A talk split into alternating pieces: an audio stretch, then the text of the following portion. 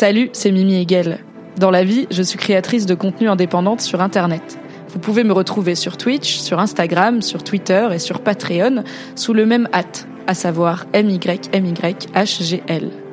Vous allez écouter un débrief de série, d'abord diffusé en live Twitch. C'est pour ça que j'interagis avec le chat et que j'évoquerai parfois des éléments visuels que vous ne voyez pas. On a commencé avec House of the Dragon saison 1 en compagnie de Tequila Tex, mais il y a tellement de bonnes séries dans le monde que ce flux continue à vivre, avec toujours des invités de qualité. Bonne écoute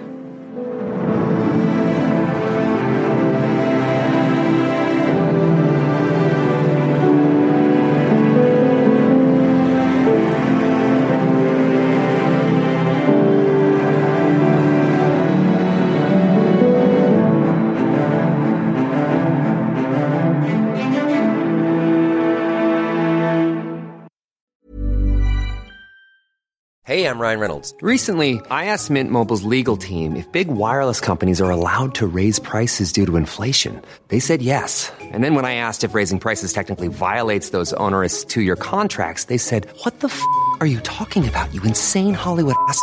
So to recap, we're cutting the price of Mint Unlimited from $30 a month to just $15 a month. Give it a try at mintmobile.com slash switch. $45 upfront for three months plus taxes and fees. Promo for new customers for limited time. Unlimited more than 40 gigabytes per month. Slows. Full terms at mintmobile.com. Bonjour Internet Bonjour, bonjour Adibou, bonjour Mary. Merci beaucoup d'être là et comme je le disais, le chat est très très chaud puisque j'ai essayé de rattraper le chat pour dire bonjour à tout le monde, mais c'était chaotique parce que vous êtes déjà en train de débattre de c'est quoi le choix de Joël et de Ellie à la fin? Est-ce qu'il y avait vraiment un choix machin? Et on va en parler, ok? Détendez-vous. On va parler de The Last of Us, saison 1 en entier et The Last of Us, saison épisode 9 en particulier. Tout ira bien.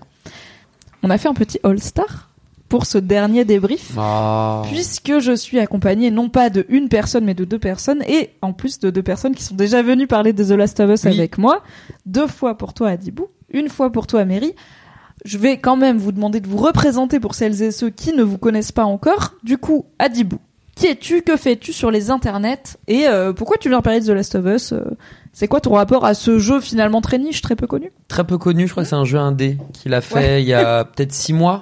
Mais Ah, tout est allé très vite.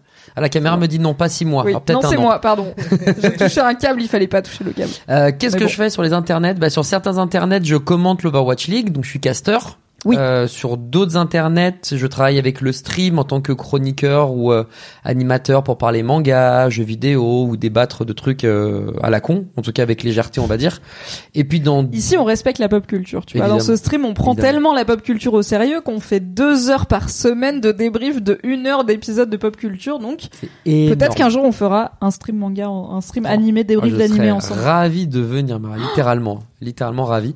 Et Mais- euh, dans d'autres internets, ben on stream le matin, voilà, euh, de 9h à midi pour parler justement de pop culture, séries animées, jeux vidéo, tout ça, tout ça, et on rentre d'un event caritatif en Belgique qui a duré genre 6 jours au global, My et God. je suis chaos technique, mais quand euh, Mimi te demande de venir, tu ne peux jamais refuser. Ah. Donc euh, je, je suis là avec grand plaisir. Seules les grèves peuvent me séparer de mes invités potentiels, mais aussi la maladie. La Les maladie, grèves la dernière fois, Et la maladie, ouais. c'est comme les, c'est quoi, c'est les fléaux d'Égypte, tu vois. C'est les fait. sept plaies d'Égypte. Il y a les grenouilles, les grèves et la maladie. Et on a eu les grèves et la maladie. Pas les grenouilles, pas les sauterelles, donc ça va.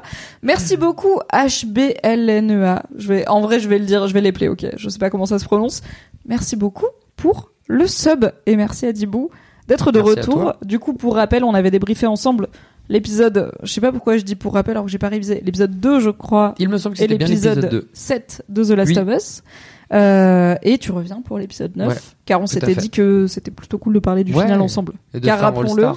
Je n'ai pas joué au jeu, tu as joué au jeu, ma deuxième invitée a joué au jeu, donc vous vous attendiez, vous étiez plus familier et familière avec ce qu'on a vu que moi. Mary, Oui. welcome back. Oui, oui. Tu euh, étais là il y a pas si longtemps. Oui, exactement. La semaine dernière, euh, donc on a débriefé l'épisode 9 ensemble. L'épisode 8. 8. 8, pardon. Oui, je sais pas pourquoi cool. HBO a fait 9 épisodes euh, de The Last of Us. Je crois que c'est parce que il y en a des plus longs et des plus courts et genre à la fin ça fait le même temps, mais moins d'épisodes. Parce qu'à la base, ils devaient couper le pilote en deux, bref. Ah, ok. Et euh, bah c'était super, donc euh, voilà, j'ai bien hâte de revenir euh, parler de ça ce soir. Voilà, en votre euh, incroyable compagnie. Et je suis ravie que tu reviennes. Qu'est-ce que tu fais sur les internets? Est-ce qu'il y a un endroit où les gens peuvent te suivre euh, qui te- Alors, oui. il y a les petites commandes Mary et Adibou dans le chat qui sont les mêmes que vous avez normalement déjà validés, donc ça va. Mais si jamais, pour les gens notamment qui nous écoutent en podcast, où est-ce que les gens peuvent te retrouver, Mary? Euh, bah principalement sur ma chaîne Twitch euh, en ce moment. Euh, on stream. Alors euh, puisque c'est un peu le, le cycle de, je l'appelle ça le cycle de la daronade, c'est-à-dire Pedro Pascal la daronade dans The Last of Mhm. Us, ainsi que Pedro Pascal la daronade euh, Dans Mandalorian. Mandalorian, Mandalorian, exactement. Qui est apparemment vraiment genre. Pedro Pascal escorte un petit être sans défense Non, à travers un monde hostile. C'est son enfant, ça, ça me fait crever, bref. Mais, euh, mais et du coup, je, je suis en train de, de découvrir la suite de, de God of War. Je sais pas si tu l'as fait. God Ah. of War Ragnarok. Non, je ne l'ai pas fait. Et, euh, et voilà. Ok. Merci beaucoup à vous deux d'être là. On va faire un petit rappel aux gens de qu'est-ce qui va se passer ce soir si jamais c'est votre première fois ou si jamais vous avez oublié. Ces deux personnes ont non seulement joué à The Last of Us Part 1, donc le jeu dont on vient de voir l'intrigue en série télé, ça c'est pour le coup c'est bon. On peut plus rien spoiler du 1, c'est réglé. Mais vous avez aussi joué tous les deux à The Last of Us Part 2, Oui. Ouais. qui sera l'objet de la saison 2, mais pas que, de The Last of Us, puisque euh, Neil Druckmann, donc créateur du jeu et co-créateur de la série, et euh, Craig Mazin, co-créateur de la série et créateur avant de Tchernobyl, ont confirmé que oui, euh, The Last of Us allait revenir pour une saison 2, mais que la saison 2 ne suffirait pas à raconter tout le plot du 2. Donc on a au moins, et aussi ça a cartonné, ça aide, euh, on a au moins deux saisons de The Last of Us qui arrivent ensuite, la saison 2 et la saison 3, pour résumer au moins le jeu numéro 2. Mais on ne va pas vous spoiler, bien évidemment, la suite de The Last of Us dans ce débrief, dans ce podcast, car ce n'est jamais ce qu'on fait. On est très sage. Non, mais avec Mary, on était chaud pour tout déballer en 5 minutes chrono. C'est notre défi de raconter tout, le, Tout The Last of plus Us. d'infos en 5 minutes chrono, tu vois. The Last of Us bon, saison bah, 2 en 5 apparemment, on minutes. Ça, Euh, faudrait, non, il faudrait qu'on place tu sais, des petits mots-clés. Ouais, oh, oh, des trucs bien Alors, en vrai, sans dire vous allez spoiler, mais vous pouvez faire référence à des choses que les sachants et les sachantes savent. Comme on Oui. aurait pu dire toute la saison, oh là là, j'adore les girafes. Sans savoir. Et d'ailleurs, bah. Adibou est venu, euh, Adibou est venu épisode 2 débriefer The Last of Us avec moi.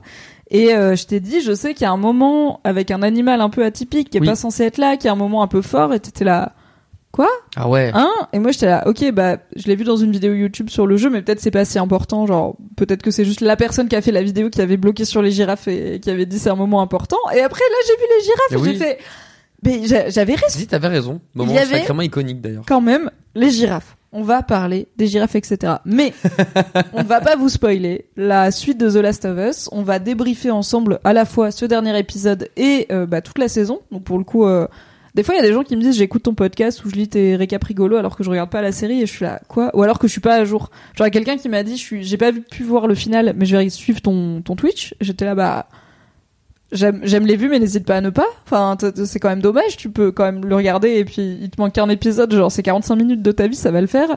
Et la personne m'a dit ah non, moi j'ai promis à mon mec que je l'attendrais. Et je lui dis en vrai, moi ma take c'est mens-lui, dis-lui pas que tu l'as regardé et regarde-le. Et le, ce que tu ne sais pas ne peut pas te faire de mal. Et surtout, ma vraie take c'est il faut arrêter de se promettre qu'on va s'attendre en couple pour regarder des trucs ensemble. Ou alors il faut en avoir genre un par an. Hmm. Tu peux pas, genre, toutes les bonnes séries te dire, ok, on les regarde ensemble, parce qu'après, enfin, vraiment, pour peu qu'il y en ait un, un soir qui a une soirée et pas l'autre, t'es là, bah, en vrai, ça me retarde une semaine, les spoilers existent, il y a Ouais. les lives de Mimi, etc. Je ne vous encourage pas à mentir à vos partenaires dans la vie, mais je vous encourage à ne pas vous engager à attendre vos partenaires pour les séries, parce que ça va vous revenir dans la gueule. Donc, tout ça pour dire, en termes de spoiler alerte, no spoil sur The Last of Us saison 2, etc. Euh, mais on va parler de The Last of Us saison 1 dans son intégralité. Et si jamais vous vous demandez, mais alors, c'est le dernier débrief, c'est le dernier podcast, c'est le dernier récap Mais c'est le rigolo, dernier qu'est-ce qui va euh, se passer débrief, après Podcast rigolo. Oui, Qu'est-ce qui va se passer après merci Adibou de poser cette question de façon t'en si supplie. spontanée.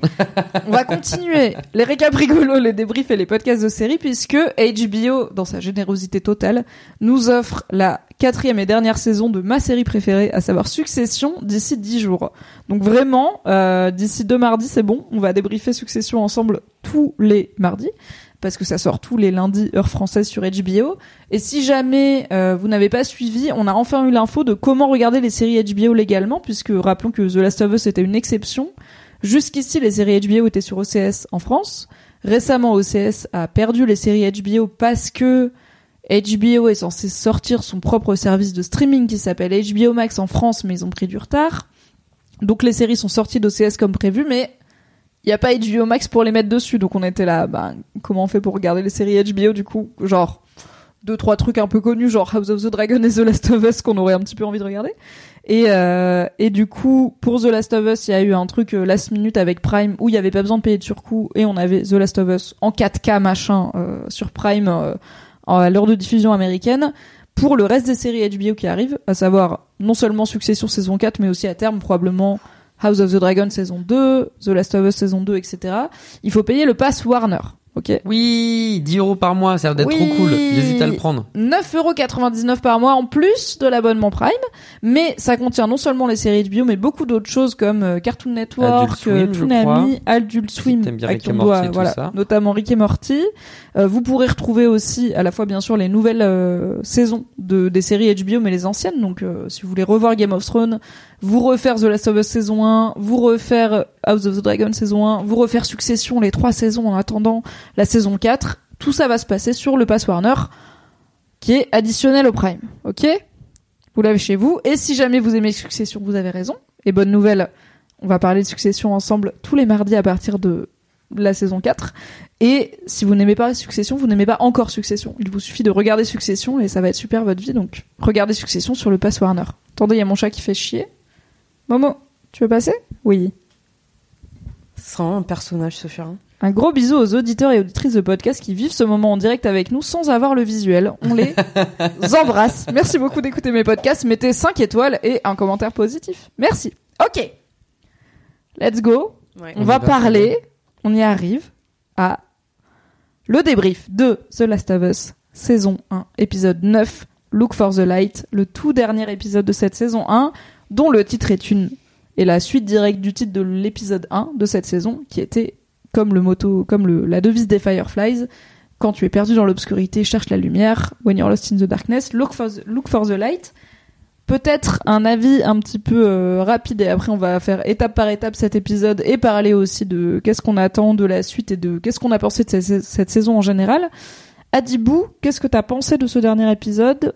Est-ce qu'il était à la hauteur de tes attentes? Et à la hauteur de la fin du jeu que toi tu as vécu en tant que gamer Hum, alors j'essaie de pas trop développer, mais grosso modo, euh, on s'était posé la question de mais est-ce qu'ils vont pas rush justement la fin de la saison? Et euh, moi j'étais perdu en mode oh mais peut-être que en fait euh, ils vont faire une saison 2 et ça sera pas quand même la fin du premier jeu. Et toi tu m'as dit ah c'est quand même peu probable. Et Ils ont pas mal dit que la saison 1 Voilà. ce serait le jeu 1 quand même. Du et, coup, et aussi ils euh, l'ont fait sans savoir si ça serait renouvelé. Ouais. Donc euh, quand même. Donc euh, tout était euh, ouais, c'est ça allait vite, un peu vite peut-être à, à mon goût, mais j'ai été agréablement surpris de voir que euh, même en mettant tout au chausse-pied, bah ça rendait quand même plutôt pas mal et euh, j'ai pas été déçu malgré le fait, je crois que c'est le l'épisode le plus court de toute la saison, il fait un truc genre 42 ou 43 minutes. il fait 46 minutes, 46 minutes, bah, euh, coup, générique de fin compris euh, et générique de début compris.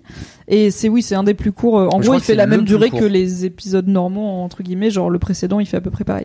Donc, oui, euh, c'est allé très vite. Je vais pas dire trop vite. J'aurais voulu que au lieu, bah voilà, les fameux neuf épisodes, peut-être en rajouter un ou deux, ou histoire de développer plus. Mais non, euh, presque agréablement surpris de voir que euh, même quand tu dois euh, tout bombarder pour terminer le jeu, bah de voir les cohérences, de voir les certains ajouts. euh, qu'on n'avait jamais eu et je pense qu'on aura l'occasion d'en parler par rapport à la maman d'Eli etc donc non franchement Mhm. c'est j'ai pas été déçu franchement bien au contraire agréablement surpris au global Alright, Mary, Euh, bah moi, comme toi je- qui, euh, Ouais. pour rappeler, t'avais un rapport assez ambivalent à The Last of Us, le jeu, et notamment à cause de, de la de la violence émotionnelle un petit peu de Ouais. l'intrigue et de cette fin. T'étais là, en fait, je suis sortie du jeu et je, je savais pas si j'avais bien aimé ou pas. Et à la base, t'avais joué au jeu et t'étais là, en fait, j'ai pas hyper envie de continuer parce que c'est dur. Donc voir cette fin qui a quand même eu un gros impact sur toi à l'écran, qu'est-ce que ça a donné? J'ai bien aimé, je trouvais ça un peu court. Euh, comme Adi le dit, c'est vrai que c'était un peu rushé, euh, enfin rushé, c'était un peu mis au chausse-pied, exactement. Mais euh, c'est vrai que ça fonctionne. Euh, bon, on en reparlera après, mais euh, c'est vrai que moi j'ai été déçue de pas voir euh, une, une scène euh, dont j'avais euh, vraiment beaucoup aimé l'intensité euh, dans le jeu.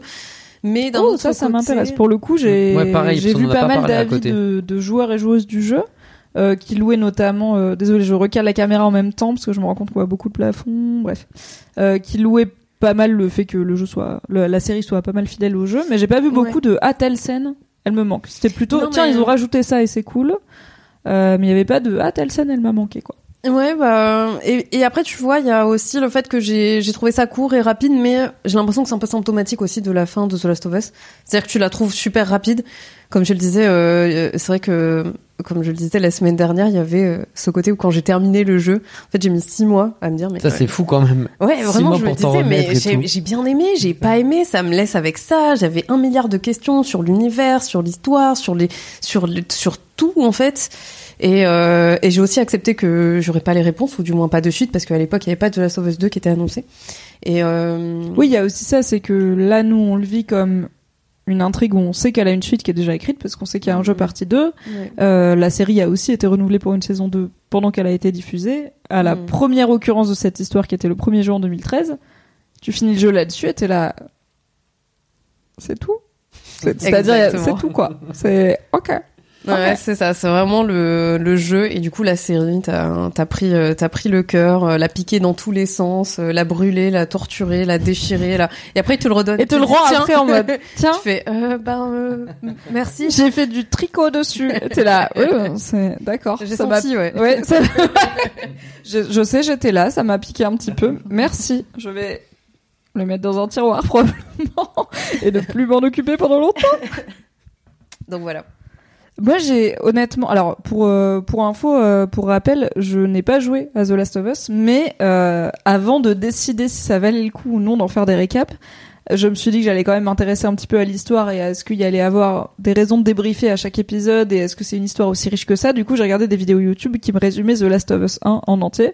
Et euh, j'ai décidé assez vite que oui, ça allait valoir le coup, euh, mais aussi du coup j'ai su la fin assez vite. Donc et je savais que cet épisode était court euh, pour The Last of Us, c'est-à-dire 45 minutes.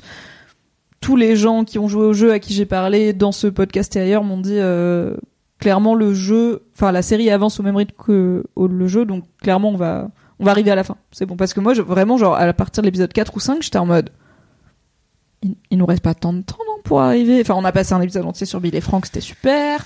Entre temps, on a eu un épisode bah, où t'es venu en parler avec moi à Dibou euh, sur Riley et Ellie et on a parlé un petit peu du fait de ok, bah, on passe quand même du temps sur des personnages qui font qui sont des, des chocs émotionnels qui sont importants mais qui font pas tant avancer l'intrigue.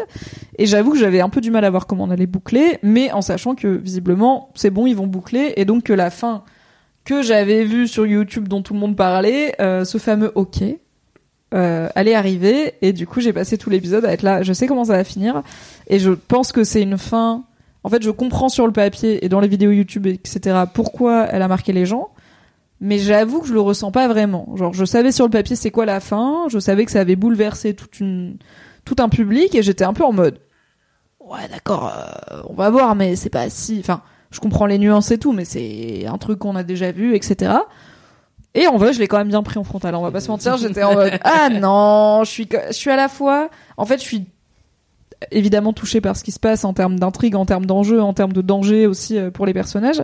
Euh, mais je suis principalement touchée par l'enjeu émotionnel qui se joue et euh, le le choix, on va en parler, mais je trouve que c'est un choix assez courageux de faire mourir aucun des deux. Tu commences avec un duo, tu finis avec un duo, et du coup, t'as pas le pire risque qui se réalise, qui est que l'un des deux meurt et laisse l'autre tout seul, ce qui est visiblement leur grande peur.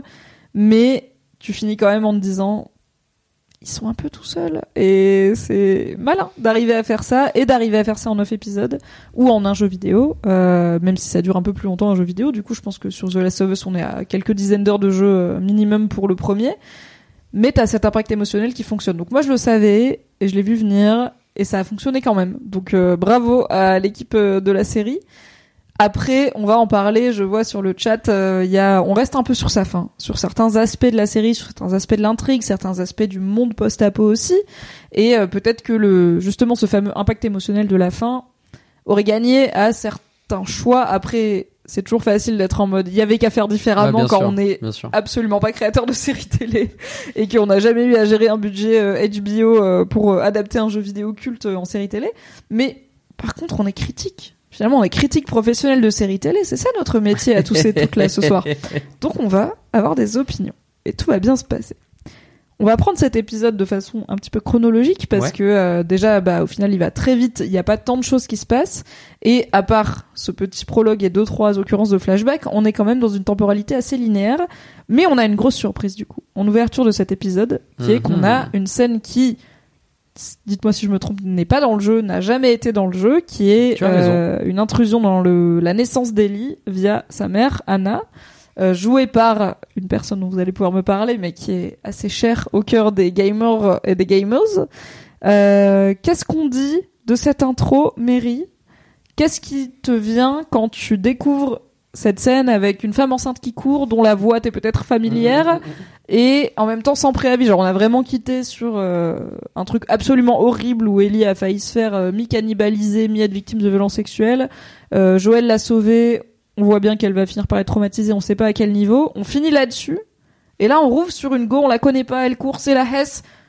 Qu'est-ce que t'en as pensé de cette petite introduction? Euh, alors, comme j'ai reconnu l'actrice, en effet, euh, j'ai assez vite, euh, j'ai assez rapidement fait le lien. Je trouvais ça très cool. Moi, je suis euh, très cliente en fait de tous les inserts euh, qui sont faits des choses qui n'étaient pas dans le jeu et euh, qui viennent, qui, qui viennent un peu étoffer comme ça le l'histoire avec ben, un petit peu de biscuit qu'on n'avait pas à la base. Et notamment, euh, notamment cette scène-là de, de la naissance.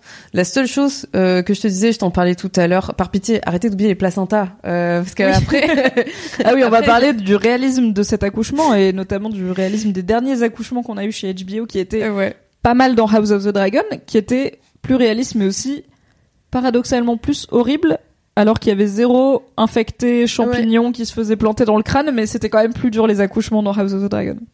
Comme quoi, on n'est jamais prêt dans la vie. Ouais.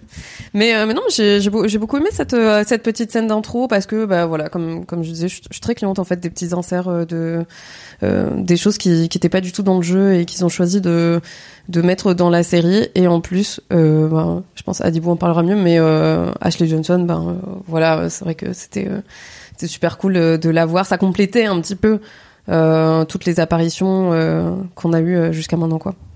Yes, parce que du coup, le contexte, au cas où vous ne l'aviez pas, c'est que Ashley Johnson, qui joue la mère d'Ellie dans cet épisode, c'est euh, la comédienne qui double, euh, l'actrice qui double Ellie dans le jeu vidéo. Et du coup, sa voix, ses bruits de respiration, ses bruits de elle qui, qui lutte, qui galère dans la forêt, c'est tous les petits bruits que Ellie, elle fait dans le jeu. Euh, c'est vraiment la vraie personne qui joue euh, Ellie. Et bah comme c'est comme euh, Coclicorico notamment euh, et euh, Prélélé le disent dans le chat, ce qui est fascinant, c'est que l'actrice Ashley Johnson pourrait être la mère de Bella Ramsey. Genre, elles se Ouais. ressemblent vraiment physiquement. Après, ils les ont aussi coiffées pareil et tout, mais c'est ça colle quoi. Bah, on m'aurait dit, on a pris une actrice qui ressemble à la mère de Ellie, bah on a pris elle. J'aurais dit, ok. Et en fait, non, c'est la vraie meuf qui à la base doublé Ellie avant que Ellie ait ce visage et ce corps incarné par Bella Ramsey. Donc, ça continue la, la petite tradition très jolie, je trouve, de la série The Last of Us de rendre hommage et de faire participer les comédiens et comédiennes de doublage du jeu vidéo qui sont en fait très importants dans l'expérience des joueurs et des joueuses mais moins respectés peut-être par euh, tout un pan de l'industrie que les doubleurs et les doubleuses de cinéma d'animation par exemple qui sont déjà bon pas au top euh, on va pas se mentir mais euh, voilà il y a c'est pas souvent reconnu comme Ouais. c'est des acteurs et des actrices de qualité Euh, quelqu'un dans le chat note que Ashley Johnson est dans l'émission Critical Role en effet c'est un actual play il me semble Tout ouais à fait. Le plus connu du le, monde. le là. plus Euh, gros oui. actual play du monde. Donc c'est un jeu de rôle euh, en direct euh, sur Twitch et rattrapable en YouTube, podcast, etc. Euh, dans lequel elle joue un rôle prépondérant et c'est la Ellie originale en fait. C'est. The OG Ellie. T'en as pensé quoi toi, Adibou, quand t'as vu arriver? Est-ce que tu l'as eu au son? Est-ce que tu l'as eu au visuel? Est-ce que t'as Euh, attendu non, de non, voir Ah c'est my god, c'était Ashley Johnson C'est le visuel parce que le son ça va assez vite et finalement le visuel aussi. Je, je me souviens pas. En fait, tout va trop vite dans cet épisode parfois. Et là c'est pareil, tu vois, elle court, t'entends à peine deux trois trucs, tu te retournes, tu la vois, tu vas oui mais c'est elle. Et du, du coup c'est très euh, méta ou Parce que multiverse. toi tu connaissais euh, son visage. Ouais, ouais, ouais. Et du coup, je sais pas si c'est méta ou multiverse, mais en tout cas, c'était très cool, effectivement, le, le coup de chapeau. Et puis, elle joue vachement bien aussi. Genre, c'est terrible, hein. Ils jouent tous juste quasiment, les acteurs dans cette série. Donc, euh, c'était, c'était cool pour le clin d'œil. Pareil pour le gars dont j'ai oublié le nom, mais que lui, on a vu au huitième épisode, je crois. Ah, Troy Baker. Ouais, voilà, Troy Troy Baker, je crois qu'on l'a vu, euh, j'allais dire hier, la semaine joue dernière. Joël. Ouais. Et on l'a vu effectivement la semaine dernière, il jouait le, le bras droit de David, euh, l'évangéliste euh, pédophile, n'est-ce pas, et cannibale. Donc, bof. Et euh, Troy Baker est aussi l'animateur du podcast officiel The Last of Us, euh, qui est diffusé par HBO après, où ils font un débrief de chaque épisode, mais avec Troy Baker alias The OG Joel euh, et Neil Druckmann et Craig Mazin qui sont les créateurs de la série et parfois d'autres invités et bah, dans l'épisode final de euh, du official Last of Us podcast c'est Ashley Johnson alias Ellie qui est euh, l'invité exceptionnel et je pense qu'elle le mérite. Comme dit Sarah Muche le podcast officiel était super cool cette semaine. Bah oui parce qu'en plus je pense qu'il y a ce truc de libération de ok en tout cas sur l'intrigue du 1 vas-y on peut plus rien Ouais, spoiler ouais, les gens ils savent dire on peut y aller fond. tu vois. On est soulagé et je pense on est moi perso je suis un peu plus détendu ce soir parce que je suis là ok. Genre je savais comment ça finissait maintenant je peux plus rien vous gâcher parce que je ne sais rien de la suite. Donc moi je suis détente vous deux peut-être moins. Nous, on va faire attention peut-être faire euh, sur deux trois trucs, ouais. Hmm. Alors dites-moi dans le chat qu'est-ce que vous avez pensé de cette scène d'intro euh, sur euh, la mère de Ellie qui donc s'appelle Anna qu'on croise euh, qu'on rencontre euh, qu'on découvre déjà enceinte jusqu'au sourcil clairement Ouais. en train de courir pour échapper à quelque chose. Au début, on ne sait pas si c'est euh, des infectés, des, ra- des, des raiders, euh, quelqu'un qui lui veut du mal en tout cas. Elle se réfugie dans une maison. Elle se barricade, mais ça ne suffit pas. Et on sent qu'elle est, elle perd les os. On la voit perdre les os d'ailleurs. Oui. Euh, on sent que l'accouchement n'est pas loin. Euh, elle se barricade, elle se barricade. La barricade ne, ne, su- ne suffit pas à empêcher une infectée d'arriver, de l'attaquer. La mère d'Ellie, donc Anna, plante l'infectée pendant qu'elle est en train de se faire attaquer, mais d'accoucher aussi. Une femme multitâche, bravo à elle. Et euh, une fois que l'adrénaline c'est est, fou tout ce qu'on peut faire sous adrénaline. ouais, Comment, ne plus avoir mal Bah go, go se faire attaquer par Tu un as infecté mal en fait. arrête, mais aussi fais-toi attaquer par un zombie et n'hésite pas à ouais, en même temps. Rien à foutre de ton mal-être et de ta mais dépression tu peux que pas t'es faire attaqué ça par un toutes les 10 infecté. minutes, tu vois, de Voilà. la journée, c'est compliqué. Donc là, trois, trois prises de conscience en même temps. Petit 1, je viens de tuer l'infecté, ça c'est réponse 1, elle est bonne. Petit 2, oh j'ai accouché. Bon, le bébé a l'air d'aller bien, réponse 2, elle est bonne. Petit 3, oh non, je suis mordu par le cordyceps. Et là c'est no no, very not good. Et du coup on voit euh, cette... euh, cette jeune mère euh, avec son bébé et la scène se finit juste avant le générique sur euh, You fucking tell them Ellie puisque le bébé se met à se met à crier à pleurer et sa mère lui dit ouais ouais tu vas leur dire à tous ces cons Ellie et on se rend compte que du coup c'est la naissance de Ellie mais aussi Ouais. Une forme de d'explication de pourquoi Ellie a cette immunité et donc c'est une scène qu'on n'a pas du tout dans le jeu on n'a Ouais. rien du tout sur la mère d'Ellie dans le jeu puisque bah Ellie ne sait pas puisqu'elle Mhm. était littéralement toute petite et personne d'autre n'a l'info donc personne ne peut lui donner l'info Si, en vérité, quelqu'un d'autre a l'info quand même. bah, là, dans la série, Marlène a l'info Voilà. partielle parce Maintenant, que on le sait, on va bon. en parler, mais la mère d'Ellie lui ment un petit peu sur le timing de certaines étapes cruciales quand même de certaines parties de l'intrigue. Euh, mais voilà, Marlène a l'info de qui était ta mère et de comment elle est morte, ça oui. Mais euh, je sais pas si Ellie l'a dans le jeu. En fait, je sais pas si Ellie, elle sait comment elle est née, qu'est-ce qui est arrivé à ses parents. Dans la série, on la voit juste dire je suis orpheline. Et j'ai été confiée à Fedra. On comprend qu'elle connaît Marlène quand même depuis longtemps et que du coup elles ont dû avoir un rapport, mais je pense épisodique tout au long de sa vie où Marlène a toujours été, elle gravitait autour d'elle quoi. Mais en tout cas, là clairement Marlène n'a pas eu un rôle de parent, de substitution pour Ellie, elle a pas voulu. Euh, donc euh, je pense pas que Ellie elle sait que sa mère elle est morte attaquée par un infecté en lui donnant le jour. Je pense que c'est un truc de t'es né et ta mère est morte. Bon, Ouais. on n'est pas obligé de rentrer dans les détails. Euh, du coup, pour vous, est-ce que cette explication partielle de comment Ellie elle est elle est infectée et immunisée à la fois, déjà, est-ce que vous l'attendiez? Est-ce que pour vous c'est quelque chose dont on avait besoin? Euh, à Dibou peut-être Je sais que c'est pas dans le jeu, on peut se dire bah du coup, il y a pas besoin d'expliquer plus.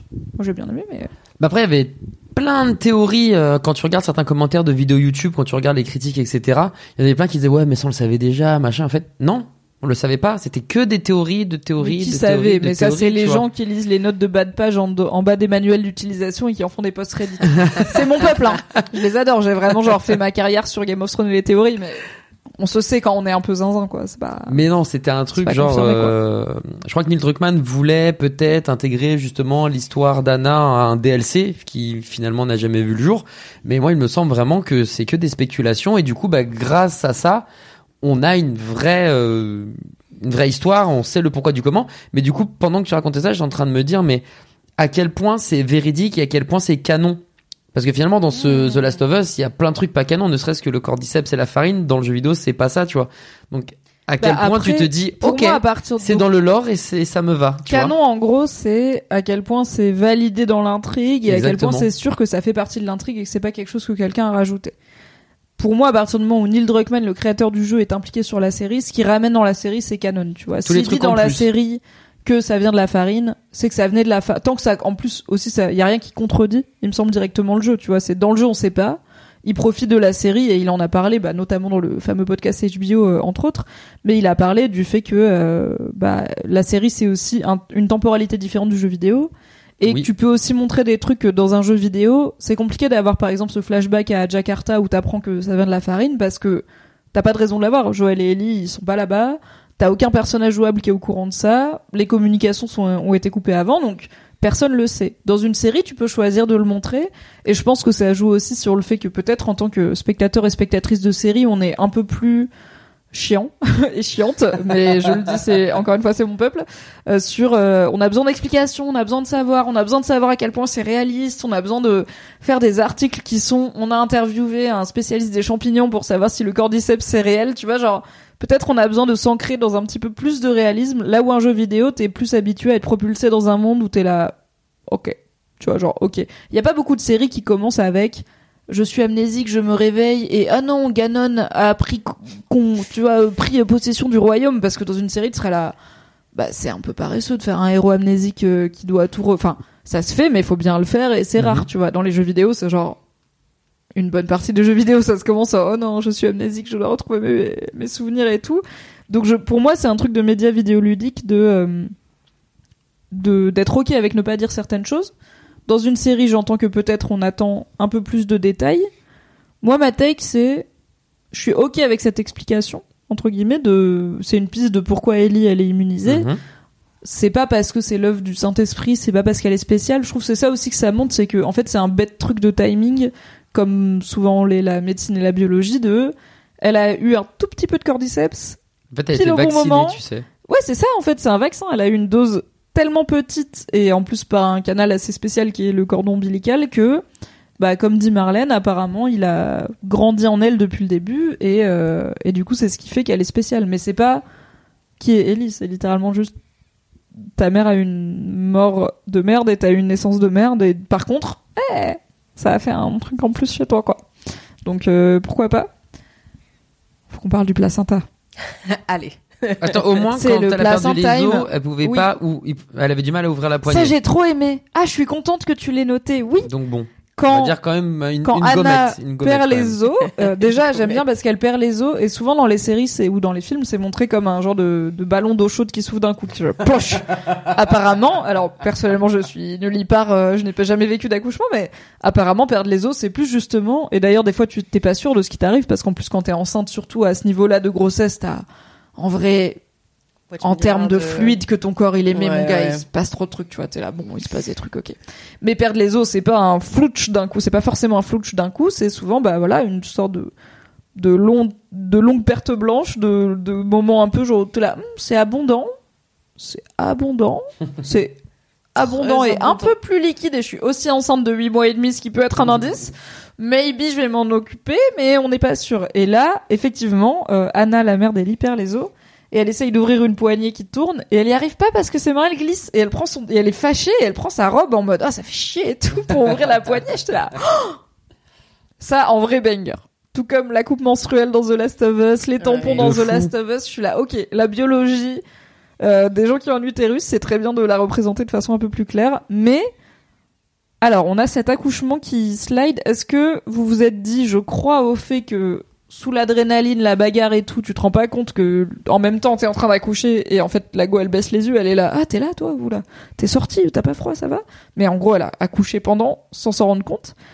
Est-ce que déjà sur cette partie accouchement, après on parlera de la suite de l'accouchement, est-ce que vous y croyez? Est-ce que dans le chat vous savez c'est médicalement possible aussi? Moi je me dis elle est que genoux, oui. hein. c'est ça. Hein? Si elle est En à vrai, genoux, non, plutôt elle est- elle est, comme Elle euh, est pas tant accroupie, elle, est pas vraiment assise. Assise, Ah ouais, tête ok, de elle est le dos. euh, elle est, elle est vraiment quoi. assise, euh, genre posée sur ses fesses, quoi. Elle est pas, effectivement. euh, je sais qu'il y a des personnes qui accouchent euh, à quatre pattes ou accroupies et que c'est même souvent ça, plus naturel que ouais. euh, être sur le dos avec les étriers, qui est plus simple pour le personnel soignant pour regarder, mais pas du tout instinctif en tant que personne qui doit sortir un, Mhm. Un corps assez massif, rappelons-le, de son utérus et de son vagin. Euh, donc, si elle avait été accroupie, je dis pas. Là, la go, elle est vraiment assise par terre, euh, assise par terre, tu vois. Je suis mais, mais, mais, mais, note. Vous, ça vous allait En termes d'accouchement d'Ellie, vous étiez là. Mais ouais, moi, je, comme, comme je disais tout à l'heure, de toute manière, j'ai un problème avec les récits d'accouchement. C'est vrai que en dehors de, euh, de euh, House of the Dragon, et tu le soulignais très bien, c'est vrai que euh, pour le coup, il y a, il y a un peu plus de, de réalisme à ce niveau-là. C'est vrai que euh, les récits d'accouchement dans les dans les fictions, c'est pas c'est pas ce qu'il y a le plus réaliste. Donc euh, voilà, disons que ok, voilà. Ok. Bon, ta gueule, c'est magique, hein. Bon, je pense qu'on va pas trop se prendre la tête. Euh, Moi, j'avoue, je suis pas. Le euh, fameux ta gueule, c'est magique. Je suis pas un spécialiste euh, ni gynéco et un mec, donc encore moins de, de savoir là-dessus. Euh, par rapport, tu sais, à- je pense que le- les séries et le cinéma apportent plein de choses, euh, des raccourcis rapides, efficaces, et tellement ancré dans ta tête. Alors, littéralement, tu parlais de la perte des os. Bah, on pète un ballon. Voilà, c'est bon. Dans tout, tout le monde pense que c'est ça et on passe à la suite. Donc euh, le chat est en train de dire oui, mais en repoussant l'infecté, elle pousse le bébé, elle contracte très très fort et tout. Donc moi en vrai, ça me suffit. C'est peut-être pas très réel. Avec l'adrénaline, ok. Voilà. Ouais. Donc euh, je suis pas je suis pas choqué plus que ça. C'est peut-être pas très naturel, voire quasiment impossible, mais euh, de toute façon, Joël, il a survécu. Donc à partir de ce moment-là, Joël, Oui. il aurait dû mourir trois fois. Ouais. Il a vrai, hein. survécu. Rappelons Moi, que c'est ça quand me même ça. un mec qui bosse dans le bâtiment, qui a un frère, une Subaru et une gamine morte et qui survit 20 ans à l'apocalypse, alors qu'il avait pas l'air d'avoir de skill euh, spécifique, à part, on va en reparler, pouvoir éteindre un petit interrupteur dans son cerveau au niveau de Ouais. l'empathie qui fait qu'il est là en mode Let's fucking go Et après, il let's fucking go. Mais sur le chat, on a un, un avis contradictoire puisqu'on a à la fois euh, quelqu'un qui dit ma femme qui travaille dans le business des bébés a levé les yeux au ciel comme Jaja, c'est Gesam Gesam Kunstwerk. J'ai fait le allemand. business Tout va des bien. bébés, ça Le me business des bébés. Je sais pas ce qu'elle fait dans la vie de ta femme. J'espère un peu qu'elle est genre sage-femme, obstétricienne, gynécologue, tout ça. Ouais, dans la revente. Sinon, je sais pas, ouais, c'est quoi les business des bébés qui sont pas Pièces Peut-être elle vend détachées, des tout ça. Ouais, voilà. Tiens-nous au courant, mais on espère que ça va bien. Et, euh, et Opal qui dit une femme est allée chez une amie et a accouché en 5 minutes cette année, donc pourquoi pas? Et c'est en fait, ça je- arrive. Hein? il y a toujours Mais, des cas particuliers, mm. surtout dans des situations absolument extrêmes en termes de stress et tout, euh, qui peuvent faire. Moi, j'ai cru à ok, le bébé il est sorti littéralement, elle l'a pas senti. Euh, ça arrive à des gens qui et je sais qu'il y a des gens qui disent j'ai perdu les os et genre cinq minutes après j'avais un bébé dans mes bras. Genre c'est pas toujours euh, automatique, mais c'est pas toujours des heures en salle de travail et tout. Euh, donc ça j'y ai cru. Et après j'étais là en mode et du coup le placenta quand même. Enfin il y a, y a une suite en fait après l'accouchement, on l'a quand même appris, notamment dans House of the Dragon si on le savait pas. Donc ça j'étais un petit peu déçue euh, pour une série qui en plus a mis en avant euh, des problématiques euh, sinon féminines en tout cas de personnes qui ont un utérus, des menstruations qui sont fertiles, etc. D'avoir un accouchement qui est quand même un peu simpliste dans le sens où je sais pas si une meuf qui accouche toute seule dans une pièce en plus aussi crado et qui visiblement il y a peu de sang, il n'y a pas de placenta qui sort. Donc pour rappel, le placenta c'est un organe qui euh, sert à euh, nourrir euh, notamment l'embryon et le fœtus euh, qui est évacué après la naissance du bébé, On peut manger apparemment. qu'on peut aussi manger, qu'on peut parfois planter, enfin qui est plein de nutriments. Après vous en faites ce que vous en voulez. On a parlé cannibalisme l'épisode dernier. Ce n'est pas du cannibalisme de manger son placenta, mais c'est Unique. intriguant néanmoins. Original. Je vais essayer la digestif que vous voulez, ouais. C'est une bonne conversation au dîner. C'est une- c'est un bon, tu vois, c'est un bon sujet de conversation en soirée. Ah tiens, moi j'ai mangé mon placenta. Vraiment, tout le monde va vouloir en parler, mais je ne garantis pas le rapport des gens à ça. car c'est- spécifique. Mais L'accompagnement du poulet, j'ai des frites, des frites de patates douces, un gratin, du placenta, qui veut quoi? On peut voilà, mixer euh, vous, avez haricots verts, bien- vous placenta. avez aimé l'apéro? Moi j'ai mangé mon placenta et les gens sont là. Ah non, c'était quoi sur les petites tartines rouges? Bref. Faites ce que vous voulez avec les parties de, de votre corps qui ont créé, qui ont servi à créer la vie. Franchement, je l'ai pas fait. Je vais pas dire ce qu'il faut en faire. Ok, vous avez votre rapport, mais on n'a pas eu le placenta. C'était un petit peu décevant. Mais, mais c'est pas très grave. J'ai, j'ai vraiment apprécié, par contre, voir euh, Marlène. Ah ouais? Dans Et cette- voir ouais, Marlène ouais. toute jeune? Moi j'ai bien aimé. Bah, Quand on l'a vue toute jeune, j'ai fait. Oh. Tu vois, en fait, ça justifie qu'elle a un, enfin, tu vois, genre cette promesse qu'elle fait à Anna et tout, il y a, et ça, ça donne plus d'intensité à la chute, en fait. Tu vois? Voilà. Et aussi, elle lui dit, en fait, il y a beaucoup de gens qui ont créé des liens très forts dans cet univers, mais qui se connaissent que depuis l'Apocalypse, qui se connaissaient pas avant. On voit que Tess et Joël, typiquement, ils se connaissaient pas avant. Ouais. Euh, Marlène et Anna, euh, Anna lui demande depuis combien de temps on se connaît, et Marlène lui dit depuis toute notre vie. Donc elles se connaissaient avant, elles ont survécu ensemble pendant, du coup, euh, calcul mental, bah, six ans d'Apocalypse avant que Ellie naisse. On sait pas c'est qui qui a fécondé, euh, en tout cas, euh, ce qui est devenu Ellie. On sait pas s'il y a un, potentiel père dans le paysage ou si lui-même a été perdu. Euh, mais on sait qu'il y a un lien entre ces deux femmes et que, en fait, Marlène, elle commence. Enfin, tout à l'heure, on parlait, on va en reparler de. En fait, il y a plein de. Tu peux faire plein de séries de The Last of Us qui sont la même histoire mais de points de vue différents. Ce qui est un peu montré notamment à Kansas City où Joel et Ellie ils arrivent, ils se font attaquer et ils se mettent à tuer des gens et en fait après on voit la réaction des gens qui est mais c'est des maboules qui ont tué nos potes en fait. Enfin c'est des ennemis et en fait on va se liguer contre eux. Si c'était une série sur le peuple de Kansas City contre Joel et Ellie, bah on serait un peu peut-être team le peuple de Kansas City. On le voit aussi avec alors David étant un maxi creep ça c'est réel, mais ce qu'il explique à Ellie c'est nous il y a un de gars qui a un père de famille, qui a une enfant qui le qui fait son deuil et tout, qui a été tué il y a pas longtemps par un homme et une fille adolescente et je pense que c'est vous et il y a des conséquences à tout ça quoi. Donc il y a un truc de il y a des conséquences à tout ce qui se passe et euh, voir que Marlène et Anna se connaissaient depuis aussi longtemps et qu'en fait il y a une version de The Last of Us qui est l'histoire de Marlène qui est j'ai vu mourir ma meilleure amie que je connaissais depuis avant cette fucking apocalypse qui est morte alors qu'elle venait de donner naissance à sa fille et on sait pas quel quel impact ça a qu'elle est une fille et tout mais c'est quand même quelque chose quoi. Et qu'il a porté à terme dans ce monde trop éclaté et Marlene elle a dû à la fois récupérer la gamine tout en sachant qu'elle allait pas s'en occuper à plein temps parce qu'elle est aussi genre semi-chef de la rébellion donc elle a autre chose à faire. Tuer sa meilleure amie? J'allais te demander, tu Ouais. le ferais ou pas? C'est qui ta meilleure amie? C'est Marie, c'est ça? Non alors ma, ma meilleure amie en vrai c'est Soraya. Et euh, en vrai je le si elle me demande je le je suis désolée ah, c'est chaud parce que je sais qu'elle va écouter. je sais qu'elle va écouter, mais je pense que c'est ce qu'elle voudrait que je dise. Soraya, si tu me demandes de te buter parce que tu vas te transformer en champi zombie, je pense que je te bute. Y Mais avec amour. Ah, je sais pas si j'y arrive. Ça, c'est autre chose. Est-ce que, que je le ferais Oui? Est-ce que j'y arriverais? Bah, C'est ce qui montre aussi dans la euh, scène, hein, Marlène. j'ai déjà du mal à m'enlever une écharde. Je peux pas te dire si j'y arriverais ou pas, tu vois. Mais après, ouais. Tu le ferais en tout cas.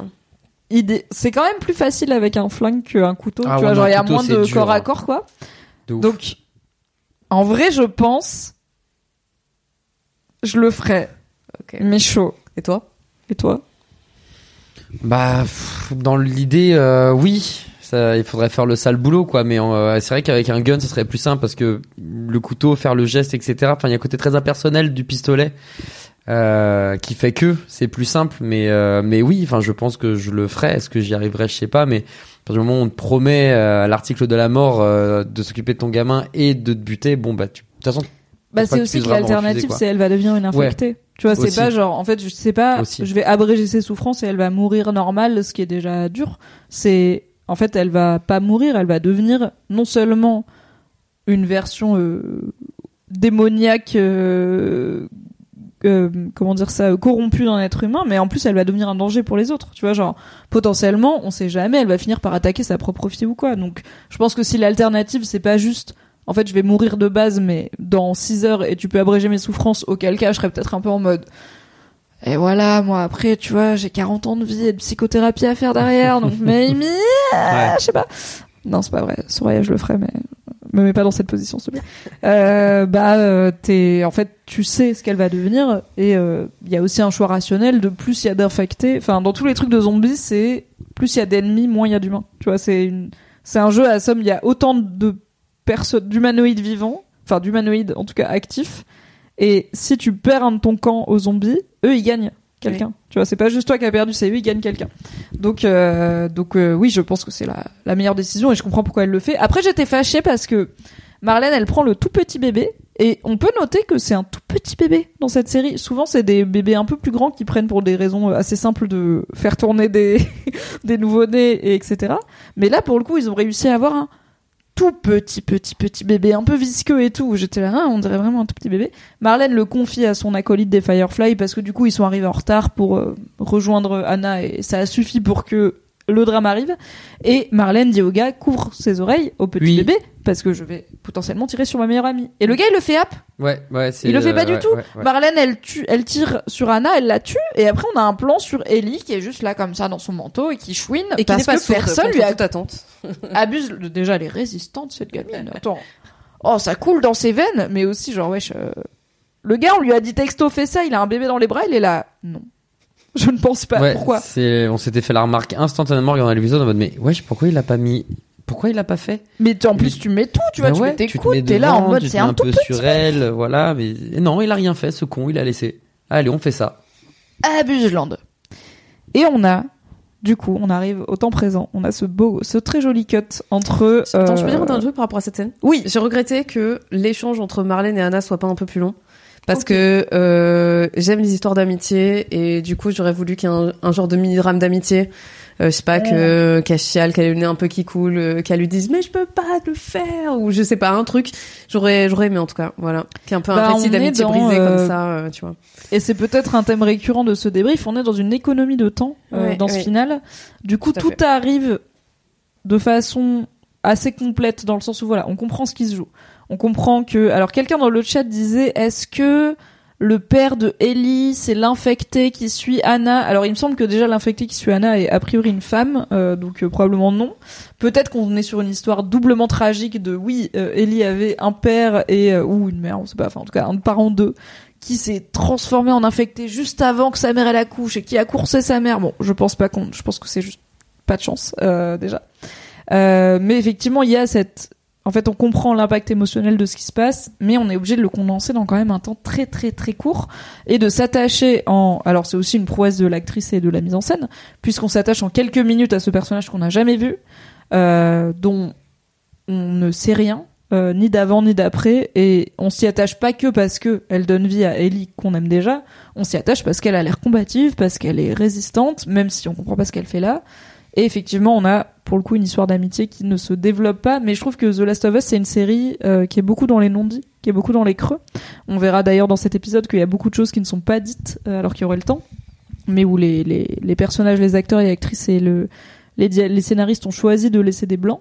Et euh, je trouve que du coup cette ce truc hyper urgent entre Anna et Marlène, il marche pour ça et il marche aussi parce que alors on sait pas depuis combien de temps en fait combien de temps se passe entre Anna elle accouche de Ellie et elle coupe le cordon mais elle elle sait qu'elle est infectée et euh, Marlène arrive. Ça peut être en fait, on sait que le soleil s'est couché entre temps, mais selon la saison, ça peut être, je sais pas, 40 minutes ou euh, 4 heures. Ouais. Et en Ouais. fait, euh, elle sait pas à quelle fin. Elle a, quand Marlène arrive, Anna, elle a un couteau, elle a son couteau sur la gorge parce qu'elle est vraiment en mode au moment où je commence à me sentir chelou, je vais me planter plutôt que de faire du mal à mon bébé. Et j'ose même pas l'allaiter alors qu'il a faim parce que je vais lui transmettre euh, le mal qui est en moi, quoi. Donc euh, il y a ça aussi, c'est que Anna, elle a pas le temps. En fait, elle dit à Marlène, je vais t'expliquer direct ce qui va se passer. Tu prends le bébé, tu l'éduques, tu fais ta vie, tu le donnes à des gens de confiance, tu me butes et c'est ciao. Et Marlène, elle est là non, et Anna, elle fait si. Il a pas de. En fait, c'est maintenant parce que Anna, ça fait un temps de quelques dizaines de minutes à quelques heures qu'elle est là. Ouais, N'hésitez moment, pas transforme, avant ouais. que je bouffe C'est mon clair. propre bébé parce que j'ai pas hyper envie de faire ça. C'est déjà un mardi de merde. Donc merci de ne pas le- l'aggraver quoi. Mais j'entends ce que. En fait, je veux, je veux un spin-off sur Marlène. Je Ouais, veux, ouais, bien tu sûr. vois, j'ai envie de savoir le, le- la backstory de ces gens qu'on voit si peu. Mais ça prouve aussi qu'elle est dans, qu'elle incarne un peu le dilemme du train, chose que moi j'avais pas forcément ressenti euh, dans le jeu. Que Marlène, euh, ben du coup, elle incarne vraiment ce, ce dilemme de euh, est-ce que je tiens euh, ma pro, la promesse que j'ai faite à ma meilleure amie avant de lui mettre une balle dans la tête, ou bien est-ce que Mais pour c'est elle le- qui m'avait demandé, donc ça s'annule. Parce que sinon, si tu le formules comme ça, c'est genre, bah, c'était peut-être pas ta meilleure Oui, amie oui, alors. non, mais si elle sûr, avait demandé, sûr. ok. parce que c'était voilà parce que c'était obligé. Euh, donc entre cette promesse et le euh, greater good qui est euh, oui mais je pourrais sauver l'humanité quoi. C'est quoi le dilemme du train? C'est quoi le, le Euh, dilemme du train, c'est euh, t'as t'as t'as un train avec un avec un aiguillage. Euh, D'un côté, tu as euh, tu as trois per- euh, une personne qui est euh, tu vois attachée au train au rail, et de l'autre côté, euh, t'en as trois. Euh, En gros, c'est une potes. personne. En gros, donc le train, il file à, te- à, à la base, c'est le trolley problème. Donc c'est un problème de philosophie et de d'éthique Ouais. morale qui a notamment été popularisé par la série The Good Place, qui parle beaucoup euh, d'éthique et de morale pour une série qui se passe dans l'au-delà après la mort et qui est une série comique en petits épisodes de 20-30 minutes euh, qui est dispo sur Netflix. C'était sur Netflix, ouais. Actuellement, euh, qui est vachement cool. En vrai, The Good Ouais, j'ai regardé les deux ouais, premières saisons, j'ai bien aimé. Puisque donc il y a cool. un perso qui est euh, passionné de d'éthique et de morale et euh, qui est prof de ça et donc le trolley problème c'est tu conduis un train ou un trolleybus et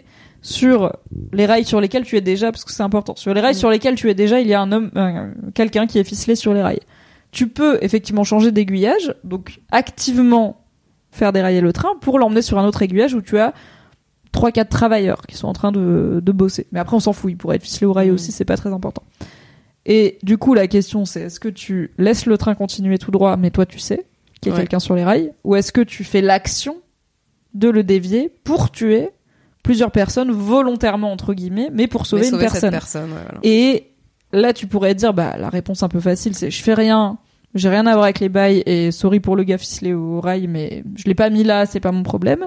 Mais du coup, on peut switcher de, ok, le gars ficelé au rail, c'est le mec que t'aimes le plus dans ta vie. C'est ton frère, c'est ton père, c'est ton mec, c'est ton chat, c'est ce que tu veux. Euh, les quatre travailleurs, c'est euh, des gens qui te saluent et qui te disent bonjour pendant que tu leur fonces dessus. C'est, enfin, en fait, on peut changer tout le temps et c'est ça la, c'est une des questions que pose effectivement euh, le final de The Last of Us, c'est à quel moment sacrifier une vie pour le plus grand nombre, pour le bien commun, ça ne s'annule pas finalement?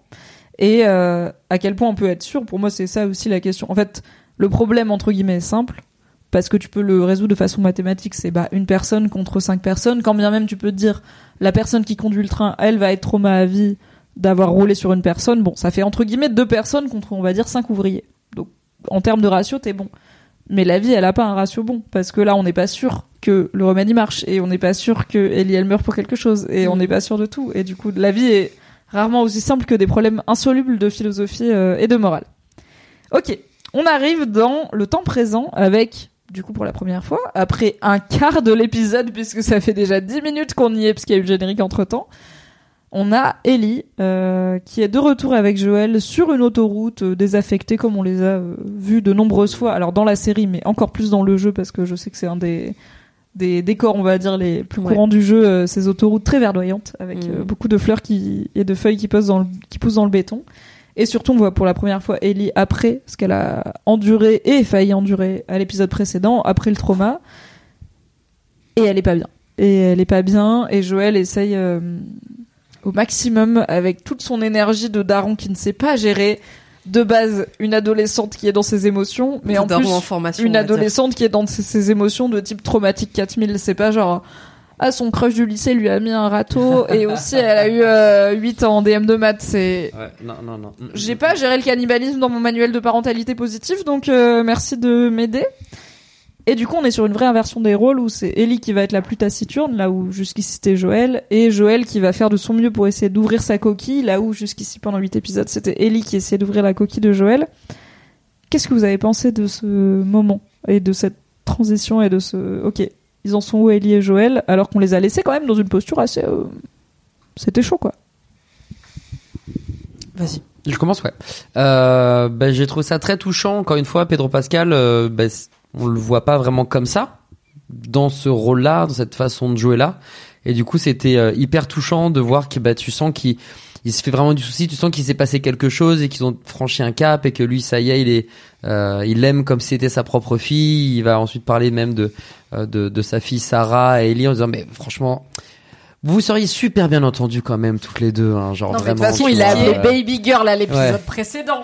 Ouais, c'est sa fille, c'est bon. C'est clair. Il a dit Baby Girl, I got you, genre. Donc là, bon. il s'occupe vraiment d'elle et j'ai trouvé ça vraiment top. Et le, le pareil, le contraste avec euh, avec Ellie, il est incroyable. Tu sens qu'elle est encore en train de revivre et de ressasser euh, infiniment tout ce qu'elle a vécu et que euh, même s'il fait des efforts, bon, elle lui dit que ça va, mais en fait, tu sais très bien que ça va pas. Donc il y a ce jeu qu'on a tous vécu de manière beaucoup plus légère, évidemment, euh, qui se met en place et qui est euh, qui est juste parfait. Le, le- le- les blagues aussi qu'elle raconte, qui sont éclatées au sol, mais qui font quand même un peu sourire. Il lui montre un jeu de société. Euh, c'est quoi, c'est le, le Bugle Le Bugle, ouais, c'est ça. Euh, il lui montre ça. Il essaye vraiment par tous les moyens possibles imaginables de lui faire euh, penser à autre chose, etc. Évidemment, ça marche pas vraiment. Mais non, j'ai adoré. C'était, en fait, c'est c'est juste. Je trouve que on est sur une vraie justesse de euh, d'une relation entre un papa et une fille et du coup bah ça te met yimbe en fait tu vois enfin mi- malgré le fait qu'elle ait mangé l'oméga max bah ce qui se passe là c'est c'est trop mignon en Elle fait est mangé l'Omega Max. ah ouais, elle a tout pris. Bah, c'est comme t'es, euh, elle prend la max 4000, j'aurais dû dire. Moi, je dis différemment, tu vois. Mais, euh, Mais respecte Ellie, putain, elle a été multi-traumatisée et toi t'es là, ouais, elle a pris cher, elle a mangé non, l'Omega Max. elle a pris l'Omega Max. C'est-à-dire que tu peux, elle a pris l'imparable, l'imbloquable frame 1, l'ulti XZ plus alpha et elle est, elle est au sol, quoi. Et pourtant, il est là. Je suis pas sûre d'avoir compris tout ce que tu viens de raconter, mais j'aime beaucoup. Dis-toi que je sens l'énergie, mais j'ai pas les détails de c'est quoi c'est l'Omega très, c'est très versus Max fighting, tu vois. C'est Ouais. C'est un vocabulaire de versus fighting, mais grosso modo, c'est, euh, elle a pris ce que tu disais tout à l'heure, le, genre la dépression 4000 dans la gueule et, euh, voilà, Elle a pris la pire chose Voilà. frontale et elle est encore en train de s'en remettre. Tout à fait. L'Oméga Max 4000, c'est cannibalisme plus pédophilie, ok, vous l'avez C'est la terminologie officielle. T'en as pensé quoi, toi, Mary? Ben moi j'ai bien aimé parce que euh, eh ben ça conclut aussi. C'est une scène euh, enfin que j'ai trouvé super fort parce qu'elle conclut le deuil de Joël. Euh, tout simplement parce que c'est la première fois que depuis la mort de de Sarah, il en parle. Il dit même euh, bon moi j'avoue les histoires de Darona déjà de base ça me touche. Euh, parce que mon père il fait partie des gens qui sont partis euh, chercher des clopes et ils sont jamais revenus. Oh, pas exactement comme ça, mais voilà. Donc euh, euh, moi, j'ai un peu ce fantasme de la relation père-fille. Chaque fois que je vois, je me dis oh là là, ça a l'air trop bien en fait. Et et le fait que tu vois Joël soit là en train de lui dire oh là là, vous seriez bien entendu et que et en fait il y a une espèce de de passation qui se fait, tu vois déjà il accepte de de parler de de, de sa fille avec euh, avec Ellie et en plus de dire ouais euh, Ça, ça arrive plus tard. Là, il est pas encore en train de lui parler de Sarah. Il a pas Ah, pas prononcé le prénom Sarah. Non, là, il lui dit, en gros, j'ai, en fait, il fait référence à des moments qu'il a vécu Ellie et lui. Pas, ah, lui et pardon, Sarah. pardon. Après. Euh, où là, il, en gros, il retrouve des raviolis en boîte que Ellie, Ah elle avait oui, bien aimé oui, dans la forêt. Et il trouve un jeu de société, bon, qu'elle connaît pas pour le coup, le bogle. Euh, mais il lui dit, si tu veux me battre à un truc, tu peux me battre ça. à ça. Donc, en Ouais, plus, ouais. il lui donne en mode, tu te souviens de ce que t'aimais, genre, les raviolis et me battre à des trucs? Je te les donne, tu es heureuse maintenant? Et Ellie, elle est là, oui. Il fait Je doute, mais d'accord, je, je n'ai pas de plan B. Donc, d'accord. Et c'est tellement daron d'une adolescente, mais en plus, enfin, encore une fois, c'est daron d'une adolescente, mais avec la surcouche, polytrauma et monde post-apo où la gamine, ouais, il va falloir un petit peu plus qu'une partie de Bogle et un petit Happy Meal pour qu'elle soit euh, Mm, mm. euh, de retour. euh, en fait, pour qu'elle redevienne elle-même, c'est ça aussi, c'est qu'il y a un côté de, il y a un truc qui est cassé dans qui elle est. Euh, Il y avait quelqu'un sur le chat euh, qui disait, oui, Guépard solide, qui dit, tu sens le daron à pas à l'aise pour s'exprimer, tu sens le daron pas à l'aise pour exprimer ses émotions, mais qui cherche à la réconforter de cet épisode traumatisant. Ouais. Ok, donc Ellie et Joël, euh, donc Ellie est très clairement traumatisée. Ça fait un petit moment euh, que euh, les événements de l'épisode précédent se sont passés, puisque Joël, je pense, a eu au moins plusieurs semaines pour se remettre à peu près sur pied. Après, alors je sais pas si c'est, je pense que c'est fait parce que, enfin, je pense que c'est fait exprès parce que c'est la HBO Money. Je l'ai trouvé assez aminci, Joël, assez amaigri par rapport à justement euh, les quelques épisodes d'avant où pourtant ils sont quand même déjà bien en vadrouille avec Ellie, mais là je l'ai trouvé, c'est peut-être aussi parce qu'il a moins de volume sur lui, moins de grosses, de grosses vestes et de, et de fourrure, mais je me suis dit, ok, on a, en fait, quand je me dis, je l'ai vu à l'épisode précédent, il venait vraiment de se faire suturer le bit bof bof et planter de la pénicilline bof bof et de buter des gars en tenant 100% sur l'adrénaline. Je sais pas comment il tient des semaines et des mois après en visiblement continuant à traverser le pays et tout. Mais je l'ai trouvé un peu amaigri, j'ai trouvé qu'il était un peu plus grisonnant, je me suis dit, ça, ça se voit un peu qu'il est affaibli, ou après ça, ça reste Pedro Pascal, il est quand même. Ouais, j'allais dire, est-ce que c'est pas surtout toi qui pose un regard euh, différent sur Pedro Pascal? Alors déjà, calomnie, mensonge, racontard, et aussi non, au contraire, je me suis dit, peut-être Pedro, en fait, je pense que Pedro Pascal est, et je le dis avec tout l'amour que je lui porte, je pense qu'il est trop beau pour ce rôle, en vrai, un petit peu. Euh, je pense que le Joël du jeu est beaucoup moins BG, et alors désolé, non, désolé, Mais pas du tout. Le Joël du jeu, il est, il est très très beau aussi.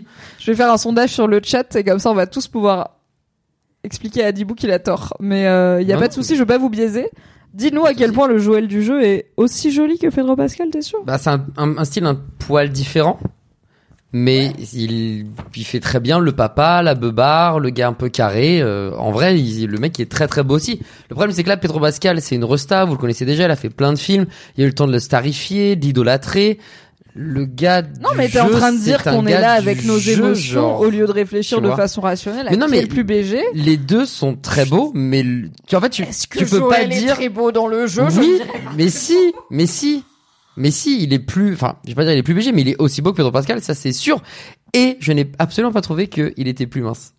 Comme quoi, Eh il ben c'est toi qui quoi. l'as vu. C'est toi qui le regardes avec alors, des yeux remplis d'amour, Mimi. Alors déjà non, parce que plus mince ça veut pas forcément dire mieux. Et sache que notamment chez mes profils d'Adi, je ne suis jamais contre un petit peu de gras, un petit peu de poignée d'amour, un petit peu de choses au- auxquelles s'accrocher, contre lesquelles se réfugier déjà. Donc je te ferai dire que ce n'est pas parce que je l'ai trouvé plus mince que je l'ai trouvé plus beau. Je le trouve Ah beau. non, j'ai oui. pas dit ça. J'ai Je ju- l'ai trouvé plus mince aussi. Je dis pas ça, je dis le fait Peut-être que que tu aies c'était vu, dans ma tête. euh, que tu aies remarqué qu'il était plus mince. Ça, je ne l'ai pas remarqué.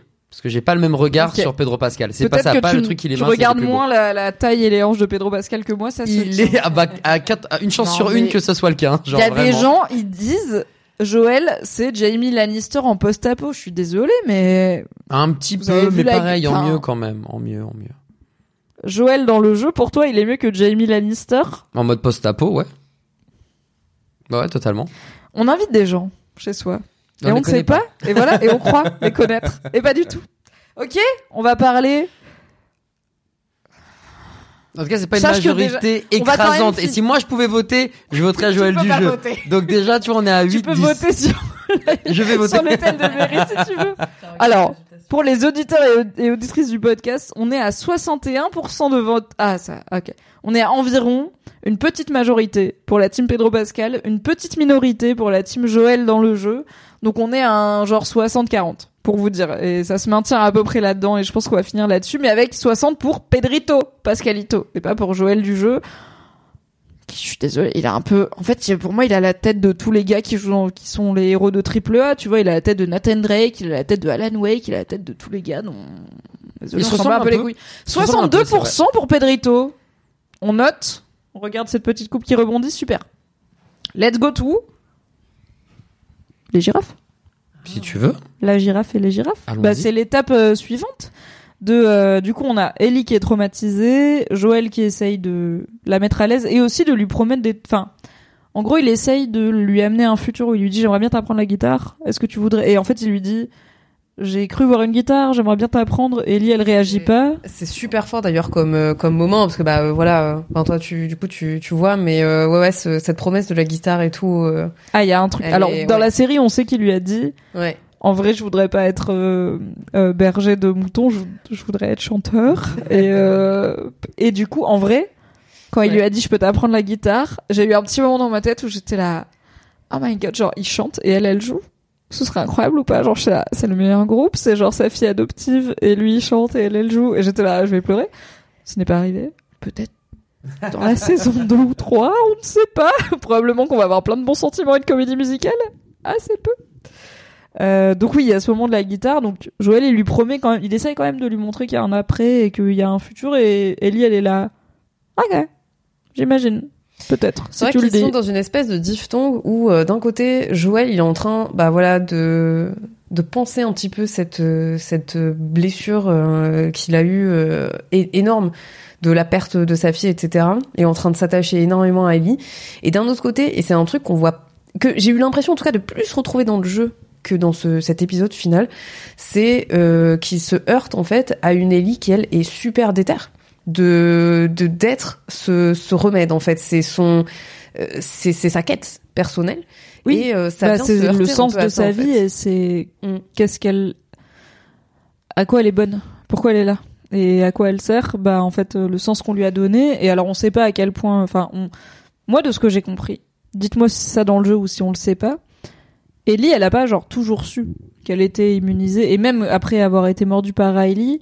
Enfin, quand elle est dans l'épisode 1, quand elle est kidnappée par les Fireflies et qu'elle est enchaînée au radiateur, elle a pas l'air de savoir pourquoi elle est là. Donc elle a pas fait le lien entre attends, j'ai été mordue et j'ai survécu. Pourtant, elle dit dans cet épisode qu'elle a dû tuer Riley, donc elle s'est bien rendu compte qu'elle non. Mais elle se dit pas, ah bah peut-être que je suis là-dedans parce que je suis immunisée au virus auquel euh, visiblement personne n'est immunisé.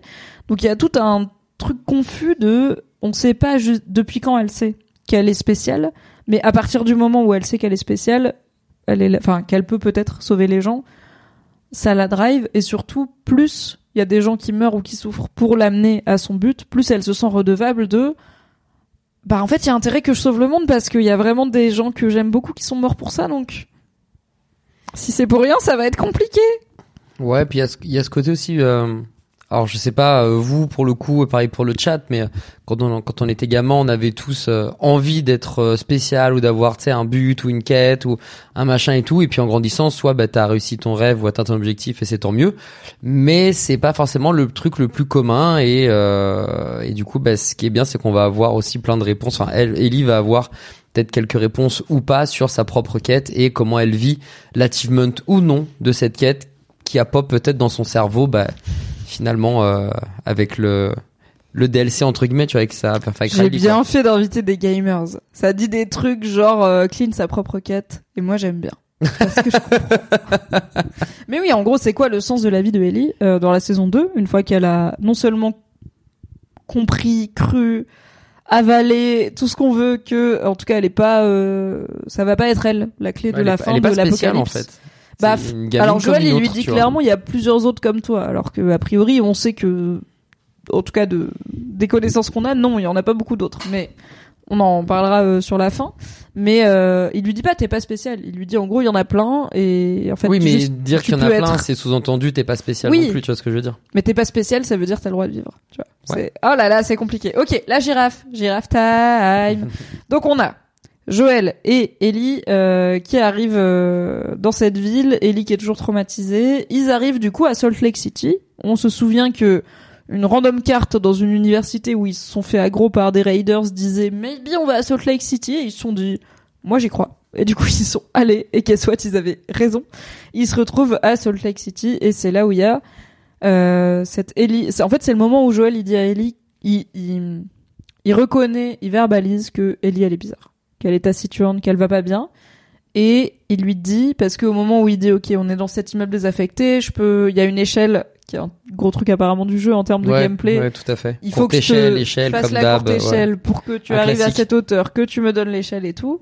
Euh, là, pour le coup, bah, Ellie, déjà de base, quand il lui dit ça, elle l'écoute pas. Elle est en train de regarder des papiers. Alors moi, au début, je me disais peut-être c'est des papiers un peu importants.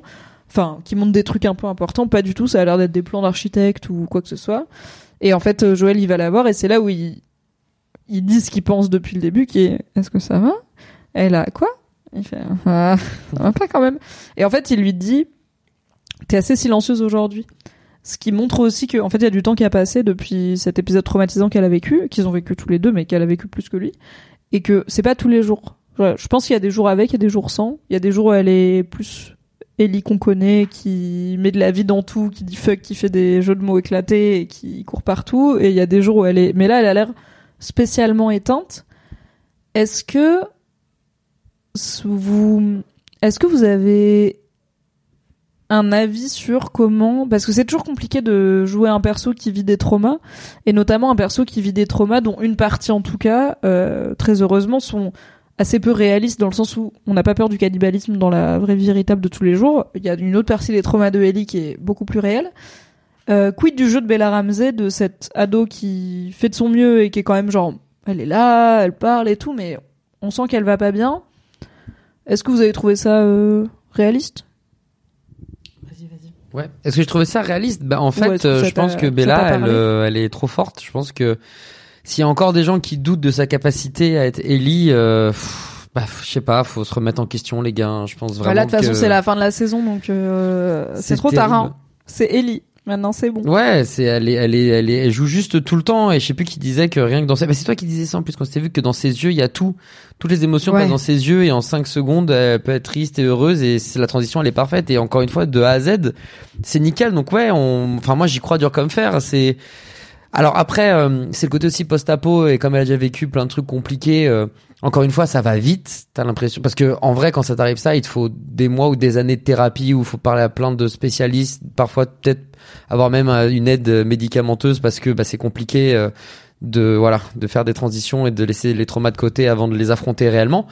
Euh, Là, bon bah elle est juste en mode bah ouais euh, comme tu dis, bah mon crush il me veut plus, j'ai eu 8 sur mon DM, euh, bon, ça va, mais en vrai encore une fois vu l'environnement horrible qu'ils vivent jour après jour depuis des années ou enfin des mois des années, ben ils ok. Enfin, honnêtement, euh, moi je trouve que c'est parfaitement interprété, parfaitement joué. Et le truc, c'est que tu ressens tout ça, tu prends tout dans la gueule.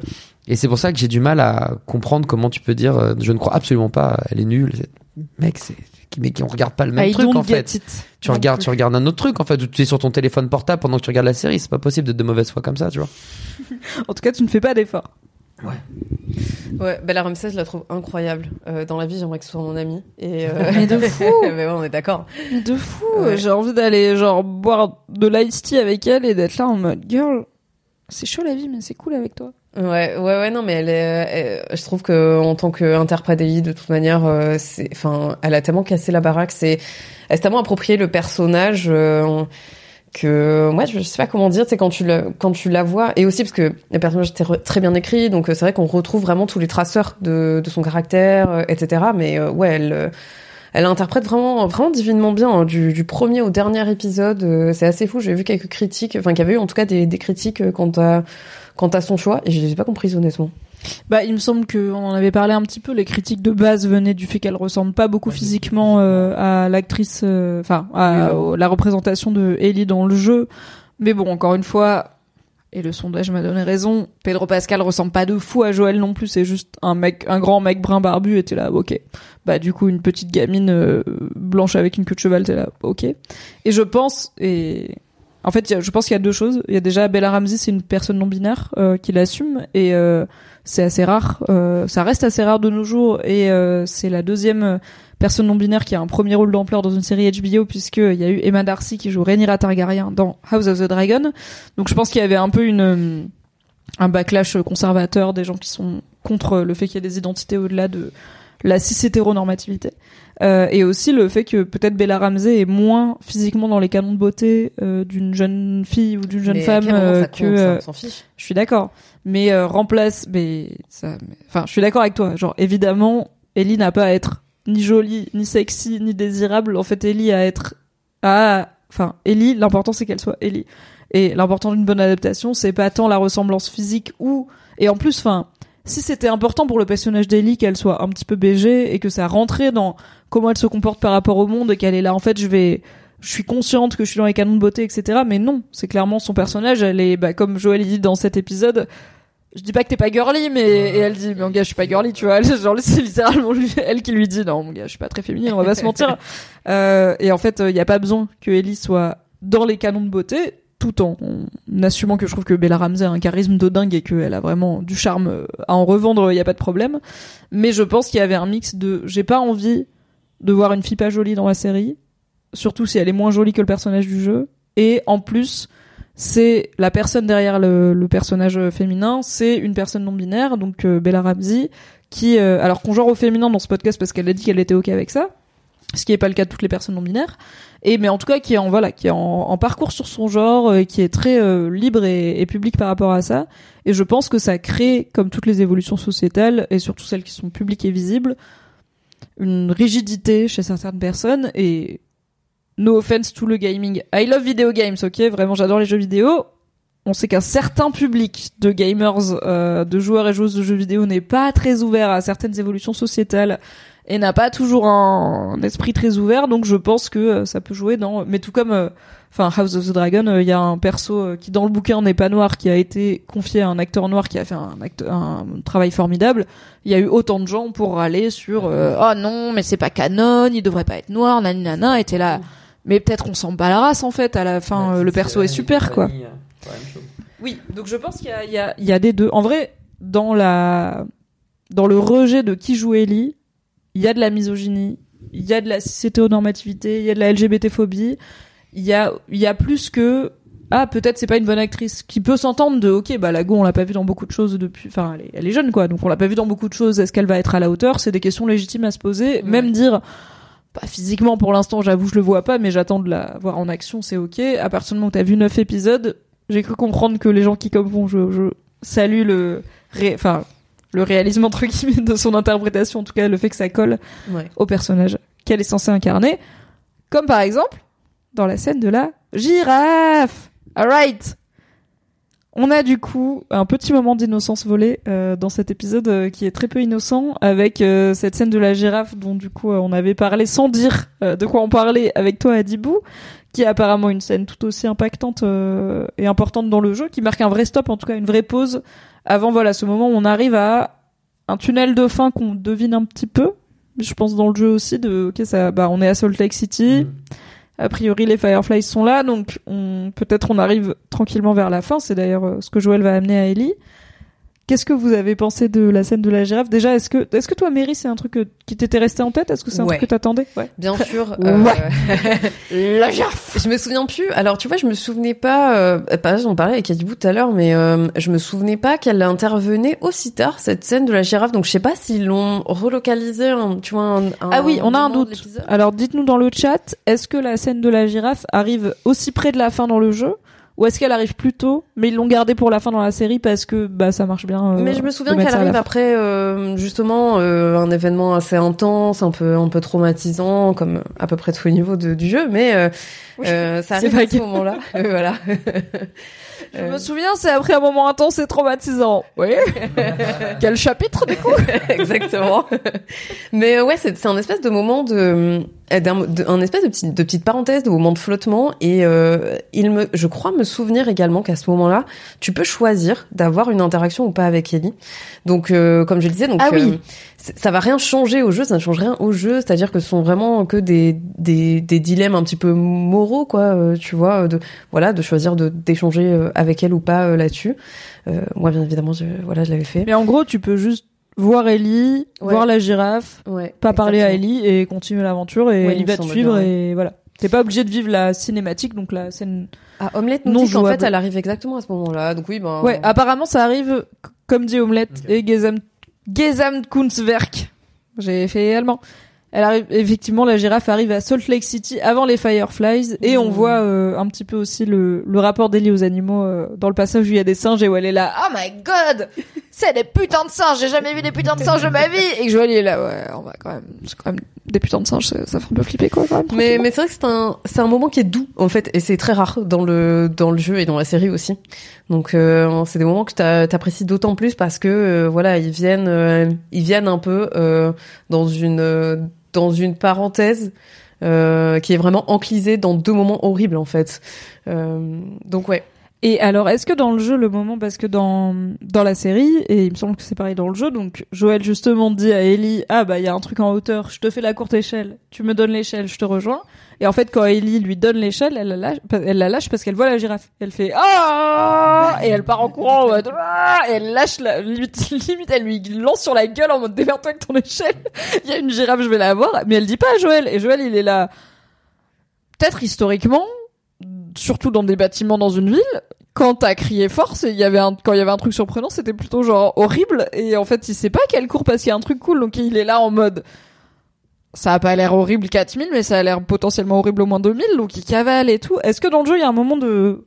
Un peu où tu es là en mode, tu sais pas qu'il va y avoir une girafe? Genre, tu cours et t'es là. Peut-être il y a un infecté. Genre, Ellie, elle part et toi, t'es là. Ouah, Moi, je me Elle m'a jeté l'échelle à la gueule et tout. Bah, je, je vais passer le micro du coup après, mais moi je me souviens qu'en fait, euh, euh, bah tu vois, j'ai le souvenir qu'ils sortent de cette de cette porte et après t'as les girafes. Mais je me souviens plus ce qui se passe à l'intérieur. Je crois que c'est juste une fin de niveau ou quelque chose Ouais, comme ça. je- moi, je me souviens pas du tout d'un moment euh, stressant ou angoissant ou un truc comme ça. Euh, Même manette en main, en fait, euh, tout est si apaisant et calme. Et euh, pour une fois, t'avais la sensation que c'était vrai, que t'allais pas avoir une une coquille dans dans l'omelette. Donc, euh, je j'ai pas ce souvenir, Mimi, pour être euh, pour être honnête avec toi. Euh, peut-être que le chat lui s'en souvient mieux, l'a fait récemment peut-être, mais euh, ouais non, comme comme Mary. euh, j'ai l'impression que c'est plutôt euh, tout doux bijou et que ça se passe bien quoi. Bah le chat dit c'est pareil dans le jeu. Euh, Ellie part en courant devant et Joël lui court après. Euh, Blopou dit dans cette scène j'étais en full empathie pour Joël, ce pauvre vieux daron qui tente de rattraper son ado qui fait nimp sans prévenir. Je suis d'accord, mais c'est aussi la vie quand on a une ado, quoi. C'est, ça fait partie du truc. Ce Nichou dit, moi j'étais vraiment interloqué, donc pas forcément paniqué en mode il y a un truc Ouais, méchant. Genre, euh, qu'est-ce Je qui se pense passe qu'il y a un juste, truc ouais. aussi où tu sens que, genre, j'ai vu, enfin, si t'as joué au jeu, t'en es à, je sais pas, quelques dizaines d'heures à ce moment-là, t'es là, bon, j'ai vu plein de fois, il y a un truc méchant qui arrive, et c'est pas là. C'est pas, c'est Ouais, pas voilà, ça qui est en c'est train de se passer. Il ouais. y a un truc qui arrive, mais c'est pas forcément un truc euh, horrible, quoi. Donc, euh, le, re- le regard de Papounet qui lui jette quand il la voit avec la girafe. Mais oui! Ah, et Omelette Douce dit, oui, Ellie lâche le- l'échelle tout pareil sur la tronche de Joël. Du coup, il comprend pas ce qui se passe parce qu'elle était complètement amorphe jusqu'avant ça, juste avant ça, et qu'il n'arrivait pas à la faire sourire, ce qui est du coup euh, reproduit dans la série aussi. Donc on a ce moment avec la girafe où euh, Joël euh, et Ellie lui donnent des petits buissons, etc. Et ensuite se retrouvent sur le toit de cet immeuble pour trouver leur chemin dans Salt Lake City. Chemin qui, je suis désolée, c'est pas hyper bossé leur plan parce que ils ont été à l'université où il y avait plus les Fireflies, il y avait une vieille random carte. Ils ont dit maybe on va aller à Salt Lake City. Ça a l'air d'être là où trois punaises pointent sur la carte, donc let's go. Et ils arrivent à Salt Lake City et quand au moment où ils prennent la bretelle pour rentrer dans la ville, Joël dit il y a un hôpital par là, c'est peut-être celui qu'on cherche. Et je suis là et peut-être pas parce que Salt Lake City c'est une très grande ville où il y a beaucoup d'hôpitaux genre what the fuck Enfin, vous êtes vraiment en mode on va se balader et trouver le bon hôpital. Je suis là mais enfin et bon. En tout cas, ils sont ils sont en train de repérer leur route vers on ne sait pas où euh, en haut de de cet immeuble et ensuite ils redescendent euh, après avoir euh, enfin ils redescendent ils remontent pardon euh, après avoir vu la girafe pour la suivre et c'est là où Joël propose à Ellie euh, l'improposable. Et ça pour le coup je sais pas du tout si c'est vraiment dans le jeu. Alors peut-être vous vous en souvenez. Sinon dites-le nous dans le chat. Est-ce que cette scène où euh, Joël propose à Ellie si t'as pas envie on n'y va pas. On s'arrête. On rentre. On rentre chez Tommy. On rentre à Jackson. Et on n'est pas obligé de faire ça. On n'est pas obligé d'aller voir les Fireflies. On n'est pas obligé. En fait on peut dire que t'es pas la sauveuse de l'humanité et on peut juste dire pousse on arrête. Et, et d'ailleurs Ellie elle lui dit mais on ferait quoi? Il est là. On rentre on s'en va, on rentre, on fait notre vie. Est-ce que c'est dans le jeu cette scène? Moi, je m'en souviens pas, mais Mary dit oui, le chat aussi apparemment.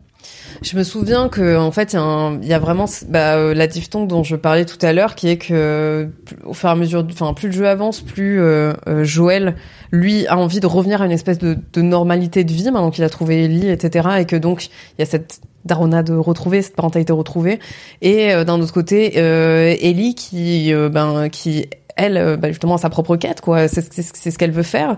Euh, et, et oui, alors je sais plus, je sais plus exactement si, euh, tu vois, ça se traduit comme ça dans le jeu, mais en tout cas, ouais, il y a, y vraiment cette, cette Il y a cette idée de Ouais. Vas-y, on lui, dit qu'on n'y va mais pas. tu n'es pas obligé en fait. Et elle, pour elle, il y a ce côté un peu inconcevable de, mais tu te rends pas compte, je suis la seule personne immunisée en fait. Donc si c'est pas moi, c'est qui? Mais alors, tu vois, alors je sais pas comment c'est dans le jeu. Moi, dans la série, la réponse de Ellie, je l'ai pas entendue comme je suis immunisée, je peux sauver le monde. Ce qu'elle dit, c'est en fait, j'ai pas fait tout ça pour rien. Tous ces gens que je connaissais, ils sont morts pour m'amener là.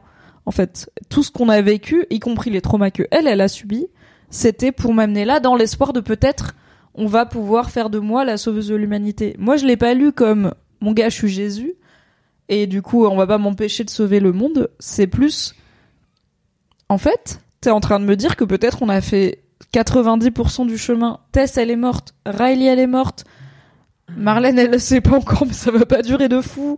Henri, il est mort. Sam, il est mort. Enfin, tous les traumas, les David, les évangélistes, les Crips, les mon cul, qu'elle a tout ce qu'elle a vécu. Joël peut lui dire, au pire, on rentre. Elle est là. Vraiment, si on rentre, tout ce qu'on a fait là, c'était pour rien. Et en fait, il y a des gens que j'aime qui sont morts pour rien. Sarah Muche dans le chat dit c'est le, le trauma du survivor, le, le trauma du survivant. Et oui, c'est un peu ça. Euh, c'est un vrai truc qui arrive quand on survit à une catastrophe ou à une situation voilà critique et pas d'autres. C'est qu'on a la la culpabilité du survivant ou de la survivante. C'est que on se dit bah, pourquoi moi j'ai survécu? Peut-être parce que j'ai un truc spécial à faire. Ellie, elle a littéralement survécu à sa mère qui est morte en lui pas en lui donnant vie, mais pas loin après. Un des premiers sons que bébé Ellie elle a entendu, c'est un coup de feu qui a tué sa mère qui a été tiré par la meilleure amie de sa mère, tu vois, genre en termes de elle est née dans la violence, on est quand même Al et en fait, sa vie n'a pas de sens si elle essaye pas au moins. Je pense pas que c'est il faut que je sauve le monde, c'est mon gars, si tu me dis que tous ces traumas que j'ai vécu c'est pour rien, ils vont tous se tripler, se quadrupler, se faire des gamins, aller boire des coups, se faire des fêtes de, des voisins des traumas et moi j'ai pas envie parce qu'ils habitent dans moi, tu vois, c'est chiant. C'est comme ça que je l'ai lu. Mais euh, il y a alors il y a Steel Marty sur le chat qui dit à les autres ne sont pas morts pour elle. Sam aurait été mordu de toute façon dans cette invasion d'infectés. Euh, Ellie ou pas Ellie? Oui, mais si tu réfléchis, Sam et Henry, ils seraient jamais passés par là à ce moment-là s'il n'y avait pas eu euh, Joël et Ellie pour les guider. Et notamment Sam, il- enfin Henry s'est laissé porter par Joël pour le... Enfin, il a dit à Joël, ok, tu vas sortir avec nous et tout machin. Enfin, oui, on est tous des grains de poussière et la vie aurait continué anyway. Et il y aurait une, une invasion de zombies et il y aurait une pandémie et tout ça. Mais elle a quand même eu en effet Ellie, enfin Tess, si elle rencontre jamais Ellie, elle est pas morte encore. Ou alors elle est morte, mais autrement. Et en fait, euh, Ellie, elle vit juste sa culpabilité de maybe tous les gens que j'aime bien, ils meurent. Comme je te l'ai dit, Joël, il y a pas si longtemps. Donc, merci de ne pas. donc on a cette confession et c'est là où on comprend pourquoi on va y aller. Genre, on va pas s'arrêter, on va pas rentrer, même si moi, depuis l'épisode 6, je suis là, mais restez chez les cocos. Ils ont des douches, ils ont le cinéma, c'est super. Restez là-bas. Eh bien non, ils ne vont pas y rester pour une bonne raison qui est que Ellie a besoin d'une raison de vivre quand même un petit peu. Ok, j'entends. D'accord, c'est une bonne raison. Et on arrive à la deuxième grosse confession de cet épisode, qui est la confession de Joël sur d'où littéralement il fait une joker en mode tu veux savoir comment j'ai eu cette cicatrice? Et il est là c'est pas fun comme histoire et effectivement l'histoire n'est pas fun puisque Joël confie à Ellie que euh, le lendemain de la mort de Sarah donc euh, jour 2 de l'invasion il a essayé de se donner la mort il n'a pas réussi il ne sait toujours pas pourquoi mais peut-être qu'il est en train de comprendre euh, pourquoi et ça on est d'accord c'est tout nouveau c'est pas dans le jeu Cette, euh, cette discussion. le fait que Joël ait hein. essayé de se suicider euh, Ouais, ouais, non, j'en ai pas. le après la mort de, de Sarah. Il de ce que j'ai entendu et lu, ce n'est pas dans le jeu. Ça me Qu'est-ce dit qu'on en a tout. Euh, bah, c'est encore une fois euh, un papa qui s'ouvre. Enfin, est-ce que c'est même pas plus qu'un papa à ce niveau-là, tu vois Genre, euh, est-ce qu'il essaye pas euh, de de- de- d'envoyer une sorte de message, à, dire à sa fille, à Ellie euh, Est-ce qu'il c'est pas un peu, je sais pas, culpabilisant aussi quelque part ou euh, tu vois, j'hésite entre le fait qu'il essaie de la réconforter aussi de cette manière en mode voilà, euh, j'ai vécu des choses difficiles, j'ai voulu, j'ai pas réussi, mais finalement je sais pourquoi, c'est un peu grâce à toi finalement et euh, si j'étais plus là, ben je t'aurais pas rencontré, donc euh, voilà, malgré tout je suis heureux. Euh, Est-ce que c'est pas un moyen aussi de l'empêcher de se euh, bah, de se foutre en l'air et euh, tu vois ce que je veux dire, genre en Hmm. étant euh, Je pense qu'il y a un déjà peu un peu un coupable truc dans le de- délire? Ouais, tu vois un peu de récupération en mode euh, c'est bien la communication, euh, c'est bien d'être honnête- être honnête avec tout le monde, mais peut-être qu'à un moment il y a le marionnettiste qui commence à arriver, qui commence légèrement à la manipuler. Donc je sais pas trop en fait euh, à quel point il est il est sincèrement sincère dans le bien d'Ellie et à quel point il est sincère mais pour son propre bien à lui, quitte à Bah, la c'est toute manipuler, la tu vois. question du final. Hein. Ouais, bien sûr. Finalement. Mais Mais, est-ce c'est que ça démarre pas là Enfin, est-ce qu'il y a qu'elle pas un truc commence- là, tu vois Ouais, bah ouais. Pour moi, elle commence aussitôt, c'est clair.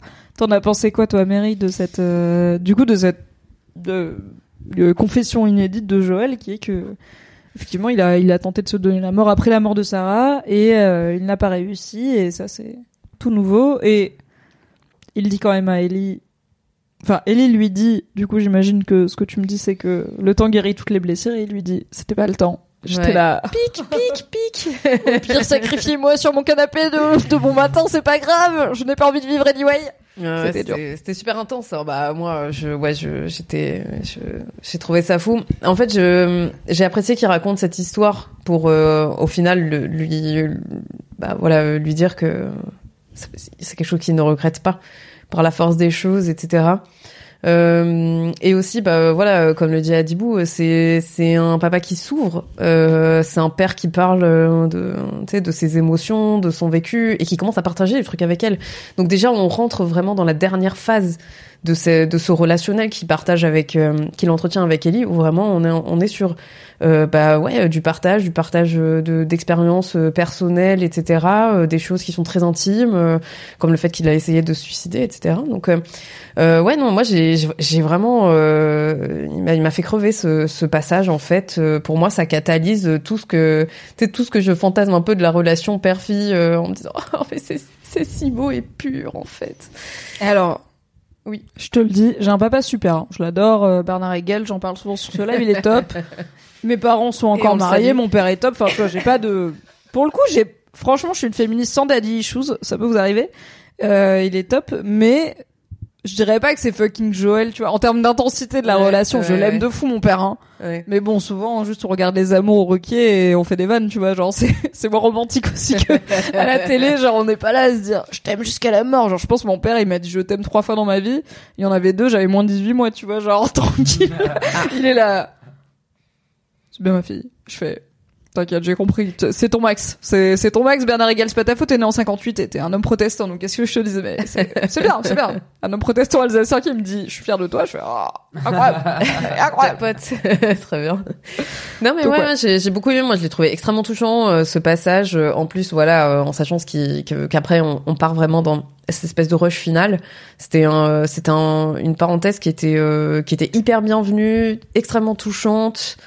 Euh, voilà, j'ai bien aimé euh, Daddy Issues euh, all along, mais c'est c'est ok. Ah bah, pas pour moi, hein. pour les pour les gens qui ont écrit cette histoire. Bien sûr. Alors en vrai, j'adorerais, et il y en a peut-être, euh, mais j'aimerais beaucoup lire beaucoup d'interviews de Neil Druckmann, euh, le créateur de The Last of Us, sur son propre daron. Ouais. Parce que je suis là, en fait, là, t'écris l'histoire d'un daron qui perd sa fille et qui retrouve une fille, et d'une fille qui retrouve un daron qu'elle a pour le coup jamais eu. Pour le coup, Ellie, elle est pas en mode, mon père me manque parce que Non, bah, elle a a jamais eu de figure paternelle, Ouais. ni de père direct, ni de.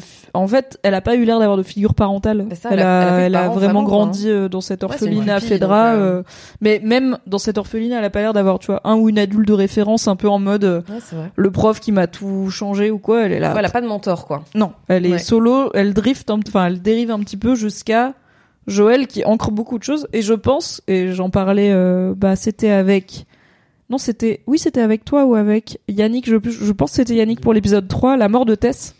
Je sais plus si elle meurt dans, si elle meurt dans l'épisode 2 ou 3. Euh, mais j'exprimais que j'étais hyper, en fait dans l'épisode où Tess meurt, donc à Boston, je crois que c'est le 2. Je crois on que était ensemble, ouais. On était ensemble. J'avais exprimé que, en fait, j'étais grave triste parce que il y a tout un lien, euh, pas mère-fille, mais femme adulte, euh, jeune femme, chez entre Tess et Ellie, où elle, déjà quand Tess elle lui fait des compliments, tu sens qu'Ellie elle est un peu en mode, ouais, je suis badass, bien sûr, et tout, je suis hyper courageuse.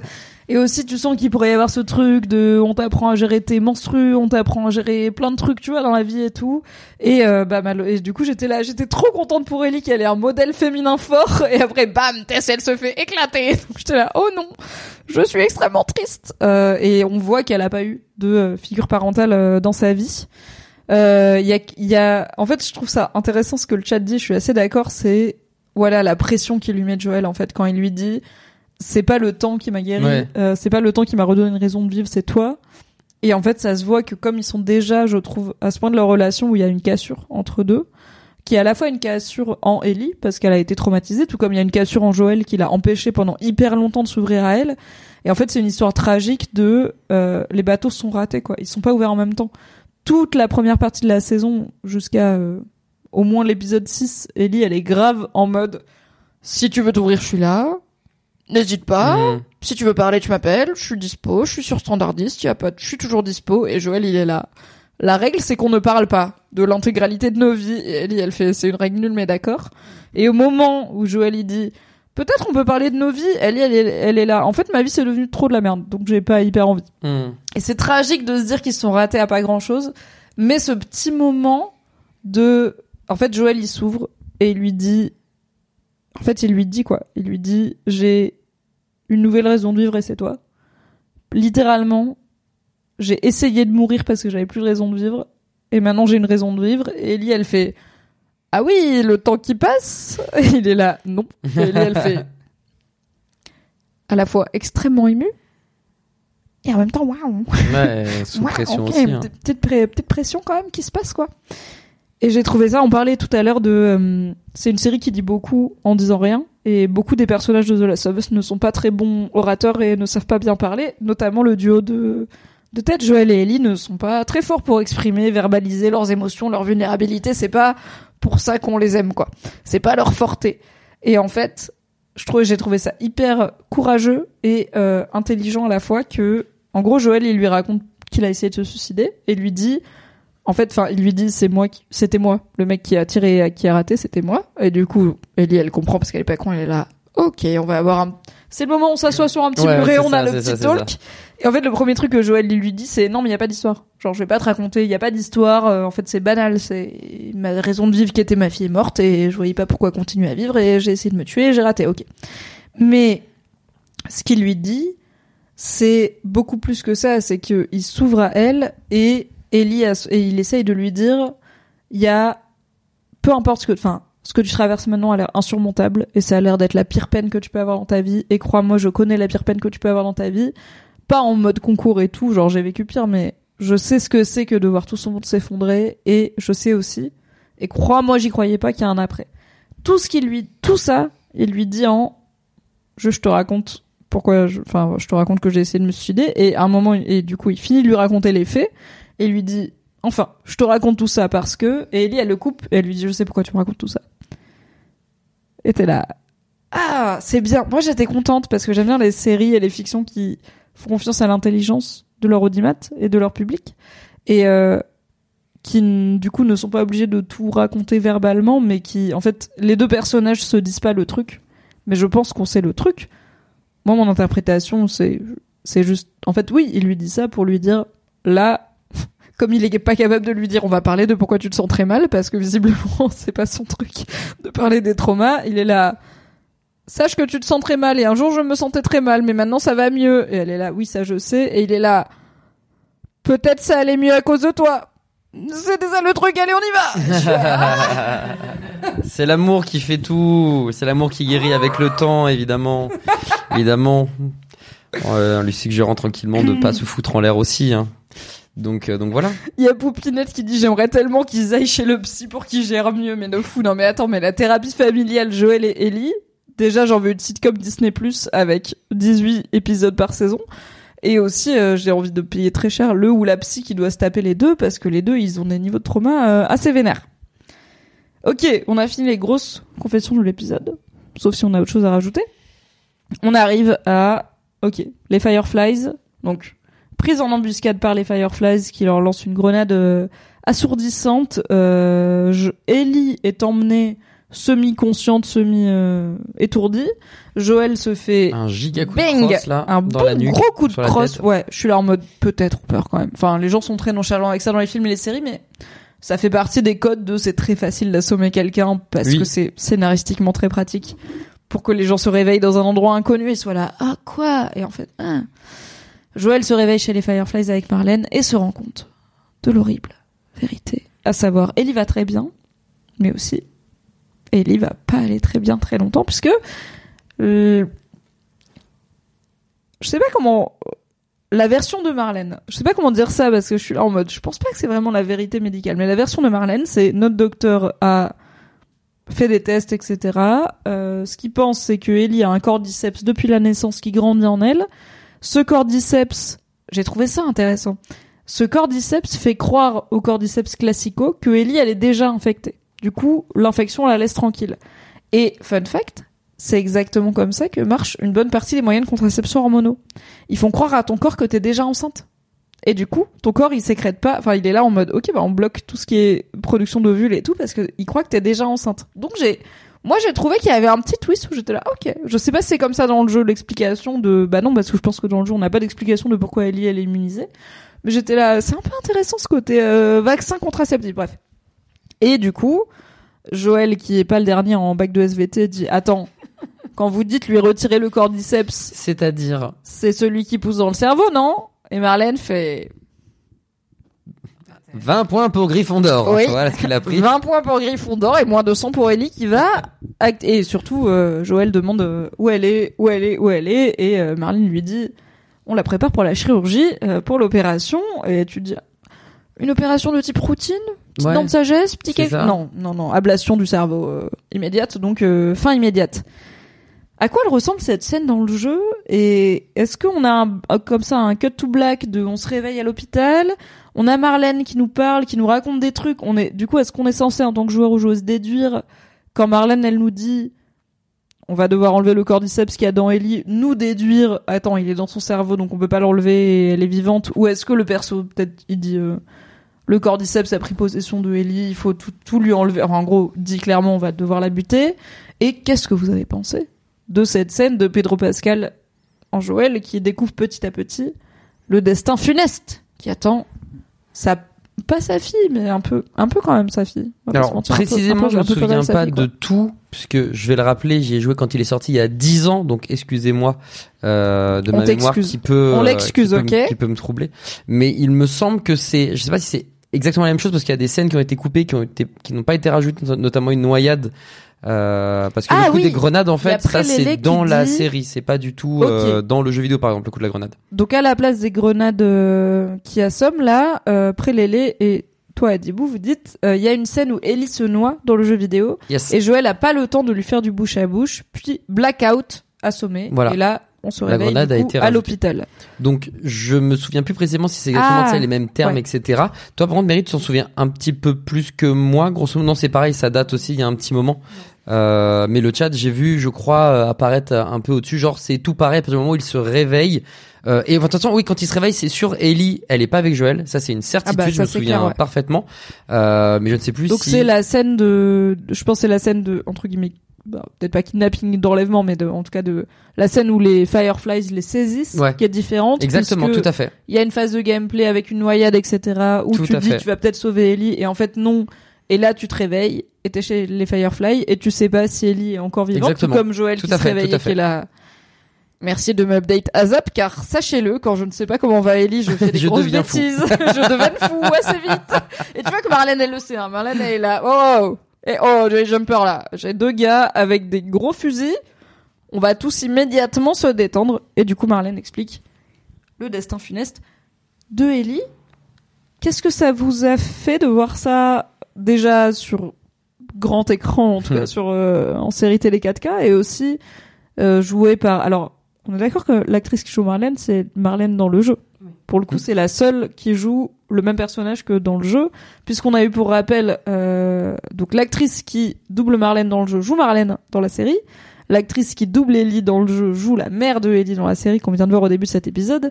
L'acteur qui joue Joël dans le jeu jouait le bras droit de David, le cannibale pédophile qui se prend un hachoir dans le cou à l'épisode précédent. Ah ouais. Et l'acteur qui double Tommy dans le jeu, donc le frère de Joël, euh, jouait le bras droit de Kathleen à Kansas City. Euh, ce mec avec les cheveux grisonnants et une bonne grosse barbe, très euh, milicien euh, mercenaire, qui se fait arracher la tête en deux par le gros gros zombie là, qu'on aimait pas trop. Qu'on n'a jamais revu parce que peut-être on s'en bat les couilles des zombies dans cette série. On va en parler. Donc, euh, quid de euh, cette prise de conscience? Comment, euh, toi, Mary, tu, tu as vu cette adaptation d'un quand même du moment clé où, en tant que joueur et joueuse et spectateur et spectatrice, tu dois comprendre en même temps que Joël, ils sont en train de me dire qu'ils vont la buter, Ouais. mais ils disent jamais on va la buter. C'est Parce qu'ils font toujours fort. passer ça comme Oui, euh, c'est le remède. On te dit toujours, voilà, euh, Ellie, c'est la clé, c'est le remède, etc. Euh, elle va aider à machin. Mais en fait, on te tout au long de, de, de ce périple, etc. Et en plus, toi en tant que joueur, enfin quand t'incarnes Joël, tu suis vraiment Ellie qui est dans ce truc de mais je veux le faire, je veux le faire. Tu vois, c'est- important pour elle en fait. Et donc euh, tu dis bon, ok, euh, mais à aucun moment tu sens que les deux en fait ne, ne réalisent que ça peut se solder par sa mort à elle. Life is full of what ifs. Some awesome, like what if AI could fold your laundry? And some, well, less awesome, like what if you have unexpected medical costs? United Healthcare can help get you covered with Health Protector Guard fixed indemnity insurance plans. They supplement your primary plan to help you manage out of pocket costs. No deductibles, no enrollment periods, and especially no more what ifs. Visit uh1.com to find the Health Protector Guard plan for you. Ryan Reynolds here from Mint Mobile. With the price of just about everything going up during inflation, we thought we'd bring our prices down.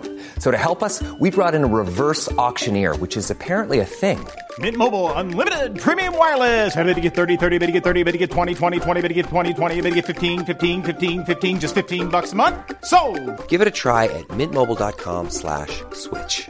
$45 upfront for three months plus taxes and fees. Promo rate for new customers for limited time. Unlimited more than 40 gigabytes per month. Slows. Full terms at mintmobile.com.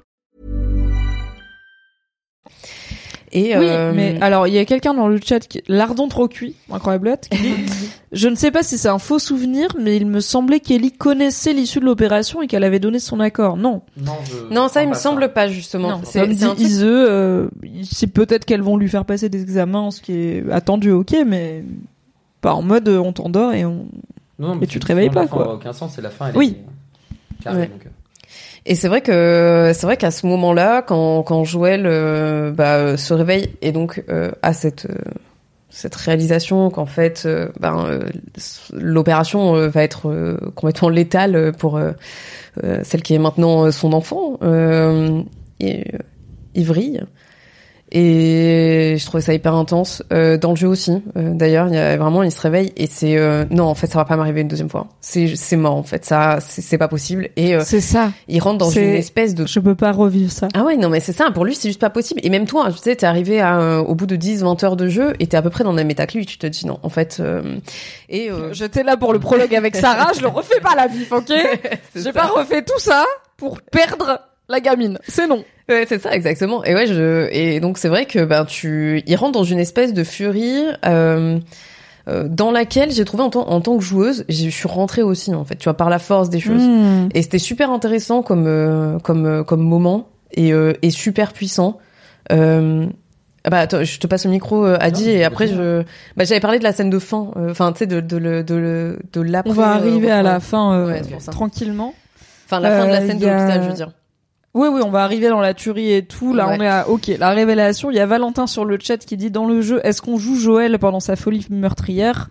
Clairement, oui, on ne joue On pas. joue à euh, Call of Duty Modern Warfare. hein, Ouais, clairement. voilà. C'est pas une cinématique qui se déroule sans que le joueur ou la joueuse fasse rien. C'est pas une, c'est pas Ellie qui est endormie. C'est, il va falloir buter tous les gens dans l'hôpital avant d'arriver à Ellie qui est, on ne sait où, euh, dans un état qu'on ne connaît pas encore, mais qui est en tout cas en danger. Donc oui, oui, on la joue. Euh, avant ça, est-ce que, en fait, est-ce que au moment où vous jouiez, ce cette révélation de les Fireflies, oui, était sincère dans on veut créer un remède à base de Ellie, mais soit ne le- soit le savaient, ne l'ont pas dit à l'époque, soit l'ont découvert entre temps. Peut-être que ce remède va passer par prélever son cerveau et désolé, on en a qu'un donc c'est compliqué de vivre sans.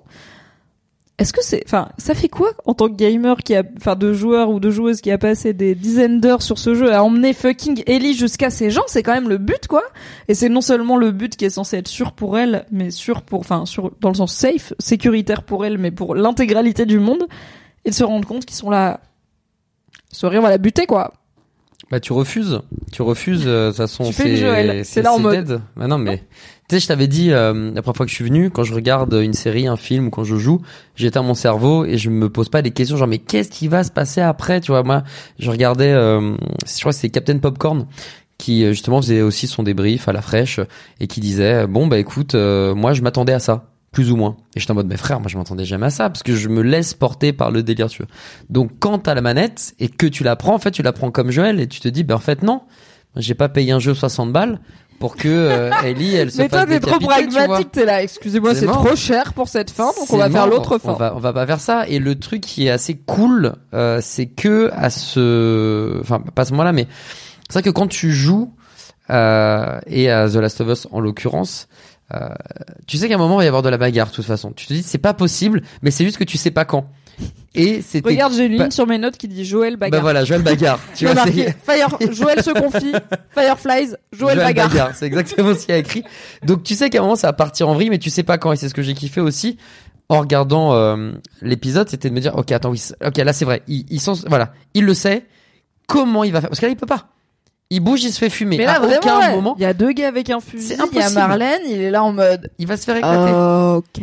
Et déjà il est chaud. Et Marlène lui dit écoute, je sais que t'es chaud, donc calme-toi tout de ouais. suite.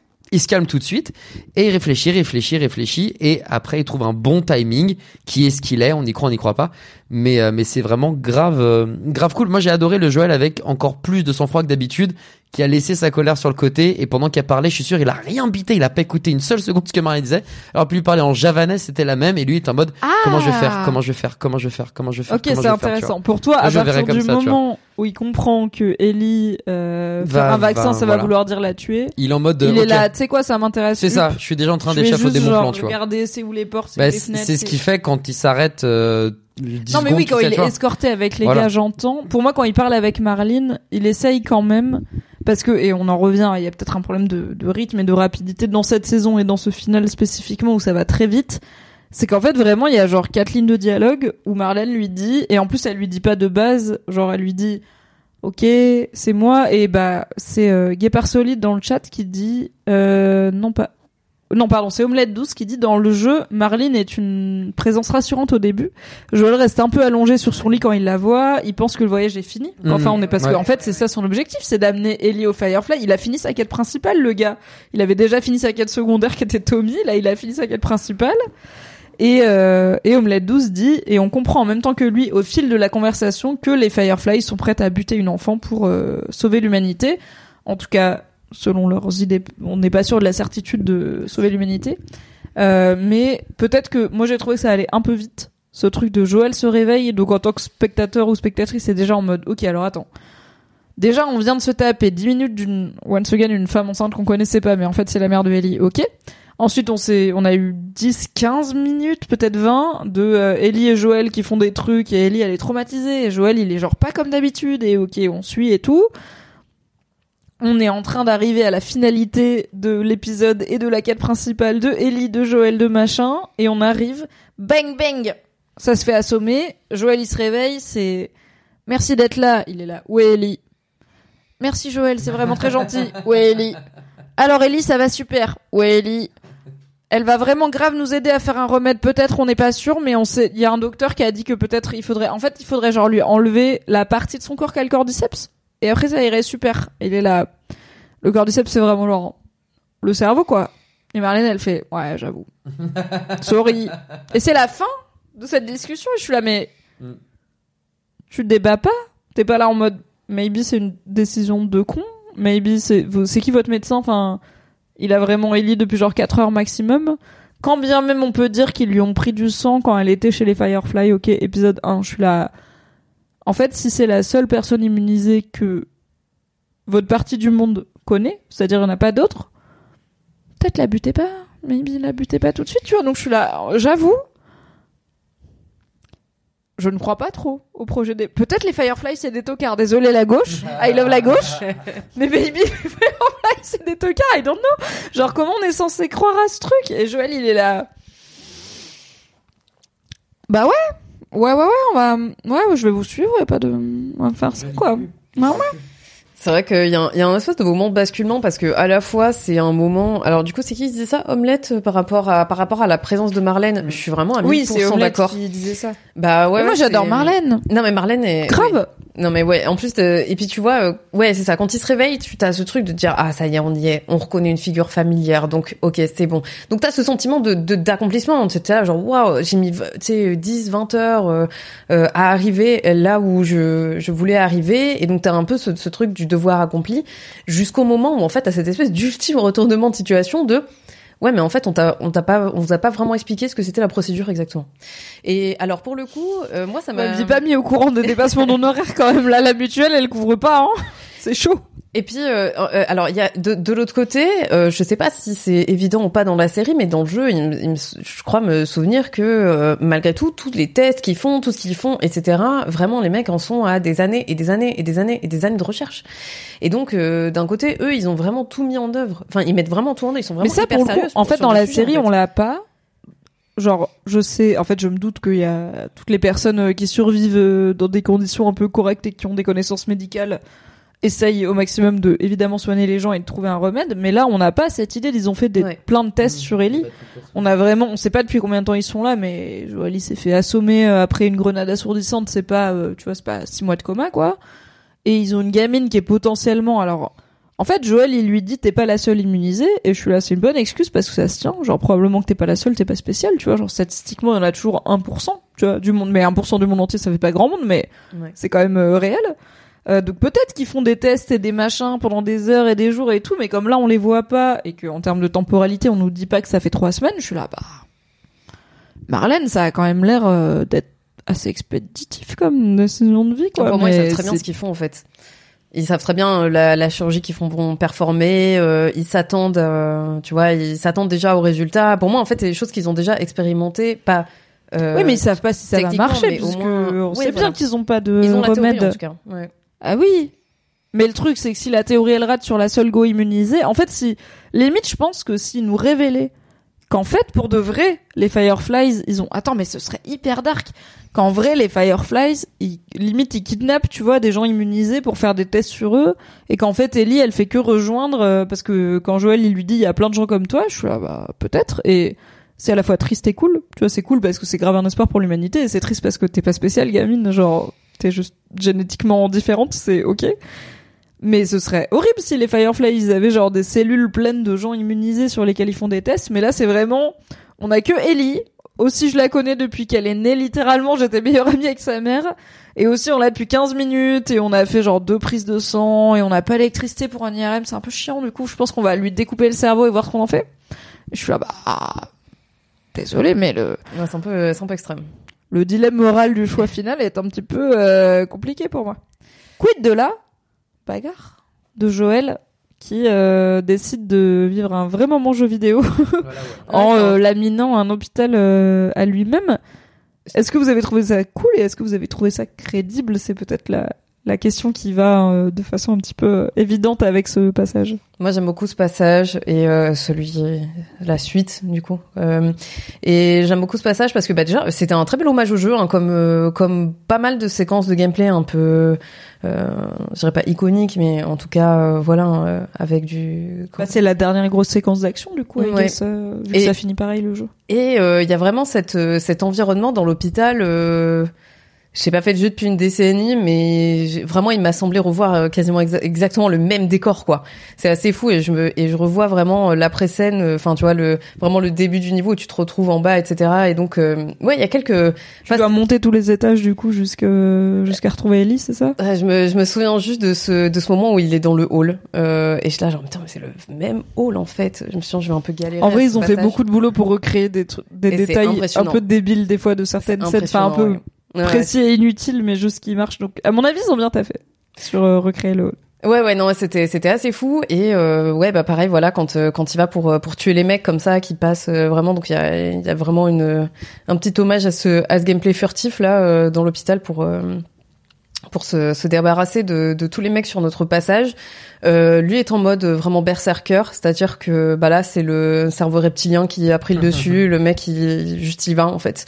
Euh, on voit qu'il marche totalement à l'adrénaline, euh, il est euh, tu vois quand quand les mecs le poussent hors du complexe, tu sais tu vois qu'il vraiment il réfléchit à tout, il regarde tout, il, il analyse tout, il s'arrête des fois en se disant peut-être que peut-être que Bah, il s'arrête et il regarde Ouais. tout autour de lui, notamment les panneaux et tout, en mode si je grappille deux secondes pour regarder c'est à quel étage on fait des trucs, ça va peut-être faire la diff. Et au final, il est possible que euh, ça fasse une vraie diff. carrément.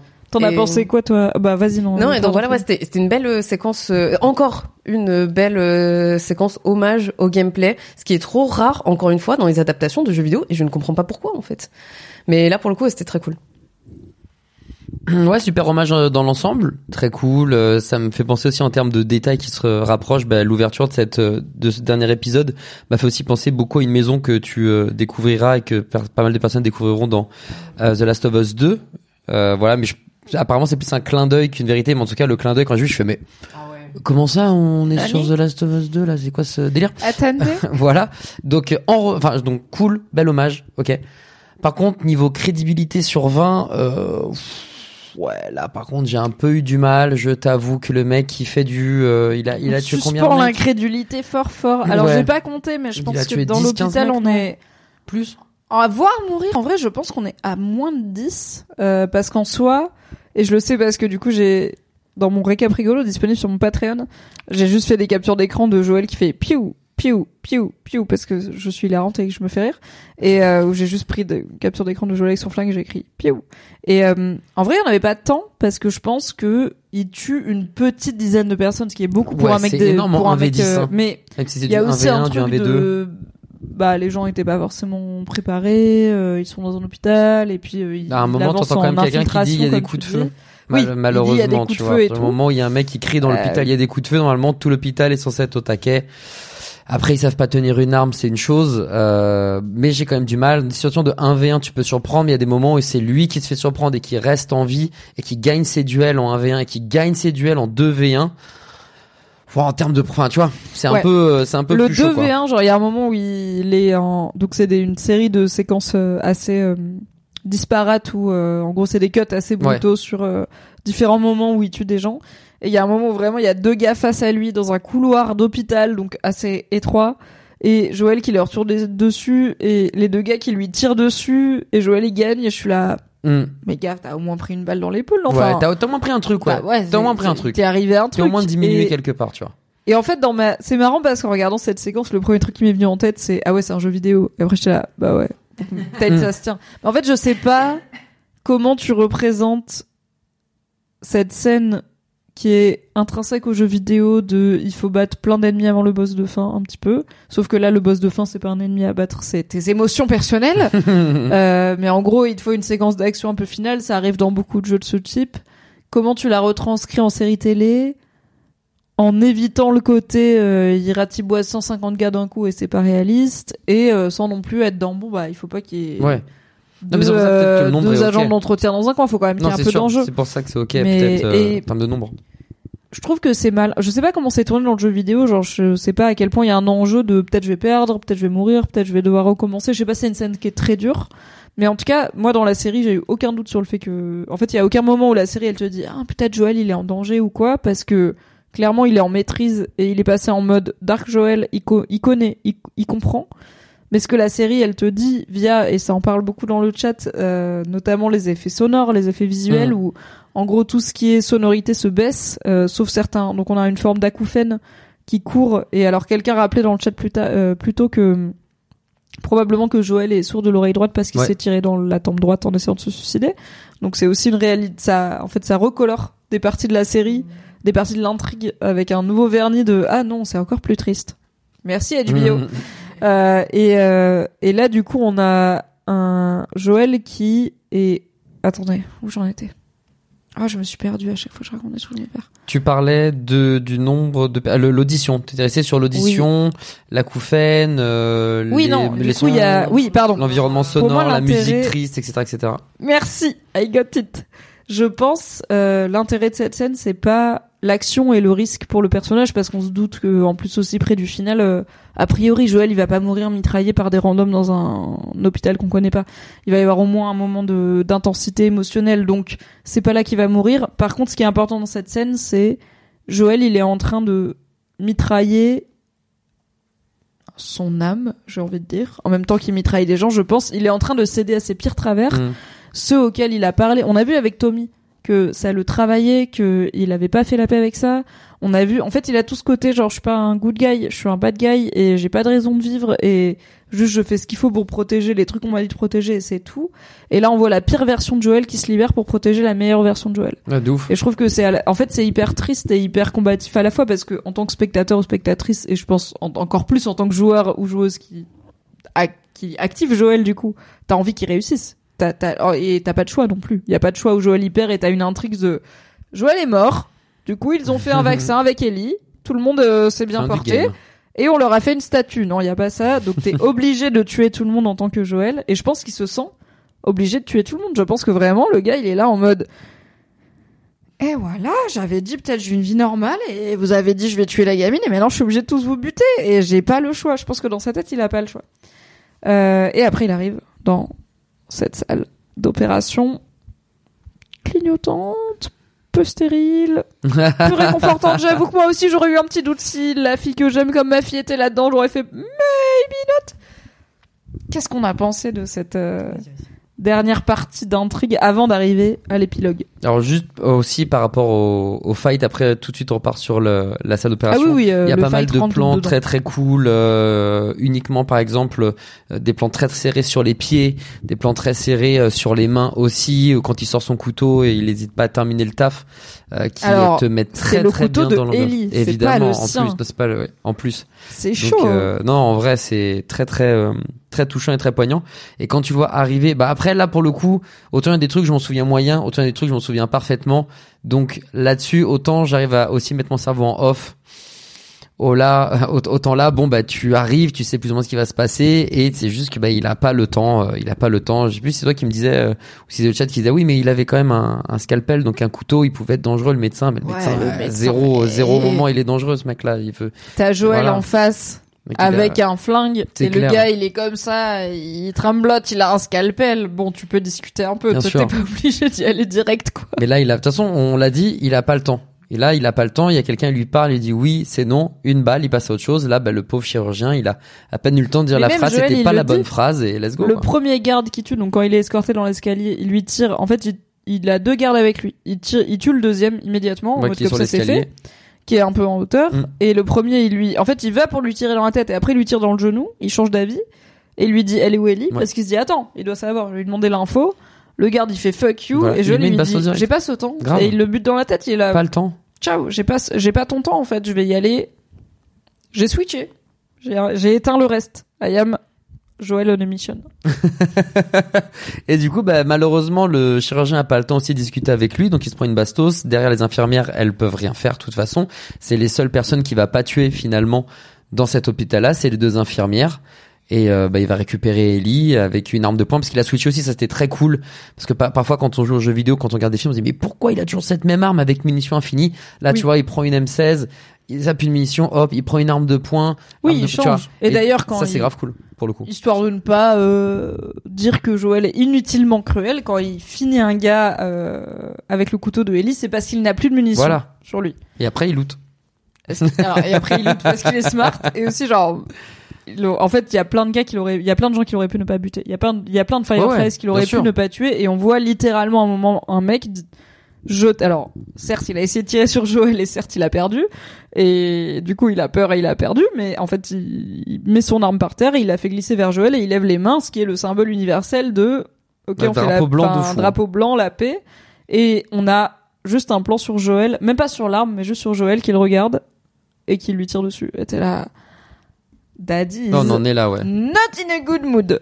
Qu'est-ce que t'en as pensé, Mary, de cette euh, fin niveau action de l'épisode avant de passer à la période plus euh, Ouais. discussion de Euh, cet épilogue? J'ai bien aimé. Alors il y a un petit caméo, mais euh, donc de d'une autre euh, actrice Oui. connue Ouais. Mais de, je- de l'univers de la Sauvage qui s'appelle Laura Ouais. Bailey, Tout à fait. euh, qui incarne une des une des, des Une des infirmières. infirmières. Alors Laura Bailey n'a pas de n'a pas de rôle à proprement parler dans The Last of Us Part 1. Je crois qu'elle a un rôle dans The Last of Us Part 2, si je ne dis pas de bêtises. Oui. Et euh, et je trouvais ça un petit peu dommage euh, qu'on la voit. Euh, en fait, j'ai trouvé ça un peu dommage euh, d'avo- d'avoir Laura Bailey sur un tournage et de lui donner un si petit euh, rôle. Mais Alors, si je peux te rassurer, littéralement, j'adore Laura Bailey, donc voilà, c'est pour ça. Personne ne le sait si tu le sais pas. En fait, si on te le dit pas, ouais, clairement, clairement. elle est vraiment avec une Charlotte d'infirmière euh, Alors, jusqu'au sourcil, avec un Moi, je suis rendu masque, compte parce que j'ai vu son nom dans le générique. Je fais quoi Il y avait Laura Ah, Bailey. C'est quoi ok. cette histoire? Bon, j'avoue, moi, j'étais déjà émotionnellement compliquée pour le générique. Ouais, je Et aussi, je regarde pas trop les noms et, et des fois, je les oublie, mais pour moi, c'est un petit genre.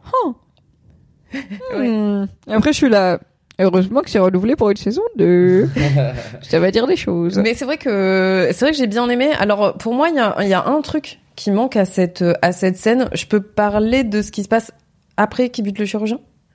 Oui, oui, oui, oui, tu peux. En fait, un truc qui ne se passe pas euh, passe- et que j'ai trouvé super. Et d'autant euh, plus si c'est un truc dans le jeu qui est pas dans la série, parce que Alors en fait, je sais pas si c'est dans la dans le. Moi, j'ai le souvenir, j'ai ce souvenir, mais peut-être qu'il est, tu vois, complètement erroné. Mais je me souviens de ce moment extrêmement fort et très euh, très puissant et très intense. Oui, je sais, tout est très fort, très puissant et très intense. C'est The Last of Us, donc C'est pour ça qu'on est là, ok où euh, en fait euh, Joël tient Ellie dans ses bras, euh, mais il continue de se faire poursuivre. Euh, en fait, tu vois plein de mecs arriver et donc euh, voilà, ça, ça a plus son sens des mecs qui ont été alertés par tout ce qui se passe, etc. Oui.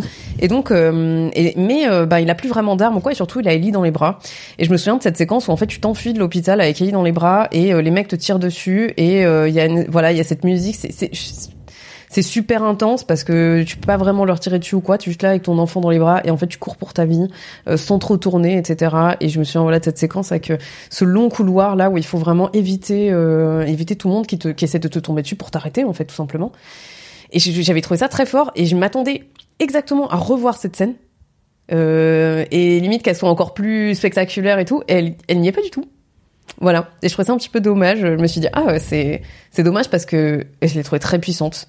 Voilà. Le fait de, le fait vraiment que, qu'il arrive à, enfin, qu'ils, voilà, qu'ils sont en train de, de courir avec sa, sa fille euh, dans les bras et tout. euh, bon, voilà. Bah, c'est ça, c'est qu'il y a le symbole de la dernière fois qu'il a eu sa fille à lui dans les bras, elle est Mhm. morte littéralement Bah, ouais. dans ses bras, tuée par encore une fois pas un infecté ou un zombie, mais une figure d'autorité, une figure normalement qui protège les gens, qui était un soldat quoi, un militaire, qui euh, lui a tiré dessus. Alors même qu'il lui a dit on n'est pas infecté, enfin il a ouais porté une, une jeune fille dans les bras pour Joël, c'est 18 séances de psy Ah clair. immédiatement. C'est clair, c'est clair. Mais voilà, comme le dit, comme le dit Omelette douce, euh, il y a une sirène d'alarme, les lumières deviennent rouges. Ouais, je me souviens que je me souviens qu'il s'intensifie vraiment. Il y, a- il y a vraiment, euh, euh, il y a vraiment une espèce de, de fin à ce niveau de, de l'hôpital qui n'existe pas du tout dans la série. Et Après, moi, ça je trouve ça intéressant justement que dans la série sur le départ. Alors, du coup, on va parler aussi de la scène dans le sous-sol avec euh, Ah dans oui. le parking souterrain avec Marlene. Ouais, ouais. euh, que le départ de l'hôpital soit pas une cavale euh, effrénée, ce qui je trouvais un petit peu facile entre guillemets où en fait pour moi tout cet épisode final il se passe quand même beaucoup dans l'urgence en tout cas à partir de la révélation de euh, Ellie euh, pour faire le vaccin il va falloir qu'on lui prenne son cerveau et du coup qu'on la tue Joël il est en mode urgence totale et ça se comprend parce qu'en plus on comprend qu'il arrive relativement in extremis euh, elle est déjà euh, la gamine elle est déjà sédatée, elle est avec les chirurgiens, les infirmières et tout. Euh, donc j'aime bien que après toute cette urgence, en fait Joël il arrive avec Ellie dans ses bras dans le parking souterrain et il a un petit moment de et en fait il y a Marlene qui lui parle et il a un peu un truc de oh, il a un peu un truc de Eh, c'est pas fini encore genre il y a encore toi. Et en fait il continue je pense à être même si euh, c'est Marlene et c'est pas exactement une des centaines de PNJ qu'on peut tuer sans, sans conséquences et sans, sans, émotion, bah, il est un peu en mode, eh, je veux juste sortir de là avec la gamine. Et en fait, vous pouvez mettre un milliard de Marlene si vous voulez sur ma route, ça va juste être une nuisance qui me ralentit un peu et pas beaucoup plus. Et alors, dans le chat, quelqu'un demande, euh, plusieurs personnes demandent euh, pourquoi est-ce qu'il tue les infirmières et pas le chirurgien au moment où est-ce que c'est parce que c'est des femmes euh, qu'il les laisse mourir? Perso, je pense pas. Je pense Pourquoi est-ce qu'il tue le que- chirurgien et pas les infirmières, c'est ça? Pourquoi il tue pas les infirmières surtout? Parce qu'il a tué tout le monde jusqu'ici. Nota- Tu vois, il y a un gars qui jette son arme, qui lui dit je fais la paix, il le tue. Il y a un gars qui mitraille, il va quand même le tuer avec son couteau. Bon alors certes il est armé, Ah, mais, mais il aurait pu sont- juste lui prendre son arme. Je pense qu'elles sont pas là pour défendre, elles sont pas non plus là pour performer la chirurgie. Les, les infirmières, elles sont vraiment en soutien, en support. Techniquement, euh, elles Ouais, sont pas alors, menaçantes, euh, quoi. En soutien, en support d'une chirurgie qui tue quelqu'un, c'est quand même. Ouais, mais c'est pas elles qui vont le performer euh, au final si le chirurgien il est mort. Quoique. Mais en fait, enfin, si tu, Ouais, c'est pour ça. je vais pas faire un fucking point Godwin, tu vois. Mais Ouais. des fois, tu participes à des trucs et t'es pas toi-même acteur du truc. Mais tu participes quand même à un truc qui est hyper craignos, tu vois. Genre, tu peux te dire, je participe à une opération pour, genre, oui, je, en fait, elle monitor. Si tu pars du principe qu'il y a le serment d'Hippocrate que, à la base, le personnel soignant, les gens qui ont fait de la médecine leur vocation ne doivent pas causer le mal, et bah, elles sont pas censées euh, assister lui- à l'opération d'une ado qui va mourir. Après, on peut dire peut-être elles savent pas, mais bon, Ouais. si elles sont bonnes dans leur job, elles savent Et que. puis surtout, il tue ceux qui entravent sa route. Et c'est Oui. pour ça, hein, le, Ah, lui, dit- il a pas de problème, mec, hein. poussez-vous. Non, tu veux pas te pousser. Boum, poussez-vous. Oui, d'accord, on se pousse. Ben, dans ce cas, il prend il s'en va, quoi. Oui, oui. Il y a Lolo Kun qui dit sur le chat, Joël n'aurait pas tué le chirurgien sans doute s'il ne l'avait pas menacé et qu'il lui avait obéi. Je suis là, je suis complètement d'accord. Ouais, ouais, ouais, ouais. Le gars, c'est la première personne qui a dit Qu'est-ce qu'il aurait dû? non. Et Joël a dit la réponse, la bonne réponse est oui. Un indice chez vous. La personne qui a dit non est décédée. Quelle est la bonne réponse? C'est oui? Super. On y va avec tonton Joël. Donc ouais, il est pas un tueur fou et euh, je pense qu'aussi il y a un truc de alors je pense pas que c'est misogyne parce que c'est des femmes, je pense que c'est des femmes pour plein de raisons notamment euh, déjà la réalité de la vie euh, et du patriarcat et aussi peut-être des trucs à voir en saison 2 mais euh, je pense pas qu'il les épargne parce que c'est des femmes et Joël il a jamais eu ce côté de ah les femmes c'est intouchable les femmes c'est miraculeux et tout. Au contraire on- même même avec sa propre fille quand elle était vivante on a vu qu'il l'a chambrée quand même bien Ouais, euh, ouais, ouais. bien sérieusement. Donc je pense que c'est un vrai truc de tous les gens que j'ai tués jusqu'ici ils étaient quand même à minima peut-être pas armés à l'instant T mais soldats quoi. Euh, ils avaient un peu des trucs de soldats ils avaient des trucs d'armes là visiblement vous êtes euh, et puis peut-être il est fatigué tu vois il est là et maintenant j'ai atteint la gamine. Plus rien peut m'empêcher d'avoir la gamine juste donnez-moi la gamine et let's go qu'est-ce que t'as pensé de toute cette euh, toute cette bagarre toute cette mort tout ce Hmm. sauvetage de Ellie mais à toi de cost à quel Ah bah Marlene qui disait on a perdu la moitié des lucioles. Bon bah là on a perdu l'autre moitié. Hein. Littéralement il est venu euh, à lui Ah tout oui. seul décimer tout le monde hein, quasiment. Et bah, elle a quand même dit à Joël, en effet, euh, on l'a pas noté, elle dit à Joël quand elle, euh, quand il se réveille, j'ai perdu la moitié Mm. des Firefly en traversant tout le pays pour venir ici. J'avais cinq gars qui étaient juste à ma protection personnelle et ils sont tous morts et vous étiez deux. Comment vous avez Mm. fait Ouais, Et Joël, elle, il dit, ouais, c'est Ellie. Elle est là, non mais, Donc, t'as euh, pas quand même. Elle a vraiment 14 ans, donc probablement c'est toi. non non mais c'est euh, c'est bon voilà à part la scène que j'ai trouvé un, un poil too much euh, j'ai trouvé ça euh, encore une fois même si tout est précipité parce que l'épisode il est court parce qu'il faut aller vite et c'est peut-être aussi euh, peut-être le meilleur épisode pour ça finalement. On est là en mode oh, on a voulu plus on a voulu euh, mais en fait euh, le fait que ça soit vraiment dans le rush en termes de minutage de découpage d'épisodes fait que ben on le ressent encore plus quand on regarde la, la série. Et c'est vrai que bah toi t'as peut-être pas kiffé Mary le fait qu'il n'y ait pas de euh, ce côté de fuite qui était très prenant dans le jeu. Bon en vrai je suis content parce que ça m'aurait encore sorti de la série en mode frère il y a encore 10 mecs qui lui tirent dessus il survit. C'est autant dans le jeu tu prends une bastos son écran il est un peu sombre puis à la première sombre il est un peu sombre mais tu continues à avancer. Là si tu prends une bastos c'est qu'il reste en vie ouais je- bon bah vas-y je vais regarder euh, Ah, de fou. je vais regarder Si Dingo et Max fait tu vois. Encore 10 minutes de course poursuite, Ouais. shooting dans les souterrains, j'aurais dit bon, c'est peut-être pas le meilleur façon de passer 10 minutes supplémentaires euh, sur une saison qui est déjà tight. Exactement. Donc euh, pour le coup, globalement, je suis euh, ravi de cette fin. Et puis quand on voit Marlene dans le parking, là, pour le coup, euh, on s'approche vraiment du jeu vidéo et euh, Ah bah, du voilà, le classico classique. Arrivons-y. Est-ce que dans le jeu vidéo c'est pareil? Marlene Ouais. trouve Joël dans le parking, lui dit en fait frère, euh, tu peux la sauver là maintenant si tu veux, mais sa vie c'est quand même de la merde parce que il y a une pandémie avec des zombies, je sais pas si t'as remarqué, et c'est la seule personne qui peut l'empêcher, donc tu lui sauves la vie, mais en, mais en même temps non. Donc peut-être Ouais. on peut faire la paix. De, de mémoire, il y a cette discussion justement, elle lui explique, mais c'est une discussion qui coupe assez court parce que je crois que Joël, pareil, genre, euh, il prend le temps de dire un ou deux mots, puis là, après, en fait, il... et c'est très rigolo parce que tu le, tu le vois entre guillemets pas venir, sauf ceux qui le voient venir, mais en fait, oui, le gun est caché sous, euh, on va dire, le, le- Ah, la dans le robe. jeu euh, aussi bah, moi, je, le, je me souvenais pas qu'en fait, il y avait ça et le mec qui tire. Enfin, du coup, c'est toi ouais, qui, le- en gros qui- il est resté déclenche, armé sous la chemise d'hôpital de Exactement, tu Ellie vois. et, que tu vois pas dans et la Marlène série. ne savait pas du Dans coup. la série, tu te dis, bah, il la prend à deux mains et du coup, il y a pas. Mais en fait, il y a aucun plan qui Mais te parce qu'il a appris de le- Sarah.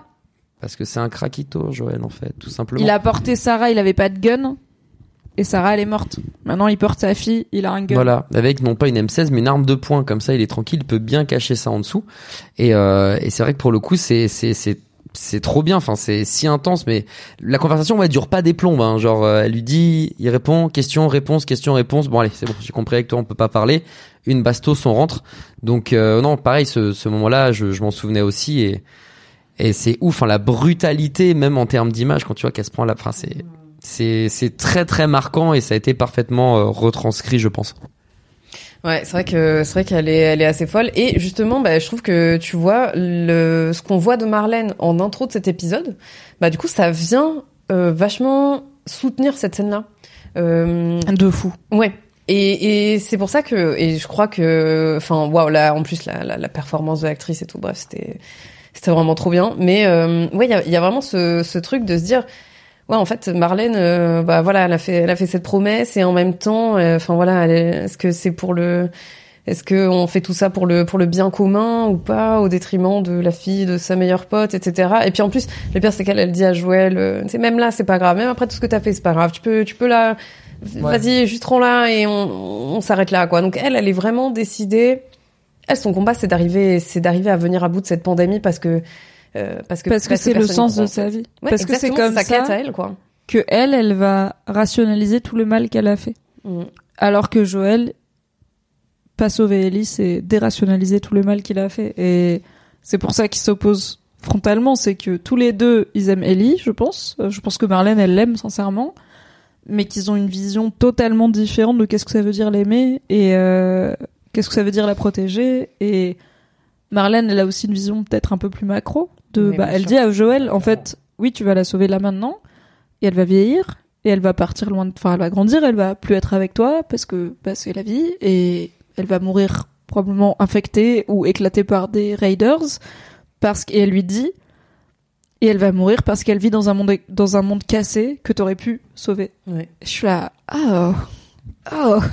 c'est le dilemme du train quoi Non, mais en vrai, ouais, elle, hein. elle y va à la jugulaire quand même, même si les méthodes médicales des Firefly sont peut-être perfectibles. Elle est, en fait, son, son raisonnement, il se tient. C'est, en fait, enfin, mon gars, tu bosses sur du court terme. C'est pas possible de bosser sur du court terme et du, moi, je tiens à cette personne. Tout le monde tient à des gens à court terme. Et aussi, la vie, c'est macro au long terme, quoi. Ouais. Et, et ouais, il y a ce et euh, bah comme le dit euh, Marty euh, dans le chat, il y a euh, bah voilà, ça se ça se conclut sur euh, le fait qu'il vraiment il lui met une balle dans la tête en lui disant que s'il la laisse en vie, ils arrêteront pas de la poursuivre. C'est hyper radical, c'est dur, c'est vraiment c'est d'une violence sans pareil et en même temps, j'aimerais avoir l'avis si c'est possible des parents sur le chat. Ah oui, si Ouais, vous êtes parent ou avoir parente, l'avis des parents sur le chat. Est-ce que voilà, on imagine que vous êtes Joël et en fait votre enfant, euh, voilà, et on va performer une chirurgie sur lui, euh, mais euh, vraiment dans les mêmes dans la même situation. euh, cet enfant n'est pas au courant. Euh, euh, mais Oui, temps, ça- mais c'est très important ça. Parce que Marlene Ah, bien dit sûr. à Joël à l'hôpital, Ellie ne sait pas, elle n'aura pas peur, elle elle, n'aura dort, pas mal, etc. elle n'aura pas mal. Ouais. Mais du coup, ce qu'elle dit aussi, c'est elle a pas le choix. On lui a pas dit. Bah non, On lui a jamais Et dit. je pense que et- c'est ça le, le plus gros truc. C'est-à-dire que si à partir, à partir du moment où Ellie sait qu'elle meurt, et qu'elle choisit quand même d'y aller, en fait, bah, il y a pas de question à se poser. C'est son choix, point, tu vois. Il y en aurait, en vrai. Non, mais- mais, on va en Ben, parler. Si on respectait le consent- son consentement à elle euh, purement, tu vois, il y en- il y en aurait pas. En Oui. fait, si c'est ce qu'elle choisit de faire, dans ce cas-là, ok. Mais là, le fait de savoir que, ben, en fait, euh, Ellie Mais personne lui a laissé le choix.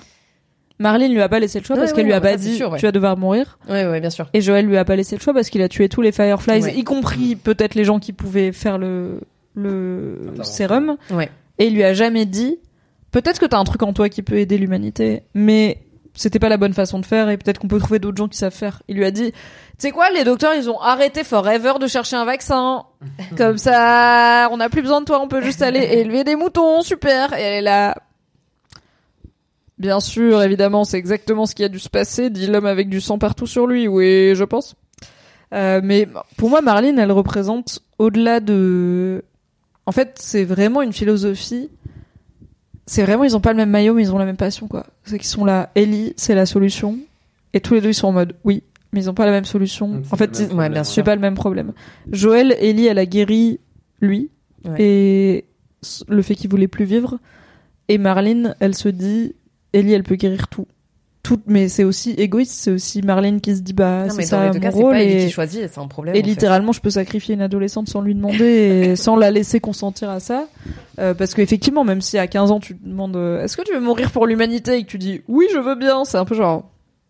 On devrait réfléchir quand même une semaine ou deux, non Parce que là, la gamine, elle a dit oui hyper vite, mais Ouais, elle après, a quand même 15 ans euh, et tout, c'est chaud. Mais tu vois, bon, on peut en parler, on peut commencer à avoir une discussion. Et alors, j'ai, dans un des podcasts que j'écoute, sur The Last of Us, euh, The Prestige TV podcast, dont je vous ai déjà parlé, qui est animé par ma critique de série préférée, elle dit que pour elle, quand la fameuse scène où Joël dit à- après les girafes, où Joël dit à Ellie, tu sais, on peut rentrer, on n'est pas obligé d'y aller, on peut rentrer chez Tommy, Ouais. et où Ellie dit à Joël, en fait, on, on finit ce qu'on a commencé, et tout ça, c'est pas arrivé pour rien. Pour l'animatrice du podcast, c'est, en fait, elle est là la réponse de Ellie. Si on lui demandait, Je dirais oui. elle dirait oui. Mais en même temps, je suis là, oh, mais quand elle dit ça, elle sait pas qu'elle va mourir. Non, parce qu'elle elle genre- dit, elle dit on le fait et après on fait notre vie. Donc elle Bah déjà, oui. elle part pas, elle elle pense pas qu'elle va mourir. C'est ça c'est un truc. peu facile de dire qu'elle consent, euh, Non, elle consent à crever ou pas. à ça, euh, non. Non, bien sûr, elle c'est pas l'idée qu'elle s'en fait. Et puis même, tu vois, je veux dire, elle met son, tu vois, elle, elle met son sang sur le sang de Sam. Enfin, on voit que de toute manière, elle, Elle n'a sait pas qu'une comment ça connaissance marche. approximative Oui. de tout ça, euh, parce qu'elle a que 14 ans, parce que parce qu'elle vit dans ce monde post-apo, etc. Et donc, en effet, euh, bah ouais, il y a, il y a ce truc où. euh, euh, pour elle, euh, elle va venir, elle va, on va lui prendre, tu vois, un petit, lui prendre un petit peu de sang Ouais, et ouais, elle on va sait pas. Et quand bien même elle a demandé à Joël, du coup, comment ça marchait la médecine, les vaccins et tout, machin, bah, je pense que le gars, il lui raconte pas. On trouve une meuf immunisée, on lui découpe le cerveau et Inch'Allah ça passe, tu vois. Je pense qu'il lui dit, bah voilà, on prend ton sang, on fait. Alors dans le chat, je vous vois euh, les, les, les Didier Raoult du dimanche en mode, oui, mais attends, on attend ses 18 ans pour qu'elle décide. On attend, on envoie des, en attendant, on envoie des fioles de sang aux scientifiques. Bien sûr, les gars, ils ont genre un télégramme, mais on envoie des fioles de sang aux scientifiques, c'est pas grave. Moi, je suis dans ta team, y a pas de problème. on peut, tu vois, on lui prend des tissus, on essaye de les faire grandir dans des boîtes de pétri parce qu'ils disent que c'est un peu ça le projet en plus à terme. Moi j'étais là, mais attends, c'est aussi une personne qui a un utérus a priori et qui est a priori autant qu'on sache peut-être fertile. Maybe elle c'est la génération 1 qui est immunisée, mais peut-être elle va faire des bébés qui sont non seulement, si jamais un jour elle fait des bébés, qui sont non seulement immunisés, mais en plus genre je sais pas, qui guérissent le cordyceps, qui l'annulent ou quoi. On sait app. Il y a aussi une option qui est tragique, on va pas se dire, mais toutes les options sont tragiques de, bah en fait si on a un bout d'hypothèse de maybe si une personne qui est en train d'accoucher, ok, on lui file le cordyceps au bon moment, ok, et qu'après on la tue, ok, parce qu'elle elle va avoir le cordyceps, la personne qui accouche, l'adulte là, c'est dead, mais pour le bébé, on coupe, ok, en montant, après ça fait un bébé immunisé, maybe, je suis là, bon, scientifiquement, éthiquement, c'est très compliqué. Mais en vrai, on a genre des gens qui sont cannibales euh, euh, en termes de, de genre au niveau de leur communauté entière. On a, enfin, si tu veux faire des expériences cheloues sur des gens, I don't know, maybe tu peux. Enfin, je suis là. eh, vous avez plein de pistes sur qu'est-ce qui pourrait faire le vaccin ultime de l'humanité. Et vous avez une seule go immunisée. Vous êtes là. On va la disséquer. Je pense qu'on va en faire un kebab. hein, Ouais, mais sont dans l'urgence gars. après, hein, je peux, malgré Mais alors. dans quelle urgence? En vrai, je suis aussi ça en mode. C'est quoi votre urgence, les Firefly Genre, je sais que c'est des ennemis de Fedra et qu'il y a une guerre politique en cours et que peut-être euh, là, du coup, ils vont avoir. On sait pas, peut-être ils vont avoir une attaque sur Salt Lake City, par exemple, qui arrive vite. Mais je suis là. Et donc, vous Non, c'est- décidez de faire l'opération, genre là. Quoi Tout de suite? Enfin. Ils sont vraiment en mode, est-ce qu'on va avoir assez d'électricité pour l'opération? Et je suis en mode, mais c'est- la seule meuf immunisée que vous avez. Vous voulez pas quand même faire ça bien? Mais pourquoi ils sont dans l'urgence? Pour toi Non, pour si c'est ils sont pas dans pour Fedra l'urgence de. Pour moi, ils sont dans l'urgence de trouver un truc. Parce que euh, si Ah, ça, oui. bien, ils ont ils ont une équipe. Enfin, overtime, tu vois, il y a une équipe de scientifiques, mais qui se qui se réduit en fait et euh, toutes les. Kaleya dit, qui- ils ont pas inventé l'eau chaude, les scientifiques des Fireflies. Alors bah ouais, hein, euh, euh, on l'a dit, oui, c'est sûr. Un peu quoi. C'est certain, c'est certain. Mais pour moi, oui, il y a cette espèce de truc de non, mais en fait, il y a plus de temps à perdre parce qu'on veut enrayer cette, euh, cette cette épidémie et euh, et et et tu vois cette Et parce que si on n'y arrive pas, on est les moyens. Oui. Pour moi, il y a ça. Il y a tant pis ce qu'on va ce qu'on va faire, etc. Tant pis, on va essayer. Et si après les mecs ont déterminé que c'était ça le meilleur truc à faire, bon. Euh, Et aussi, alors on ne sait pas si le mec est vraiment neurochirurgien ou juste. Peut-être il était médecin orthopédiste et il était là, oh là, tous les autres médecins sont morts, ça tombe sur mais moi, c'est super. quand même. euh. Je dirais qu'on pourrait lui découper le cerveau en semelles et voir ce que ça donne derrière. Peut-être qu'il fallait pas l'écouter, mais en tout cas, il décède alors qu'il avait l'air d'être quand même, en fait, du bon côté de l'histoire euh, à la fin. euh, si ça avait réussi, ça aurait été incre. Mais on Je ne. un petit truc du coup. Ah oui. par rapport Oui, à l'urgence. En fait, effectivement, euh, on navigue entre euh, nous ce qu'on pense et ce qu'il faudrait faire et la théorie et une pratique que je l'espère on n'aura jamais à vivre vous et moi. Mais imagine t'es dans ce cas-là, euh, tu veux pas vivre une seconde de plus dans ce monde-là, genre pas une seconde de plus. Donc quitte à faire des bêtises, euh, le côté très marrant de mais non attendons une semaine, oui. Mais quand ça fait des mois que t'as perdu tout le monde au fur et à mesure que la moitié des Fireflies est mort, que mec t'as pas envie de vivre une seconde de plus là-dedans, donc ça paraît con. Mais, Ellie c'est- aussi, elle vit là-dedans, wesh. Ouais, mais et, et Ellie, elle a des secondes à vivre, tu vois. Ouais, mais oui, il y a des gens qui sont là. Bah, moi, j'ai pas oui, mais regarde, regarde. je souffre. T'as perdu Ellie tout le monde. T'as perdu tout le monde. Il y a une random. Elle peut sauver le monde. Ok. Toi, t'as perdu ton chéri, ton machin de bidule. Voilà. Alors, tu vois la meuf. Tu sais quoi son prénom? C'est pas grave son prénom. Non. Elle, on va lui retirer son cerveau et ça va aller mieux. Et toi, tu vas dire quoi? Tu vas Bah, dire vais- oui. Non, je suis désolée. Bah, tu vas dire oui. je me prends plus au sérieux que je oui. le suis. Mais je vais dire prouvez-le moi. Déjà, en fait, si on me montre une gamine de 14 ans et qu'on me dit celle-là, Ah, son cerveau, on en fait une tête de veau sauce gribiche, mais après, eh on a ben, guéri écoute, le euh, Covid des cordyceps, je suis là, bah, Après avoir vécu. euh, quelle est la source S- scientifique peut-être de cette Après avoir vécu l'oméga S, peut-être que ton avis changera, Mimi. Peut-être. Je dis ça, je Eh, sais pas, veux tu plus vois. de mais toi. Peut-être. Mais Ok. euh, c'est vrai que comme le dit euh, Omelette, euh, il y a ce- Oui. cette idée que les Fireflies ils sont décimés. Mais après voilà, on en a parlé un petit peu, on a perdu la Oui, moitié oui. de nos troupes, etc. Et en fait, il y a de moins en moins de, de personnes qui sont euh, justement très pointues dans leur euh, dans leur domaine, etc. Mais il y a, il y a Mais c'est trois intéressant cette le- idée d'urgence que t'amènes, qui est pas l'urgence de sauver le monde, mais l'urgence de sauver les Fireflies. Donc, en fait, il faut qu'on ait un Bah, de but. faire quelque chose avant qu'ils Ouais. n'existent plus en fait. Oui. Parce que c'est un peu Et même le- peut-être le de faire le truc qui va leur permettre de continuer à exister, tu vois. Ouais, de, attends, mon gars, si on arrive à faire le vaccin, eh, c'est bon. Eh, c'est bon, on va retrouver des gens dans la résistance et tout, parce que, euh, effectivement, ils sont décimés. Et en fait, comme on a une très faible idée du monde global, déjà, on sait pas ce que c'est les États-Unis en large, euh, en termes de, de population, de politique, de machin. Alors, le monde entier, encore moins Ouais. peut-être qu'il y a dans tous les pays, dans toutes les régions du monde, des cellules euh, évidemment euh, résistantes, des cellules plus militarisantes et des gens qui essayent de trouver un vaccin au même moment. Et que en fait, euh, mais c'est aussi, moi j'aime bien dans les films, surtout dans les films un peu apocalyptiques et tout, il y a un truc de, on est en huis clos sur des gens qui sont en panique, panique, panique. Et à un moment, genre souvent à la fin, on dézoome et on est là, mon gars, le reste du monde, il était en train de régler le problème, ils arrivaient dans 10 minutes. Mais t'as pas attendu. Et je suis Ouais. là, et- The Mist, Les vrais savent de Yes. Stephen King, très bon film. Complicado. Speaking of Complicado, nous avons donc Ellie se réveille dans la voiture avec Joël qui décide de lui raconter exactement ce qui s'est passé à l'hôpital de Salt Lake City avec les Fireflies, genre journalistique, hein, le mec est là en mode Euh, il bafouille et c'est confus. Qu'est-ce qu'on en pense? Moi, j'avais alors euh, pareil euh, scène qui est à peu près. je suis assez sûre qu'elle est copier-coller du jeu. Hein, cette scène où il se réveille dans la voiture après il, marche dans la dans la colline là. Mais euh, alors moi, je me souviens que j'avais très. euh, j'avais pas aimé cette fin parce que j'étais pas d'accord avec le fait que que Joël lui mente. Parce Et que bah écoute, il y a Kaleya qui dit je comprends pas pourquoi elle lui dit pas la vérité. Voilà, il y a ce mais si bien sûr parce que parce que c'est égoïste de la part de Joël parce qu'il veut la protéger, parce qu'il veut qu'elle reste avec lui, parce qu'il veut qu'elle soit pas tuée, parce qu'il veut que Parce qu'il lui a pas laissé le choix. parce qu'il lui a pas laissé le choix non plus et, Et que parce qu'il peut-être veut que pas lui laisser le choix. peut-être que en lui disant, elle pourra dire ouais ben en fait moi je m'en fous donc j'y retourne. C'est ça. Et Il peut donc, pas dans ce lui laisser le choix. Voilà. Marlène pouvait pas lui laisser le choix parce qu'elle aurait peut-être dit non, je peux Ouais. pas le faire. Et Joël peut pas lui laisser le choix parce qu'elle va peut-être dire oui, je vais le faire. exactement, exactement. Et ils sont tous les deux en mode. On va soit la chloroformer, soit lui mentir. Je, j'ai pas c'est de plan. B, j'ai pas de plan C. C'est ça, les deux naviguent entre le non-dit, le mensonge, etc. Et fr- franchement, c'est criant à la fin, euh, voilà, dans cette, dans cette petite séquence de fin, ce ce petit épilogue, euh, comme tu disais.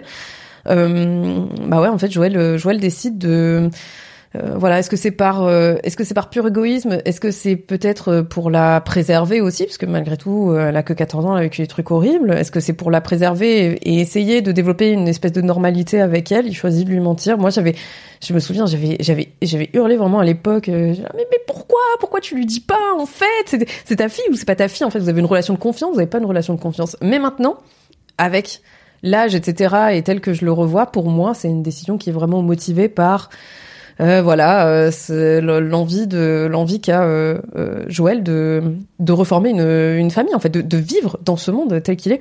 En ce sens, ça m'a rappelé, je sais pas si vous avez vu ce film Interstellar. Évidemment. Euh, c'est exactement Plaisir. ça. euh, c'est exactement ça l'idée en fait. C'est est-ce que euh, finalement tu, c'est quoi le plus important? Est-ce que c'est de vivre tes derniers moments avec ta famille ou est-ce que c'est de sauver le monde? Est-ce que c'est ouais Et c'est vraiment ça le dilemme. Et c'est et c'est un peu, c'est en- encore une fois, c'est encore une réécriture du dilemme du train, tu vois. Mais euh, mais moi j'aime bien. Déjà, Moi parce que je sens, voilà, euh, on est d'accord. Mais euh, mais il y a ce truc où finalement tout ce qu'il y a autour, c'est pas c'est pas si important parce que en fait le, le cœur du propos il là. Et pour le coup, Joël, il fait son choix, quoi, tout simplement. Voilà. Qu'est-ce que t'en as dit à Dibou Et micro parenthèse Merci. pour dire un grand merci à Dr Zizmore pour le subprime. Merci beaucoup d'encourager le sub goal qui arrive tranquillement plus près des live cuisine. Je vais, je pense, que je vais vous faire une blanquette pour mon premier live cuisine parce que je fais une très bonne blanquette de veau. Et aussi, ça mijote longtemps, donc on pourra parler pendant ce temps-là. Quand j'ai lu ton sub goal, j'étais en mode les streams cuisine, les streams cuisine. Pardon, coup, je vais le faire avec le ton. Les streams cuisine, les Voilà. streams cuisine, Parce tu vois, que comme à la cantine quand on a faim. Moi, j'ai lu les streams cuisine. Et cuisine quoi? Les streams cuisine. J'étais en mode. Je comprends Ah, en pas, mode, euh, c'est accordé, genre c'est un Ouais, voilà. Les Même si streams c'est qui pas, cuisinent, euh, des streams voilà. cuisine. Du coup, je Ça pas comprenais pas, sens. tu vois. Bon, après, il y a pas le cuisiner. Les et, streams voilà. cuisine. Mais je mettrais Mais des petits bon. emojis, Ouais. c'est bien. Ouais, et des points une- d'exclamation ouais, comme ça, je capte direct. Très bien. Euh. Qu'est-ce qu'on en pense? Bah, de toute façon, euh, Joël, il s'est pas communiqué, ça date pas d'hier, donc. Je sais Euh, pas de quoi tu parles. je veux dire, euh, mon sens de plus ou de moins, il est pas après, mais tu sens qu'il est paniqué, débordé, qu'il sait pas quoi faire, qu'il sait pas quoi dire. Et nous, quand on sait pas quoi faire et pas quoi dire, globalement, on peut dire aussi de la merde. Euh, ça nous est déjà arrivé. Aujourd'hui, nous sommes les meilleures versions de nous-mêmes, donc on ne ment plus, on communique parfaitement. Euh, la vie est belle, etc. Euh, non, c'est faux. Malheureusement, des fois, on peut mentir par omission, des fois, on peut mentir réellement. Et là, il est clairement euh, genre pris au dépourvu quand la bise fut venue. Il dit de la merde parce que Il bah, est pas pris au dépourvu, il a répété de fou. Il a extrêmement répété ce qu'il va lui dire. Tu Il penses sait- Ah oui, je tu pense que, que. alors, parfaitement il sait ce qu'il ce qu'il veut dire dites-moi dans le chat et dites-moi vous aussi. Pour moi, euh, tout le moment où Joël y conduit en attendant que Ellie se réveille, il se répète je pense que qu'il je se le scénario dans sa tête comment elle va le croire, qu'est-ce que je vais lui raconter, comment elle va le croire. ok Ça se tient pas, putain, attends, je vais lui dire ça, mais ça se tient pas et tout machin. Et tu et en plus il sait qu'elle est qu'elle est intelligente, tu vois, qu'elle va lui poser des questions chiantes et tout et qu'elle va douter parce qu'elle est là mais attends mais c'était genre toute la quête de tu t'étais censé m'amener là-bas et genre et jusqu'ici genre OK, on est arrivé à des endroits où il y avait les il y avait censé être les Fireflies et ils étaient pas là ou ils étaient partis ou donc on a continué et là tu me dis on continue même pas, on rentre. C'est ça, c'est qu'il doit à la fois dire voilà pourquoi on n'est pas chez les Fireflies et à la fois dire voilà pourquoi on va arrêter de chercher. Et ce qu'il lui raconte, ça a aucun sens. tu vois. C'est en vrai, ça a aucun sens parce qu'il est là. c'est peu Du crédible coup, alors ils ont fait des tests sur toi, de fou. Mais ils ont aussi plein de gens comme toi, de fou. Et aussi, il y a tellement de gens comme toi. Mais ça veut tellement rien dire que les docteurs, même pas, ils cherchent un remède. Ils ont arrêté, mon gars, de chercher un ce qu'il remède. dit c'est vrai que ça pue un peu la merde même Et pas, ils ont arrêté de chercher, je suis là. raiders, etc oui non c'est sûr Frère, ça fait 20 ans à peine l'apocalypse, ils ont arrêté de chercher, genre, ok. Et Ellie, elle est là, Hmm, d'accord. Et après, elle fait, pourquoi j'ai plus mes veux vêtements Et là, je pense qu'il y a un micro panique dans la tête de Joël de, ah putain. Les raiders. Il y avait des On raiders, on a et dû tout, euh, et il venir vite, tu il vois. était là, bah, en fait, dans un contexte à peau, tu peux, il y a des imprévus, on peut pas se mentir, il y a des imprévus, on les a vus arriver, ça arrive. Mais ce qu'il raconte, ça se tient pas. En fait, il a Ah non, pas contre, réussi à, tisser une histoire qui se tient Non, non, et qui répond aux besoins et aux questions de Ellie, mais parce que lui-même, moi, je pense, il a pas forcément merdé par rapport à l'humanité en entier dans ce qu'il a fait, mais il a full merdé par rapport à Ellie, où juste, il tue plein de gens, dont certaines personnes, au moins Marlène qu'elle aime, Hmm. Et il lui dit pas. Et il lui dit pas, en fait, t'es pas spécial ou Ouais, quoi. mais est-ce que c'est pas plus dur la réaction des. En fait, il doit flipper de fou de comme d'hab quand tu mens à quelqu'un. Tu lui mens parce que tu veux pas savoir sa réaction quand tu diras la vérité. Donc voilà, il préfère mentir que dire la vérité. Et on est tous d'accord ici pour dire que c'est de la merde. Mais c'est le caractère de Joël qui n'a pas le temps de faire une Mais c'est quoi thérapie sur lui et d'aller mieux, tu vois. Et C'est quoi l'alternative? Quelle est l'alternative? Bah, euh, est-ce qu'il y a une alternative à ça? Comment C'est la grande question. comment comment tu veux euh, C'est quoi l'alternative? En fait, moi j'ai l'impression que c'est binaire. tout ce C'est qu'il a fait, tu dis la vérité seule. ou tu ou tu mens, tu vois. T'as pas de juste mais milieu. si tu dis la vérité. Bah, il a une chance qu'elle se casse en fait, qu'elle dise que c'est un connard, qu'en fait elle Mm. elle voulait le faire, que il a pas décidé pour elle, que c'est pas son père. Il dire mais t'es pas mon père, tu vois. Je sais pour, il moi- risque. pour prendre mes propres décisions, tu vois. S'il lui dit la vérité, il risque qu'elle, elle parte, qu'elle le Ouais, quitte elle. Tout lui. à fait.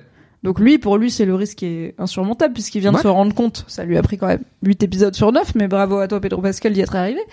Que, en fait, bah, c'est sa raison de vivre et que c'est autant sa raison de vivre que sa fille, Mhm. que feu sa fille l'était. Pour Ellie, le risque, c'est, je vais être toute seule. Elle a plus que Joël. Et elle a dit, sa plus grande peur, c'est d'être toute seule. Et si elle dit à Joël, tu me mens, et que Joël lui dit oui, elle sera obligée de lui dire, bah, du coup, c'est ciao, parce que non seulement tu me mens, mais aussi t'as, t'as buté des gens qui, pour le coup, on peut débattre sur l'innocence et tout, mais il y en avait quand même une bonne partie qui était là pour non seulement pas faire de mal, et aussi pour espérer trouver quand même le remède à la pandémie de l'humanité. Euh, encore une fois, si on fait, si on regarde The Last of Us par d'autres prismes, c'est vraiment, Joël, c'est vraiment le méchant, quoi. C'est le, c'est le croque-mitaine de cet univers qui arrive et qui tue tout sur son passage. Et du coup, s'il lui disait la vérité, elle serait là, ok. Même, même sans savoir si elle aurait dit ok ou pas, parce que c'est une question hyper importante, hyper compliquée, même. Et encore plus à 14-15 ans de est-ce que tu te sacrifierais pour peut-être, parce qu'aussi c'est pas une certitude, peut-être qu'on puisse, avec un bout de ton cerveau, peut-être, créer un truc qui puisse peut-être servir d'hypothétique base potentielle à peut-être un vaccin. T'es là. Fait chier quand même un peu parce que moi j'ai une certitude qui est je vais vivre et vous vous me donnez une bof certitude qui est peut-être hypothétiquement tout ça, ok? En fait, on sait pas ce qu'elle aurait choisi, mais peu importe ce qu'elle a choisi, l'important c'est pas ce qu'elle aurait choisi, c'est que personne lui a laissé le choix et que Joël lui a menti et qu'une fois qu'il lui a menti, c'est ciao. Elle, elle a, enfin, tu peux pas, ils peuvent, en fait, ils peuvent jamais revenir de cette cassure. À partir du moment, Ah, tu crois? Alors j'ai pas joué aux hein. deux, mais pour moi, Ils ont un tel attachement l'un envers l'autre que pour moi, en fait, à la fin, même s'il lui Pour moi, il y a la pas d'après, elle hein. pourrait comprendre. Alors, je pense pas parce que déjà, je pense que hum, il y a un thème de la fascination d'Ellie pour la violence dans la série, Ouais. qui est là dès le début, puisque de ses premières interactions avec Joël, c'est Joël qui tue le soldat, qui lui rappelle le soldat qui a tué sa fille, et Ellie, elle est un peu en mode, ok, c'est lui qui va m'accompagner, super, je le prends. T'es là, waouh, t'es un petit peu excité par un mec qui tue un homme à main nue, mais d'accord. Euh, parce qu'il y a toute la fascination d'Ellie na- d'Ellie avec les flingues, avec toute euh, la violence que Joël peut exercer. Et, euh, et je pense que cette violence, c'est quelque chose que Joël veut pas transmettre à Ellie, mais sur laquelle il se retrouve. Et qu'en fait, euh, je pense pas qu'il y a un monde où Ellie peut être 100% ok avec Joël à exercer cette violence sur des gens qui, encore une fois, il y en avait une partie qui voulait littéral, enfin qui était littéralement partie pour la tuer, mais pour des fins entre guillemets thérapeutiques.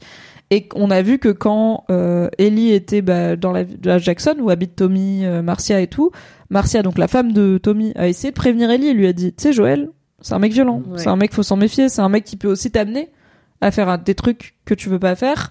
Et Ellie a été là, non non, c'est vraiment c'est Joël, c'est mon gars, y a pas de problème, c'est mon gars sûr, euh, tout va bien. Et elle a dit, il tue, il a, elle a dit, il tue plus des gens. Non, elle a dit, il fait plus ce qu'il faisait avant. Et la femme de Tommy a dit, ah bon, il tue plus des gens? Et Ellie a dit, plus les innocents. Mm. Et là, en vrai, Ouais, c'est une question de point de vue, quoi. on peut débattre, mais je sais pas si le docteur, il était pas un peu innocent, par exemple, tu vois. Je sais pas s'il a tué grand monde. Et je pense que si Joël, il se montre comme ça envers Ellie, c'est une cassure. Hmm. Si Joël il dit à Ellie en plus qu'il a tué Marlene, qui est bah du coup on le sait maintenant, la personne que Ellie connaît, peut-être qu'elle sait pas, mais en tout cas depuis le plus longtemps, littéralement depuis qu'elle est née, c'est une cassure. Et surtout, la cassure c'est que Joël il lui a pas laissé le choix. Mais Autant ensuite, que lui Marlene, personne lui laisse le choix. Et si Ouais, Joël lui dit j'ai choisi pour toi, et pour moi le plus grand mensonge qu'il lui dit c'est pas sur les Fireflies, c'est sûr il y a plus besoin de chercher un vaccin. Ouais, bien sûr. On n'a pas besoin de toi Bien parce sûr. que du coup elle est en mode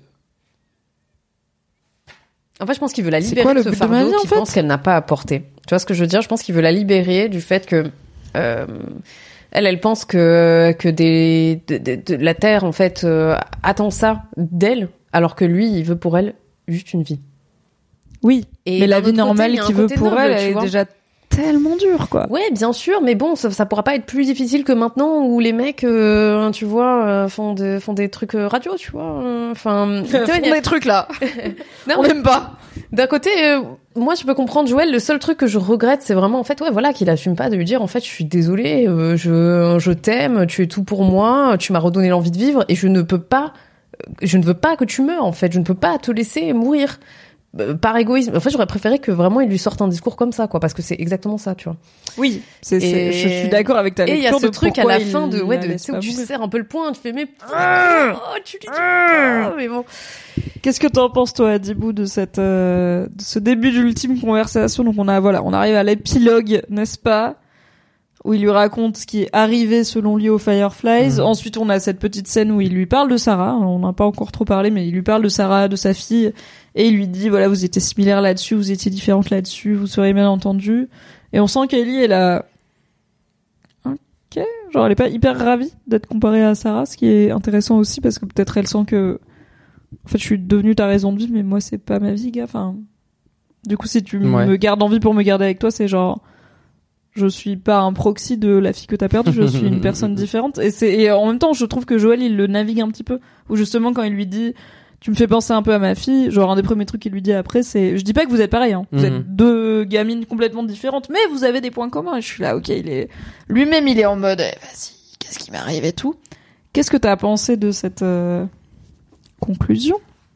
Euh, pour le coup, par rapport à Joël, je je peux comprendre qu'il ait fait ça. Pour c'est pas euh, top. Je suis pas. euh, j'aurais, enfin j'aurais probablement pas fait ça. C'est pas top. La vie d'Adibou. Comment C'est dire pas top. Non, mais parce que j'essaie de mettre à sa place, tu vois. Donc euh, si j'arrive à ce à ce degré de de folie. Euh, un mensonge de plus ou de moins finalement c'est pas si grave le problème c'est ce qui se passe par la suite comment tu vis avec ce mensonge et tu vois bien la gueule d'Ellie elle euh, elle y croit à moitié dans la voiture elle se retourne quand il lui raconte ce qui s'est passé donc tu sens qu'elle elle euh, Elle Soit se elle est retourne quand elle lui demande ouais est-ce que Marlène va bien Ouais. et qu'il répond pas. Il Mm. répond, il laisse passer une pause qui dure environ le temps de la saison 1 tout entière. et après il dit je nous ramène à la maison. Je suis là, bah, ok.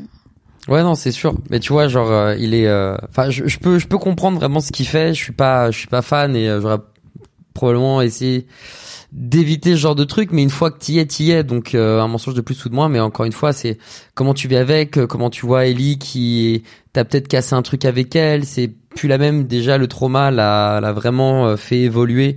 Et là c'est encore un trauma supplémentaire euh, c'est un truc de ouf. Donc euh, à ce moment-là est-ce que il je sais pas comment il aurait fallu botter en touche pour euh, gagner du temps et essayer de trouver un truc malin, intelligent pour te dire, écoute, là, je peux pas dire ce qui s'est passé. Laisse-moi un, deux, trois jours et on en reparle vraiment. Mais euh, parce que t'imagines, tu dis le truc à chaud, mais c'est c'est dead, c'est impossible, tu vois. Donc euh, Joël, il a fait ce qu'il a pu avec les armes qu'il a et ben c'était malheureusement peut-être le pire bail. Même si dans le chat, il y en a peu qui sont pas d'accord avec ça. Il y a certains qui pensent que Joël a très bien fait. Vous êtes pas nombreux, mais il y a quand même la team Joël.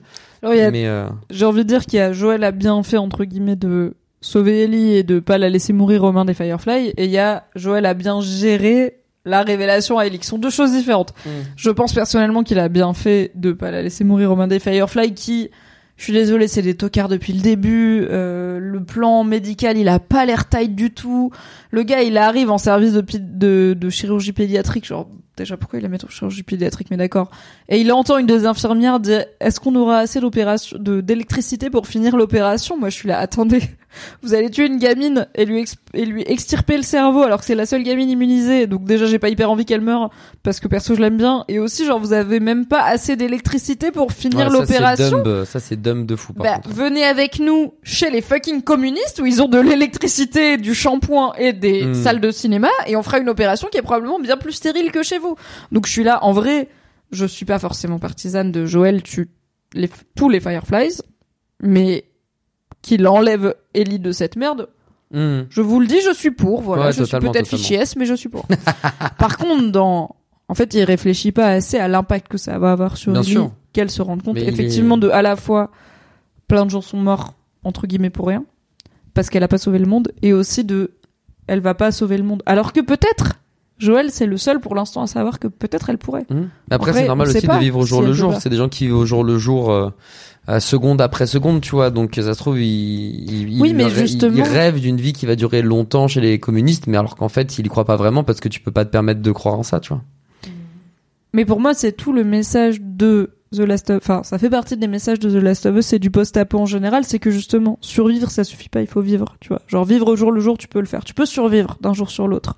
Mais il faut que tu aies des trucs pérennes et on voit que par exemple dans cet épisode, bah on en parlait, il propose à Ellie de lui apprendre à jouer de la guitare. Et en fait jusqu'ici il lui a appris des trucs pratiques. Il lui a appris à survivre, il lui a appris à chasser, il lui a appris à se méfier des infectés. Même bah là quand ils arrivent dans la ville, euh, il lui dit euh, voilà ce que je te propose et en fait elle lui dit, elle elle lui dit, bah, j'imagine qu'on va traverser cet endroit, faire le tour de ce bâtiment, trouver un gratte-ciel, repérer par où on Mmh, peut passer. On va faire ça Assassin's parce qu'elle a l'habitude, parce qu'il lui a appris à faire ça et qu'aussi c'est un truc de gameplay assez simple.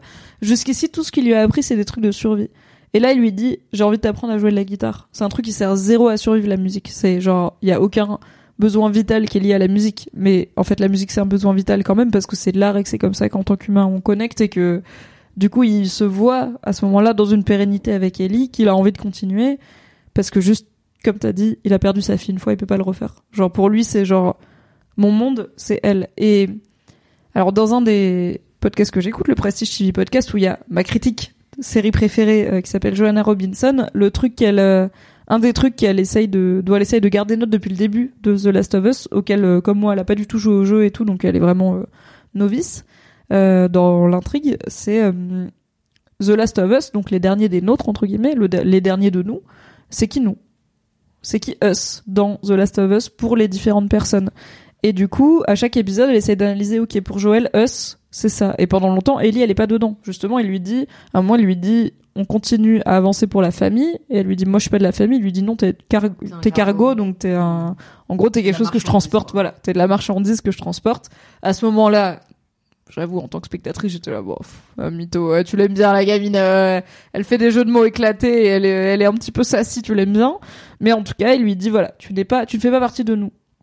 Et la théorie, du coup, de Joanna Robinson, c'est que Joël, son nous est tout petit. C'est vraiment très peu de monde. Et jusqu'ici, c'était lui, Tommy, euh, pendant un moment, c'était lui, Tommy, Sarah. Ensuite, c'était lui, Tommy. Ensuite, lui, Tommy et Tess. Mais il y a eu très peu de monde dedans. Et en fait, pour lui, sauver le monde entier, ça l'intéresse pas. Parce que le monde, c'est pas us. Le monde, c'est, ok, c'est ce truc qui s'est cassé la gueule. Ce truc qu'il a potentiellement maltraité aussi parce que voilà, c'est un ouvrier du bâtiment, euh, au Texas euh, dans les années 2010, c'est pas un- une existence qui fait qui est alors qui est père célibataire en tout cas, soit séparé, soit veuf, on sait pas dans la série Mm. pourquoi euh, la mère de où elle est la mère de Sarah mais en tout cas elle est pas là. Donc bon, je pense qu'il a pas une vie dans un monde qu'il a très bien traité et alors sans être au point de de Bill qui quand même dans sa lettre dans l'épisode 3, Bill il commence en lui disant avant, je détestais le monde et j'étais content quand le monde s'est effondré et quand tout le monde est mort et ensuite je me suis rendu compte que j'avais tort parce qu'il y avait au moins une personne qui mérite que je la sauve. Et c'est ça le but, c'est de trouver qui il faut sauver. Tout comme Tess, elle avait dit à Joël, euh, protège, protège qui tu peux protéger, ça suffit. Protège juste qui tu peux protéger, ça suffit. Et du coup, Joël, il est en train de retrouver un sens à sa vie, euh, tout en étant dans un contexte de violence fou. Et le sens de sa vie, ça veut dire garder Ellie dans cette violence. Ça veut dire garder Ellie dans ce monde-là. Et c'est, mais genre, il y a pas vraiment de bonne ré... Ok. Adibou, t'aurais fait quoi Qu'est-ce que j'aurais fait À la place de Joël. À la place de Joël, à partir Ouais. de quand Quand tu veux. Quand tu veux. À quel moment tu fais pas ce que Joël fait? C'est peut-être ça la meilleure question. Mmh. À quel moment tu fais pas ce que Joël fait?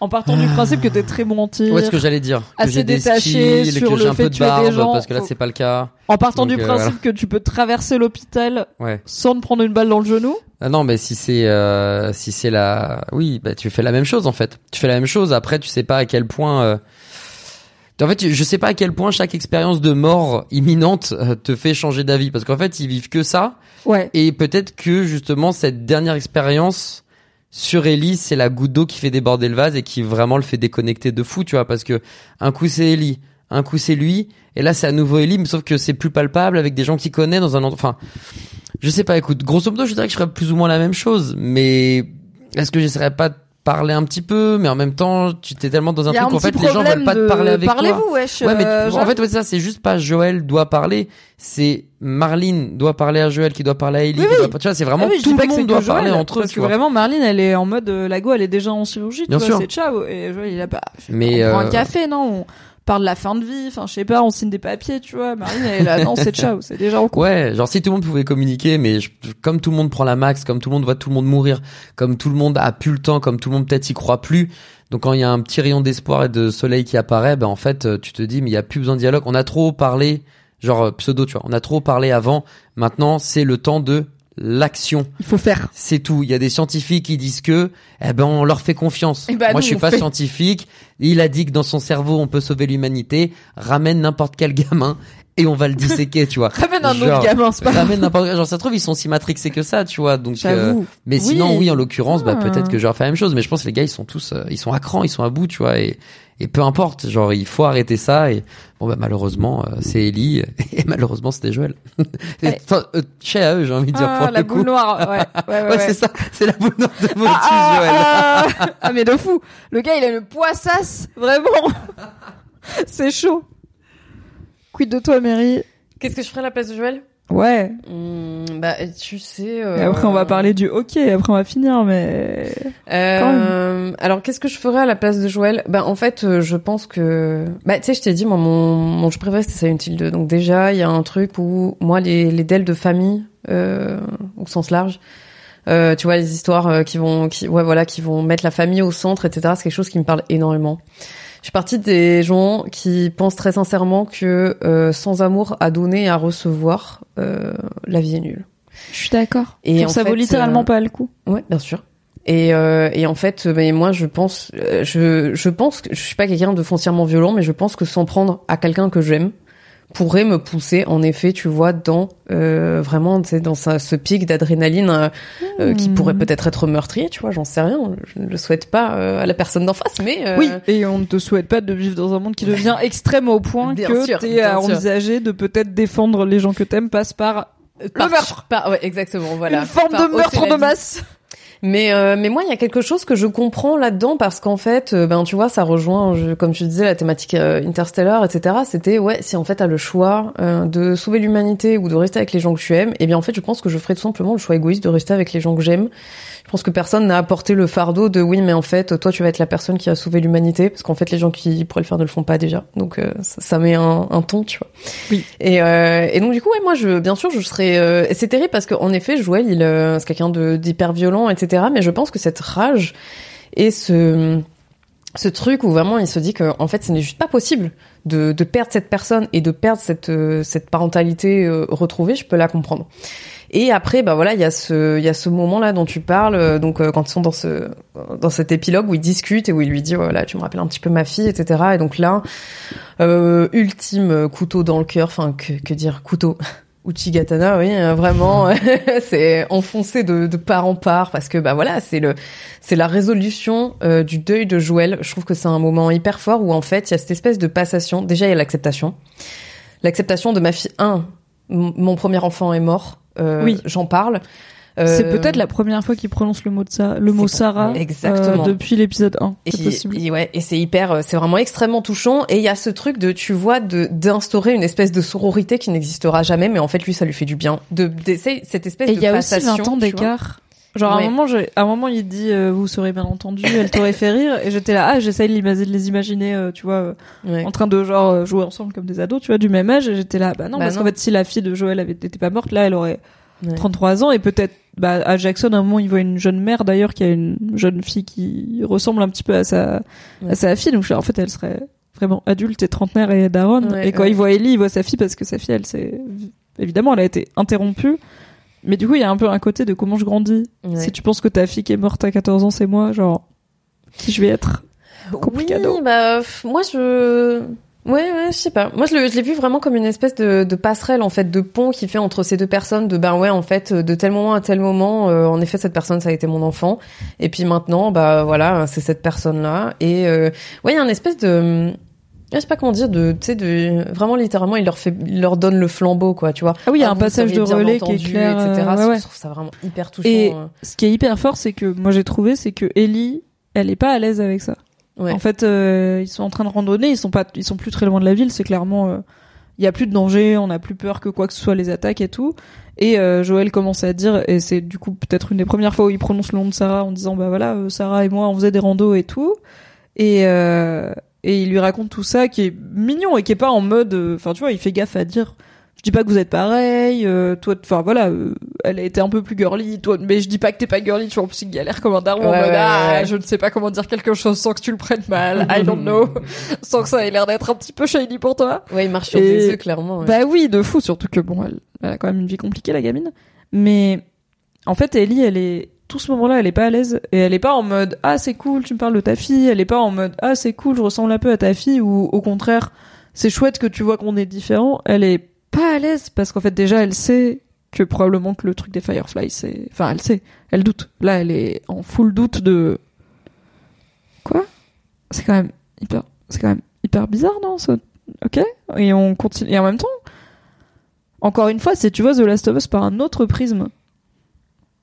C'est une ado qu'on a confiée à un gars qu'elle connaît pas, où il y avait une autre dame adulte qui est morte extrêmement vite et qui est restée des années, enfin des mois et des mois avec un gars qu'elle connaît pas, qui est en train de lui dire euh, ma fille elle est morte, elle avait ton âge, tu me fais penser à elle. Et je suis pas du tout en train de dire qu'il y a des trucs creepy euh, de type euh, creepy David euh, sexuel, mais en vrai il y a aussi ce truc de elle est en train de se rendre compte qu'il fait un transfert de fou, euh, tout en lui disant je fais pas un transfert de fou. Elle est là ouais tu fais quand même un transfert de fou par contre frère. Mais qu'est-ce qu'elle peut faire à ça? Genre, c'est quoi son alternative? C'est de dire, je pense qu'on va arrêter de traîner ensemble, genre, Ah, mais après, il y a aussi pourquoi faire? Enfin, qu'est-ce qu'elle a d'autre dans sa vie? Qu'est-ce que lui il a d'autre dans sa vie? Enfin, tu vois, elle est, elle est pas hyper à l'aise et elle encourage pas ça, tu vois, elle est Ah, là. mais c'est la première fois qu'il souffre comme ça, Joël aussi. Enfin, tu vois. euh, Ah, ma- peut-être c'est du malaise de oula, c'est nouveau. euh, Bah, pour moi, il y a tout ça qui est mélangé. euh, tu vois, il y a ce côté un peu Hmm. waouh. Et puis bon, j'imagine que enfin, voilà, c'est fait c'est daté, donc euh, j'imagine que euh, tu vois, ça doit être encore un peu dans le. Enfin voilà, on voit qu'elle a un peu du mal euh, avec tout ça, mais et puis très clairement, moi je l'ai pas senti mal à l'aise, plus dans plus dans une position d'écoute en fait, parce que ben elle, elle va pas avoir des mots pour euh, pour soulager tout ça, mais juste en fait, euh, Hmm. elle écoute ce que lui euh, il a à lui dire. Euh, tu vois même quand tu lui dis enfin je dis pas que sans dire que t'es pas girly puis elle le rassure lui bah, si bien, enfin tu peux tu peux le dire après, frère, je suis pas très girly, c'est pas grave. hein. c'est voilà c'est pas c'est une réalité également mais tu vois elle euh, enfin je trouve qu'elle a quand même une je trouve qu'elle a quand même une douceur par rapport à ça même si en effet elle est un peu dans le retrait c'est-à-dire qu'elle a pas forcément euh, euh, tu vois emboîter la discussion parce que ben on sort d'un truc euh, voilà pareil euh, je pense que dans sa tête ça ça gamberge un peu par rapport à, à la séquence d'avant mais euh, ouais pour moi après tu vois c'est là c'est c'est surtout la catharsis de Joël en fait ce moment-là Ok, moi c'est marrant. Moi j'ai vraiment senti un petit malaise côté Ellie de, je suis pas, genre j'ai voulu tout le long que tu me parles de ta fille décédée, mais maintenant que tu le fais, je suis là, Non. parce que peut-être je pense que tu as sacrifié le monde pour que j'existe et que je sois ta raison de vivre, et là du coup ça devient genre trop de pression pour, moi je suis juste Mm. une meuf, tu vois, tranquille. ouais. T'en as pensé quoi, Adibou, toi? Et du On coup, parle, on parle. alors? Du coup, c'est quoi le, le bon call à faire euh, Plutôt que Joel lui le parle bon de sa fille, c'est quoi le Il y a pas de bon faire, call ou de mauvais call. Qu'est- qu'est- Qu'est-ce qu'il faudrait faire pour qu'Ellie elle se sente euh, à l'aise tout en faisant en sorte que Joël puisse euh, ouvrir son Ah bah, cœur? Parce que c'est vrai qu'elle a raison, Mary. Il y a pas de bon Première call ou de fois, un mauvais peu call chelou, euh, parce que c'est la complexité des relations humaines, je pense. Et je pense aussi que Joël, il fait littéralement du mieux qu'il peut avec ce qu'il Mhm. a, c'est-à-dire en termes d'outils psychologiques, pas beaucoup. Il y a Style Marty qui dit, euh, elle fait du transfert un peu, Ellie aussi, elle fait tout pour lui sauver la vie les épisodes d'avant. Enfin, elle aussi, elle a clairement besoin de lui. Bien Tout sûr. comme, enfin, en fait, c'est une histoire de vase communicant, je pense. Euh, Il y a euh, Guépard Solide qui dit je suis pas d'accord avec vous sur le fait que Joël fasse un transfert. Pour moi, il est sincère dans sa démarche d'expliquer à Ellie qu'avec tout ce qu'ils sont traversés, ils sont plus obligés de s'infliger ça et qu'il existe une autre façon de vivre. Donc peut-être que c'est moi qui ai aussi un regard euh, un peu pessimiste. Et encore une fois, enfin, je pense pas que Joël fait exprès pour euh, faire que Ellie elle se sente mal ou quoi. Ah non, non. je pense qu'il est pas, il 100% juste maladroit, sincère en dans sa hein. démarche. Tout simplement. Mais qu'en fait, il il se dit peut. pas que sa démarche à lui d'homme adulte qui vient enfin de régler le deuil de sa fille adolescente, elle est quand même très compliquée à gérer pour Ellie qui est une fille adolescente le qui est en train de gérer bon, ses propres traumas et qui a passé longtemps à essayer de rentrer en lien euh, plus intime avec Joël euh, sans succès et que du coup euh, bah en fait c'est pas parce que lui il décide maintenant genre et je vais t'ouvrir mon intimité que Ellie elle est ready parce qu'en fait Mhm. entre temps Ellie elle a vécu deux trois autres trucs et aussi qui vient littéralement de lui mentir euh, sur un truc hyper important de leur vie à tous les deux et peut-être de l'histoire du monde quoi. Donc il y a ça aussi qui est en sous-texte. Ok, on va parler du ok et de la fin de The Last of Us, part 1 et de The Last of Us saison 1. Ah oui, elle met un peu les griffes. Viens, Momo. Désolé, il y a mon chat. J'aime beaucoup les ronrons. mais J'aime un peu moins les griffes. Non, mais euh, vraiment, c'est un chamallow le chat. Je vais le refaire pour le podcast. Ok, on va parler de la fin de The Last of Us épisode 9 et donc de la fin de The Last of Us saison 1 et donc de la fin de The Last of Us part 1 puisque pour le jeu on est d'accord qu'on est sur une fin quasiment copier-coller. Ouais, Il n'y a pas de différence notable. Qu'est-ce que t'as ressenti la première fois que t'as vu cette fin dans le jeu, Adibou? C'était abrupt. C'était. Euh... Et on est d'accord que ça a fini avec la même intensité de OK Cut to Black. C'est, Il n'y euh, a tout pas pareil. de générique, C'est il n'y a tout pas de scène d'épilogue, c'est vraiment C'est tout genre... pareil. C'est pareil. T'es là, t'es en mode ok et la suite, il y a pas de suite. Allez, on fait ça. Euh, non non, mais c'était hyper. Je vais euh, donc regarder mon mur et ma télé éteinte. C'est ça. Non non, c'est c'est c'est enfin, il est dur à vivre en tant que joueur. Il laisse en fait euh, une porte ouverte. Enfin, c'est un courant d'air immense quoi. Genre c'est tout est ouvert chez toi. Genre c'est terrible. Petit boulevard t'es, même, euh, hein. ah mais de fou. Donc euh, c'est le rond-point de l'étoile. Hein, genre li- littéralement. Euh, Donc non, mais t'es t'es à la fois soulagé quelque part de voir que les deux vont bien immensément triste de voir donc vers quoi ça se dirige. Un million de questions qui n'ont pas de réponse.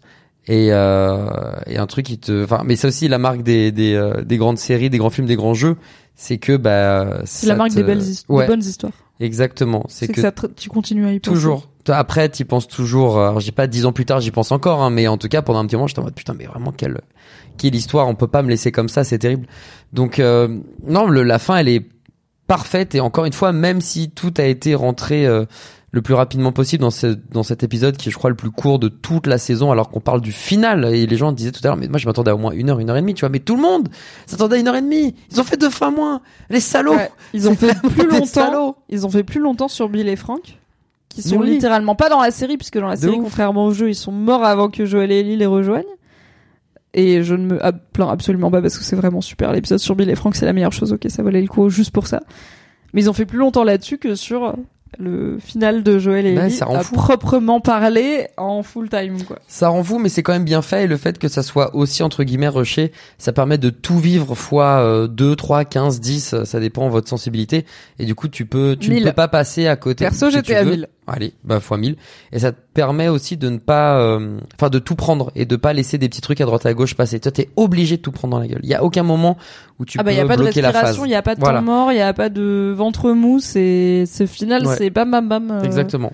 Clairement, euh, c'est pour ça, en jeu vidéo, c'était époustouflant. Et en série, ça l'est même, je crois, encore plus. Est-ce que c'est parce que ce sont des vrais acteurs?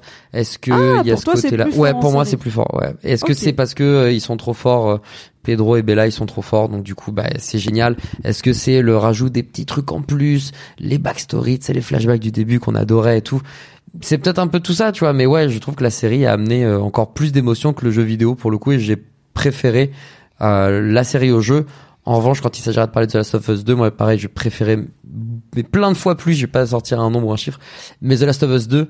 Donc là, par contre, je vais dire bon chance pour faire aussi bien parce que le 2, c'est une frappe ou une dinguerie, mais pff, On reviendra vous parler de. The Last of Us 2 au moment de la saison 2, je le rappelle, et je rassure Omelette 12 dans le chat qui dit spoiler rien, franchement, à partir de ce moment-là, ne spoiler rien du tout, c'est très important. On ne va pas spoiler la suite, vous inquiétez pas, on reste sur la fin de The Last of Us Part 1. Qu'est-ce qu'on en pense de ce dialogue de fin et de ce OK? Eh ben, euh, comme je t'avais dit euh, la semaine dernière quand j'ai débriefé avec toi l'épisode 8, euh, je me souviens quand j'ai joué au jeu, il y a ce cet instant là d'épilogue où ils discutent dans la montagne, etc. Et ça coupe sur le hockey. Et euh, c'est, comme le dit Adi, c'est tellement abrupt en fait. Euh, comme- je me souviens vraiment avoir mis à peu près six mois, une demi-année à me dire bon. Euh, est-ce que j'ai bien aimé Est-ce que j'ai pas aimé? Que Bon, suis je pense pas qu'il va y avoir la que- suite là maintenant. Mais vraiment, je, je, je suis restée avec trop de questions, je suis restée avec énormément de ressentis, et c'est ça en fait qui a vraiment caractérisé le le ben mon mon gameplay, mon, mon relationnel avec ce jeu, c'est que je, vraiment c'est c'est un jeu qui a attiré euh, énormément de ressentis de moi et vraiment, enfin. Euh, il me les, je, je dirais même il me les a extorqués. C'est Oui, t'avais pas Ouais, le ouais. choix de ressentir des trucs. voilà. T'as ressenti des émotions, t'étais là. En fait, j'ai pas envie, mais I guess elles Ouais. sortent C'est ça, c'est ça. J'avais dit. Mais moi, euh, un peu devant la série aussi, donc Mais je tu comprends. ça, ça, hein. pour le coup, c'est très bien retranscrit. J'ai vraiment eu l'impression qu'on a pris mon cœur en otage et après, à la fin, on me l'a rendu. Il est un petit peu en miettes. Je fais bon, bah euh, voilà. Euh, mais c'était, toi, et quand je me dis bon, est-ce que c'était bien ou pas, je savais pas trop. Et euh, bon, au final, euh, ouais, c'était bien. C'était bien parce que ça fait partie des rares jeux qui m'ont, ben justement, en fait, qui m'ont poussé dans des dans des réflexions même. Euh, surtout la part 2 du coup, la partie 2. Euh, mais la partie 1 également euh, m'ont poussé vraiment dans des réflexions sur le sur le médium jeu vidéo, tu vois, sur ce que j'attendais moi en tant que joueuse. Est-ce que j'avais envie de faire telle ou telle interaction ou pas? Est-ce que euh, tu vois ce qui ce qu'on nous raconte aussi parce que voilà, ouais, bien sûr, c'est sur fond de post-apo etc. Mais en fait, la vérité, c'est quoi? C'est que The Last of Us, ben c'est surtout centré sur des histoires de gens en fait. Et donc il y a tout ce tout- toute cette lecture en fait qui arrive, mais euh, tard, je trouve. J'ai souvent dit, enfin, je dis à chaque fois, moi, je trouve que c'est un jeu qui se digère. C'est-à-dire que tu peux, tu vois, tu vas le faire et puis en fait, finalement, euh, ton, ton ressenti final, il se fait un peu après parce qu'il y a trop de choses à, t'as trop de choses à ouais. classer, Mmh, ouais. de ouf, ouais. Exactement. Et, euh, et moi, j'ai aimé le hockey à la fin. C'est vrai que je l'ai relu, je l'ai lu plusieurs fois dans le chat et je suis tout à fait d'accord avec ça. Il y a une acceptation d'Ellie euh, qui se dit qu'en fait, peu importe que Joël lui mente ou pas, même si bon, il est pas très fort en mensonge, donc je pense que voilà, Ellie est quelqu'un de plutôt futé. Pas doué, quoi. Voilà, Ouais, je pense ouais. qu'elle a, elle a bien compris qu'il lui dit pas vraiment la vérité, mais en tout cas, elle accepte. Elle accepte que cette histoire elle est terminée. Elle accepte que cet arc-là, il est fini, euh, que en fait, ils vont passer à autre chose et que ben ils seront tous les deux. Et euh, Mais est-ce qu'elle, et c'est là où on arrive à la question philosophique, est-ce qu'elle accepte dans le sens où c'est quoi le choix qu'elle a? C'est quoi l'alternative qu'elle a? C'est lui dire non, tu m'as menti, et probablement que c'est pas ça. Ce à quoi soit Joël va continuer à mentir, soit lui dire bah oui, voilà ce qui s'est passé, et elle sera là, ok, donc Oui, bien sûr, elle pourrait le confronter. tué- hein, elle pourrait très bien le confronter, mais en fait, elle sait pas ce qu'elle veut. Elle veut, elle veut avoir quelqu'un. C'est ce qu'elle dit au début. Oui, elle veut pas être toute seule. Donc Mm. en fait, t'as pas vraiment le choix si ton choix c'est à la fin je suis toute seule et c'est le truc que je veux le moins au monde. Tout comme Joël, il a pas vraiment Ouais. le choix parce que Ouais, son ouais, choix c'est mais à la fin Ellie elle meurt et, et ma fille elle meurt et en fait j'ai déjà fait et guess what? Je n'ai pas envie de le refaire. Ce n'est pas une attraction dans laquelle je remonterai l'attraction d'essai de mon enfant personnel. Donc on va pas le refaire, même si c'est pas moins mon enfant personnel et que c'est plus genre mon enfant adoptif, c'est quand même pareil. Même énergie, ça compte. Et il peut pas s'imaginer vivre dans un monde sans Ellie et Ellie peut pas s'imaginer vivre dans un monde sans lui. Et du coup, c'est tragique de fou quoi. Ouais, de fou. hein. Mais toi, t'es sûr qu'avec le hockey, genre, elle sait que c'est du bullshit. Ouais. Mais elle Bah, pour moi, je trouve que Ellie est un personnage qui a bien trop de suite dans les idées pour une petite gamine de 14 ans. Honnêtement, euh, elle, euh, elle a vraiment de la, elle a vraiment de la finesse de réflexion, que ce soit dans le jeu ou dans la série et tout. Euh, et encore une fois, euh, alors euh, c'est vrai qu'on, nous, on sait que Joël lui ment, mais en plus dans la série, vraiment Pedro Pascal, il ment genre hyper mal. oui, et on a clairement des. Alors, je sais pas à quel point c'est clair dans le jeu, mais on a vraiment des flashbacks. Bah, notamment, du coup, on a toute la partie au sous-sol avec Marlene qui finit, et là, on arrive à Ellie dans le présent qui demande ce qui s'est passé. Et on a re un flashback pour nous confirmer, si jamais on en doutait, qui est là tué Marlene, ce qui est genre. D'un côté, je suis là, en vrai, on le sait. Genre, Ouais. vraiment, il y a aucun. En fait, il y a aucune version de Joël qui tue pas Marlene. Mais si ça peut m'éviter un an et demi de théorie sur internet de comment Marlene va revenir dans The Last of Us saison 2, je suis là, tu sais quoi, but là. Comme ça, au moins, on a fini avec ce perso. No offense, tous les gens qui font des théories sur internet, je suis... encore une fois, c'est mon peuple aussi. Euh, mais des fois, on s'accroche un peu trop aux motos qui disent si on l'a pas vu mourir, le personnage est pas vraiment mort. Et je suis là, non, je pense que scénaristiquement, il est mort parce que c'est l'intérêt de ce perso de mourir là. Donc, autant le confirmer. J'ai pas forcément aimé cette confirmation, mais enfin, ce, ce flashback supplémentaire où j'étais là, là. À part ça, j'ai pas trouvé que ça manquait de subtilité à proprement parler. En fait, je pense que Pedro Pascal joue mal le mensonge parce que Joël joue mal le mensonge parce que Joël oui, sait ce que je pas voulais dire, mentir c'est et s'exprimer. Oui, et enfin, je- sais que t'as pas dit que Pedro Pascal Ouais. joue mal, mais je suis là, enfin oui, clairement, il joue mal le mensonge. Après, je me rappelle aussi qu'Ellie, elle a 14 ans et elle vit dans un monde, enfin, tu vois. Ouais, mais elle est fine. Mais oui, non, mais elle, vraiment, sait. elle a de la Non, mais finesse elle sait. C'est c'est ce qui sait caractérise un peu évidemment. le personnage. Hein. C'est que la première fois que tu la rencontres, tu fais waouh, mais elle a 14 ans et elle est ultra badass en fait. Oui. Et, et donc pour moi, c'est ce qui c'est ce qui caracté- caractérise son personnage. Donc euh, ouais, pour moi, bien sûr, à la fin, elle le sait, mais elle accepte que qu'en fait, euh, bah c'est ça et que là, euh, c'est c'est la fin du trajet et euh, et après, bien sûr, ce, ça, ce ne serait quoi qu'il arrive pas exempt euh, d'une conversation euh, sérieuse, longue et posée entre ces deux personnages. Oui. Parce qu'il y a encore un truc qui peut arriver. Il y a aussi ça. oh là c'est que, ouais, qu'elle pour le coup, les Fireflies, ils avaient quand même une solution très expéditive euh, au problème. Là, on a quand même un boulevard. Alors, on est un peu pessimiste dans ouais, Joël, il a menti à Ellie, ils sont cassés, euh, leur relation elle est cassée et tout, ce qui est un peu ma vision aussi de leur relation. Et encore une fois, je sais pas ce qui se passe dans le 2. Mais il y a aussi tout un monde où je suis là, et peut-être posez-vous et parlez-vous. En fait, enfin, prenez le temps. Même Marlene et Joël, ils auraient dû prendre le temps de se parler. Euh, Joël et Tommy, ils auraient dû prendre le temps de se parler plus qu'un soir avec deux shots euh, au pub euh, avec du whisky nul là. Et Ellie et Joël devraient prendre beaucoup plus le temps de se parler, où on voit qu'ils attendent des mois de voyage pour arriver devant la ville euh, du coup Jackson et être là. Et c'est quand Joël il dit ah on y est presque, Ellie elle fait ah putain il faut qu'on ait cette discussion maintenant parce que vraiment sinon après on va arriver il y aura des gens et tout. Tu sens qu'elle a attendu le dernier moment mais parce que mais en même temps enfin je suis là je vais pas blâmer la gamine qui a 14 ans tu vois c'est pas elle l'adulte Ouais. c'est pas à elle normalement de faire ce truc qui est émotionnellement hyper dur de dire on va parler du non-dit hyper chelou qu'il y a entre nous quand même sachant que ce non-dit est peut-être t'as tué 12 adultes dont un neurochirurgien qui est peut-être le dernier sur terre pour peut-être l'empêcher de faire un remède à la pandémie mondiale avec mon corps et en même temps merci Agnès parce que je suis pas morte mais bizarre ce et toi, entre alors nous ou pas Et toi, t'en as pensé quoi de, de la fin? Moi, je le savais, euh, parce que je savais c'était quoi la fin. Je l'ai trouvé euh, très bien joué. Je trouve que vraiment Pedro Pascal et, et Bella Ramsey euh, continuent et ont fait sur neuf épisodes un boulot euh, phénoménal. Euh, je trouve que c'est une, c'est à la fois une. En fait, j'ai pendant toute la série, j'ai attendu de piéger pourquoi les gamers étaient autant en feu sur The Last of Us. Parce que je voyais l'histoire et, je savais la fin. En plus, je savais que ça finissait sur Ellie se, enfin, ils, ils amènent Ellie aux Fireflies. Ils se rendent, Joël se rend compte que les Fireflies, pour peut-être faire un remède avec Ellie, ils sont obligés de la tuer. Joël, il dit c'est non. Il amène les Fireflies et il ment à Ellie. Et Ellie, à la fin, elle dit ok. Et la grande question, c'est à quel point elle le croit. Et c'est ça à la fin. Et j'avais vu ça, j'étais là, bon, intéressant, pertinent, un petit peu provoquant, mais euh, comme je le dis depuis le début de ce débrief, je suis là, en fait, je trouve pas ça révolutionnaire The Last of Us, surtout pour une série de post-apo, de zombies, etc.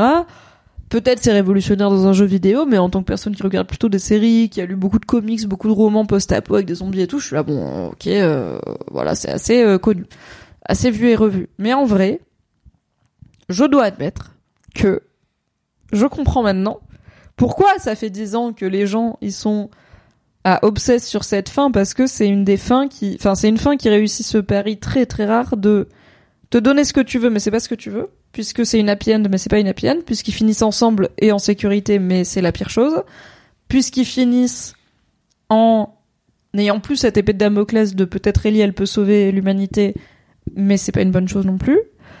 Et parce qu'entre temps ils ont appris à se parler, à se confier l'un à l'autre, et que ils ont tellement changé et tellement été blessés, notamment Ellie qui commence quand même le voyage un peu plus innocente que Joël, euh, qui a déjà euh, malheureusement vécu des traumas euh, aussi de son côté.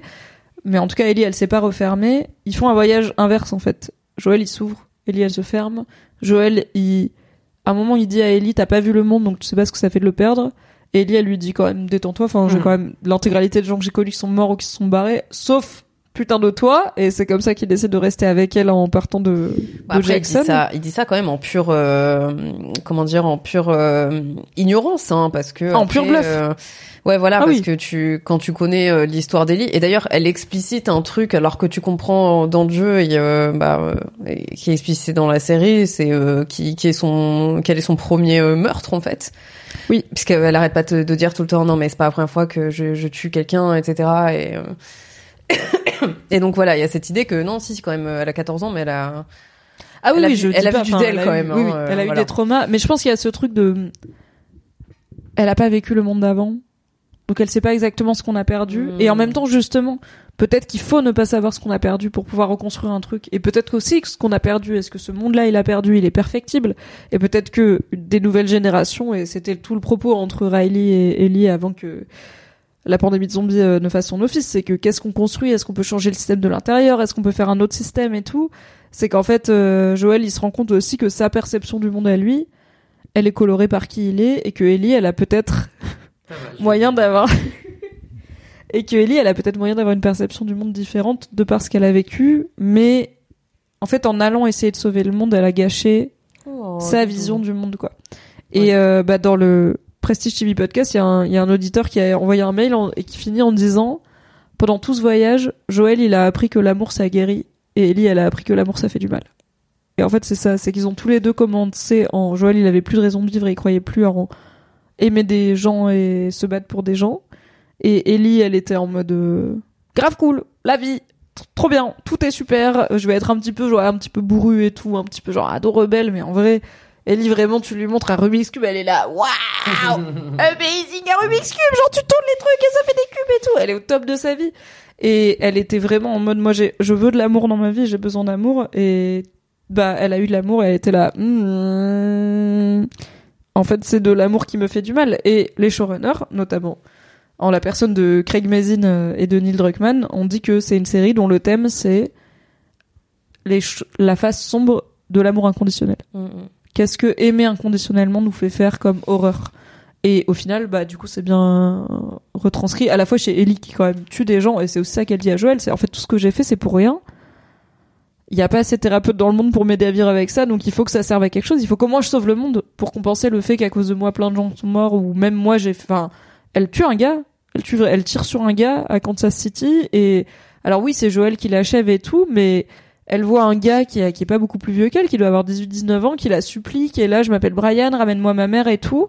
Elle, elle est là en mode, c'est moi qui ai fait ça, quoi. Et, et elle doit vivre avec, et elle a pas le choix de vivre avec, et elle est là, si je sauve l'humanité, vivre avec, c'est pas plus facile, mais c'est moins compliqué. Et Joël, il la prive de ça. Il lui donne pas la chance de ça, il lui dit, on va pas faire un vaccin ni avec toi ni avec personne, il y a plus de vaccin quoi. Et c'est genre ah, c'est vraiment il lui tue tout l'espoir. Mais parce que je pense, il pense que s'il y a pas d'espoir, c'est plus simple. Ouais. Comme ça on a rien à perdre. Il lui dit on peut aller où on veut. C'est vrai que Neil Druckmann a dit que le, la, la série The Last of Us, elle était, euh, elle était basée sur euh, ben, euh, justement toute la thématique de l'amour. Et, et oui, très clairement. Oui. Et de l'amour et de ses multiples facettes. Oui, voilà, exactement.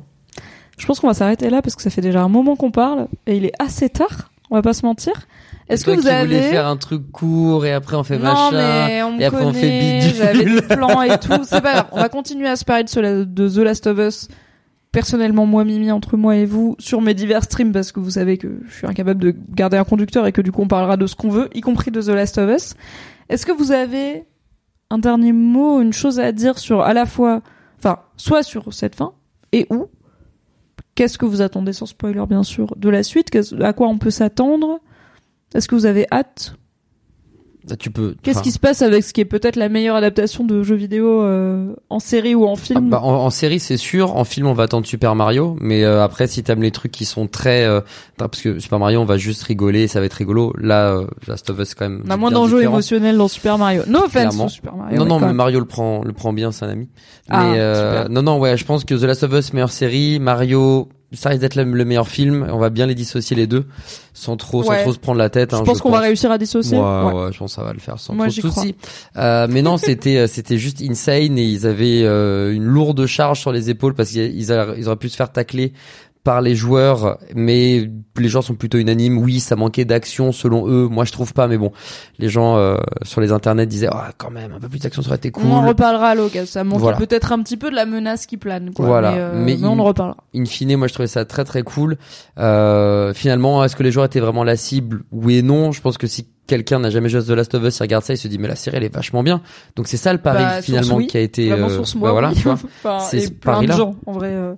Ouais, quand même. euh, alors c'est un jeu très très mainstream, mais il y a vraiment beaucoup de gens qui ont regardé la série sans avoir joué au jeu Bien du sûr. tout. Donc le pari Même est réussi, parfois hein. sans avoir d'affect avec tout ce qui est post-apo slash zombie, parce que c'est quand même euh, c'est quand même une série de genre quoi. C'est comme Game of Ouais, Thrones. Il y bien a plein de gens qui regardaient Game of Thrones et qui étaient là, putain, j'aime pas la fantasy, j'aime pas les trucs en costume, mais, Mais- j'aime bien Game of Bien Thrones. sûr, Et je totalement. pense qu'il y a des gens qui aiment pas le post-apo et les zombies, mais qui aiment bien Last of Us. Parce qu'il y a peu de zombies et pas mal de post-apo. Ouais, voilà. totalement. Totalement, je pense que là-dessus, t'as raison. Donc, euh, le pari, il est réussi euh, partout. Ça a peut-être décoincé certains, certaines prods et surtout leur montrer comment il faut faire pour bien bosser et nous Oui. permettre d'avoir des trucs cool à se mettre sous la dent dans le futur, euh, dans un futur proche. Évidemment, le- The Last of Us Part 2 and 3 and 4 et je sais pas combien pour raconter The Last of Us 2 va être attendu mais de dingue parce qu'encore une fois, et euh, Mary je pense sera d'accord avec moi quand elle prendra le mic, mais on a préféré c'est plus intense, plus fou, il y a des rebondissements, des explications, c'est c'est débile. Euh, Moi, j'y croyais pas vraiment quand j'ai joué au 2. Je me suis dit, mais tu, ça va être compliqué de faire mieux que le premier. Tu parles. Au bout de deux heures, t'es déjà en mode, bon, allez, c'est bon, euh, on va mettre le, on va mettre The Last of Us 2 tout de suite au-dessus et euh, sans avoir terminé le jeu. Mais c'est, c'est incroyable. Il se passe trop de trucs. Il se passe trop de trucs. Bon, on spoil rien, mais ça vaut le coup d'y jouer, littéralement. Ça vaut le Oui, coup alors rappelons jouer que, vraiment très fort. hein. euh, tout comme vous pouvez lire Fire and Blood euh, pour ne pas être spoilable sur House of the Dragon parce que vous aurez tous les bails, vous pouvez jouer à The Last of Us Partie 2, d'ores et déjà disponible sur, en exclu PlayStation hein, quand même. Euh, je PlayStation pour le moment, ouais, mais ça va Donc, sauter euh, d'ici quelques mois, PlayStation pense. 4 et 5. Oui, et t'as le remake- bah, le le remake jeu est déjà numéro sorti 1, il 2022. sort sur PC fin mars. Oui, Ça, c'est sûr. Tout à le fait. jeu numéro 2 est toujours dispo en exclusivité sur PlayStation. Voilà, euh, vous pouvez l'acquérir et avoir l'intégralité de l'histoire de Joel et Ellie euh, et de l'intégralité de The Last of Us. Donc Joel et Ellie partie 1. On verra partie 2, qui est là, qui est pas là, pourquoi. Encore une fois, je n'en sais rien, je ne vous, je ne peux pas vous spoiler, je ne sais pas moi-même. Euh, mais j'imagine qu'il y a quand même au moins une petite continuité. Mais peut-être pas. J'étais là, peut-être il y a une continuité au départ et peut-être en fait on commence avec d'autres persos et je suis là, I don't know. Quelqu'un dans le chat disait comment convaincre quelqu'un qui n'aime pas trop les zombies et euh, et les séries euh, post-apo? Comment convaincre les gens qui aiment pas les séries de zombies de regarder The Last of Us? Bah dis-leur qu'il y a peu de ces zombies. Hein. bah ouais, clairement. Enfin, no offense, c'est pas vraiment une série de zombies donc. Clairement, clairement, c'est comme disait Mary tout à l'heure, c'est très axé sur euh, l'humain. euh, quel choix tu Oui. ferais euh, Le but, c'est de se mettre à la place des gens. C'est pareil dans The Walking Dead. The Walking Dead, ce que je kiffe à regarder parce que tu mettais à la place les choix qu'ils faisaient. Est-ce que tu fais les mêmes, pas les mêmes Ça, bon, j'aurais fait différemment. Et, et le côté action, c'est ouais, c'est pas le but principal. Et The Last of Us, bah, c'est littéralement le cas. Des clickers, zombies, etc. Genre, t'en vois, allez, un épisode à la fin d'un épisode où c'est un peu chaud. T'en vois un dans le musée. Un qui attaque, ouais, bah, Ah bah il y a deux grosses scènes de zombies. Il y a les clickers dans le musée et les zombies- la horde qui, sort, voilà, euh, qui sort de sous terre de qui sous sort de sous terre à Kansas City. Après, il y a vite fait le, la horde qui attaque Tess, mais elle, elle est Ouais, déjà bon, résignée. déjà condamné, Enfin, donc, voilà. euh, ouais, Il y a pas tant de scènes de zombies, donc si vous aimez pas les zombies, regardez The Last of Us. Ouais, clairement. Et euh, si vous aimez bien les zombies, en vrai, regardez The Last of Us quand même. C'est c'est intéressant, ne serait-ce que pour le bail champignon, c'est cool. Mm. Et puis on attend très fort aussi, je terminerai là-dessus, euh, le 2 pour avoir les débriefs de Mimi. Ah bah bien sûr qu'on pour- reviendra pour ça, la on saison attend 2. très Attendez. très très fort. Mimi and Friends, Adibou, Mary, y compris bien sûr, on reviendra pour des débriefs de la saison 2 de The Last of Us, Inch'Allah 2024, mais on a le time. Mary, Ouais, moi j'ai j'ai bien aimé. Je trouve que à la fois la série et le jeu ont ce truc hyper fort de de respecter leur support. Enfin, je, je sais pas comment l'expliquer, mais en fait, euh, je trouve que ils sont arrivés vraiment à transposer l'histoire en série avec les contraintes de la série, avec les codes de la série, etc. Et ça fonctionne hyper bien. Et en fait, c'est ce que je disais la semaine dernière, tu vois, il y a des trucs qui vont être vraiment copier-coller, il y a des trucs qui vont être un peu différents, etc. Mais au final, finalement, le tout- tous les ressentis, tous les enjeux, etc. Tu vas les, tu vas vraiment les recevoir de manière qui est vraiment très similaire. Enfin, à mon sens, en tout cas, je les ai reçus vraiment de manière très similaire. Et euh, ça en fait deux expériences qui valent le coup, chacune sur leur support, en fait. Et je trouve Oui. ça fou parce que c'est pas une c'est pas c'est pas une constance qu'on a dans le jeu vidéo d'avoir des adaptations euh, qui qui vont euh, raconter des histoires cool dans le jeu vidéo. Parce que punaise mais comment mais il y en a tellement d'histoires cool dans le jeu vidéo mais enfin qui mériteraient d'être racontées en film en série si vous connaissez les grosses œuvres du jeu vidéo principalement par leurs adaptations ciné-séries, sachez que jusqu'à présent, on a quand même relativement peu d'exemples qui respectent l'œuvre originale, qui respectent l'histoire originale et qui arrivent en plus à respecter le gameplay et euh, la construction du jeu dans l'histoire, ce qui est un truc que The Last of Us arrive à faire et c'est c'est intéressant, on en a parlé pas mal. Et aussi en intégrant les comédiens et comédiennes de doublage, on en a parlé aussi dans le Mm. dans le jeu qui est aussi une forme de respect à bah c'est vous qui avez fait l'histoire et l'attachement émotionnel de dizaines voire de centaines de millions de personnes à travers le monde. C'est peut-être le premier jeu vidéo la pro- le premier en fait, est-ce que c'est la première adaptation de jeu vidéo à mettre dans le casting des personnages qui à la base doublaient les persos du jeu Probablement pas.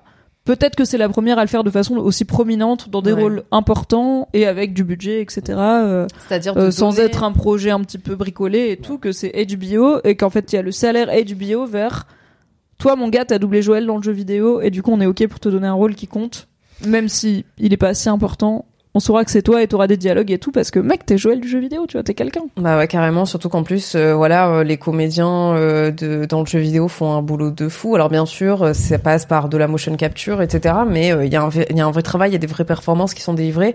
Et euh, comme c'est du jeu vidéo, ben tu vois, c'est pas forcément des, ch- des choses qu'on a tendance à, euh, tu vois, saluer ou bien juste regarder. Et c'est vrai que leur donner la possibilité de s'exprimer euh, vraiment euh, en chair et en os, comme l'actrice qui joue Marlène, etc. Bah, euh, moi, je trouve ça incroyable en fait. Parce oui, quelqu'un que- dans le chat beaucoup plus tôt quand on parlait de Marlène disait je trouve que Marlène c'est la c'est genre le meilleur choix d'actrice et quelqu'un lui a dit bah en fait c'est la meuf du jeu. et en fait c'est vraiment juste c'est la meuf du jeu de base qui joue. Marlène donc ouais c'est un trop bon choix d'actrice. Ouais. Et ça, et en fait, c'est fou de voir des gens aussi qui traversent. euh, En fait, comme dans le jeu vidéo, tu vois pas leur physique, tu peux te dire, bah, ils peuvent avoir un physique complètement varié, qui va pas forcément coller au perso. Et alors, il y a un très bon boulot de costume et tout ça, mais je suis la, la mère de, enfin, Anna, la mère de Ellie, oui. Marlene, oui. Troy Baker, oui. Enfin, tout le monde, ça marche, quoi. Ouais, ouais. Non, mais vraiment, il y a ce, je trouve qu'il y a ce, ce respect en fait pour euh, pour le, le support original, donc qui est euh, le jeu vidéo, que qu'on retrouve trop peu encore dans les adaptations et qui a vraiment fait du bien. En effet, il y a il y a un truc qui est mis en lumière, euh, même tu vois le compositeur du jeu qui a repris, enfin qui du coup a composé les musiques de la série, etc. Il y a vraiment cette idée que bah ouais, en fait, euh, on va pas trahir notre matériel de base parce que notre matériel était bien, notre histoire elle était bien, le cast qu'on a fait il était bien, etc. On va juste le réincorporer, le raconter un peu différemment et euh, et le raconter sur euh, sur un support qui est différent. Et ça fonctionne très très bien. J'ai réellement hâte euh, de The Last of Us Part 2. Alors autant The Last of Us Part 1 euh, parle de des thématiques de l'amour qui, euh, à titre personnel, m'ont vraiment parlé. J'ai vraiment beaucoup aimé. Je suis restée vraiment sur ce- cette fin d'histoire. Je me suis dit, ah, franchement, c'est c'est cool et trop bien. The Last of Us Part 2, euh, Pic Pic 3000. Vraiment. Ça veut dire quoi, Pikmin 3000? Pic Pic 3000. C'est bien ou c'est pas bien? C'est-à-dire que ça va te... te- te- te- Ah, genre, Att- si t'étais pas bien à ce moment-là, ça va être Ouais, pire. ouais, ok. ouais, ouais. D'accord. C'est quoi Vous avez entendu, c'est fou à 3. Oméga Pic, du coup euh... Moi j'ai Pic Pirate. Ah oui, Oméga Pic. Je l'ai, vous l'avez. Oméga Flex, German Suplex, truc de. Vous l'avez? On l'a expliqué tout à l'heure. J'ai complètement retenu. Yes. Donc voilà. Mais ça, va être- ça va être super intéressant. euh, j'ai j'ai hâte et surtout j'ai hâte euh, de découvrir le cast euh, de ben, de ce, ce nouveau personnage qu'on ne qu'on ne connaît pas encore dans la saison 1. Est-ce que je peux la nommer ou c'est du spoiler? Non, on va rien dire. Ok. C'est quoi? Dans le doute, on va rien dire. Moi, je suis team spoiler phobe, donc dans le doute, on va rien dire. Et je sais que parfois, il y a un truc de. T'as vu un truc sur internet, t'étais pas sûr, t'étais Ah là. ouais, ouais, du coup tu Ah, ça a l'air d'avoir un rapport à un truc, mais je veux pas Mm. savoir. Et d'un Ouais, coup, tu as raison, tu as raison. t'es là, tu regardes ton petit débrief de Mimi et tout, et t'entends un prénom ou quoi, et tu fais ah bâtard, j'ai relié les points, je pourrais Non, plus ouais, savoir, ouais. donc on ne va pas vous faire ça. Écoutez, ce fut un plaisir de débriefer The Last of Us pense. avec vous, en partie, avec vous pour le final aussi, et avec vous, Internet. Merci beaucoup de nous avoir suivis dans tous ces débriefs. Merci Adibou. Merci Mary. Merci beaucoup. Je vous rappelle que vous pouvez retrouver Adibou et Mary dans les liens qui sont dans la description. De mon côté, vous pouvez me retrouver sur ma chaîne Twitch, mes podcasts, etc., etc. C'est la fin des récaps rigolos de The Last of Us jusqu'à la saison 2, mais vous retrouvez les récaps rigolos sur mon Patreon de Succession dans 10 jours, quand la nouvelle saison commence, ainsi que les débriefs de Succession sur cette chaîne Twitch et en podcast. Ok? Donc vous n'allez pas vraiment rater grand-chose. Merci beaucoup d'avoir été là pour nous accompagner. Il y avait vraiment beaucoup de gens qui étaient là euh, chaque euh, mardi pour parler de The Last of Us. C'était très cool. Merci de votre patience aussi par rapport à des formats très longs. Mais guess what? Je ne suis pas une personne qui économise ses mots et j'aime bien les formats longs, donc j'ai décidé d'en faire sur Twitch. Donc des fois on passe 4 heures à parler de The Last of Us et c'est très bien. Merci d'avoir été là, Adibou. Ben, merci beaucoup. C'était cool euh, à refaire quand tu veux. Et si tu fais la même avec des animés ou des mangas, Ah, écoute, un jour je viens peut-être. en Un jour drift, Ok. mais sale drift, tu vois. Mais tu vas encore dire des terminologies que je connais Et pas, mais tu me feras du vocabulaire. Du full japonais, du franglais japonais, ça va être un bordel, mais ça va être très très sympa. On fera des points contexte. Merci beaucoup d'avoir suivi. Merci Mary. Merci à Dibou. Allez les suivre. Ils sont genre pouces en l'air plus que le cordyceps. Et à bientôt sur cette chaîne et ailleurs dans le Nerdiverse, qui est l'endroit où j'habite. Bisous.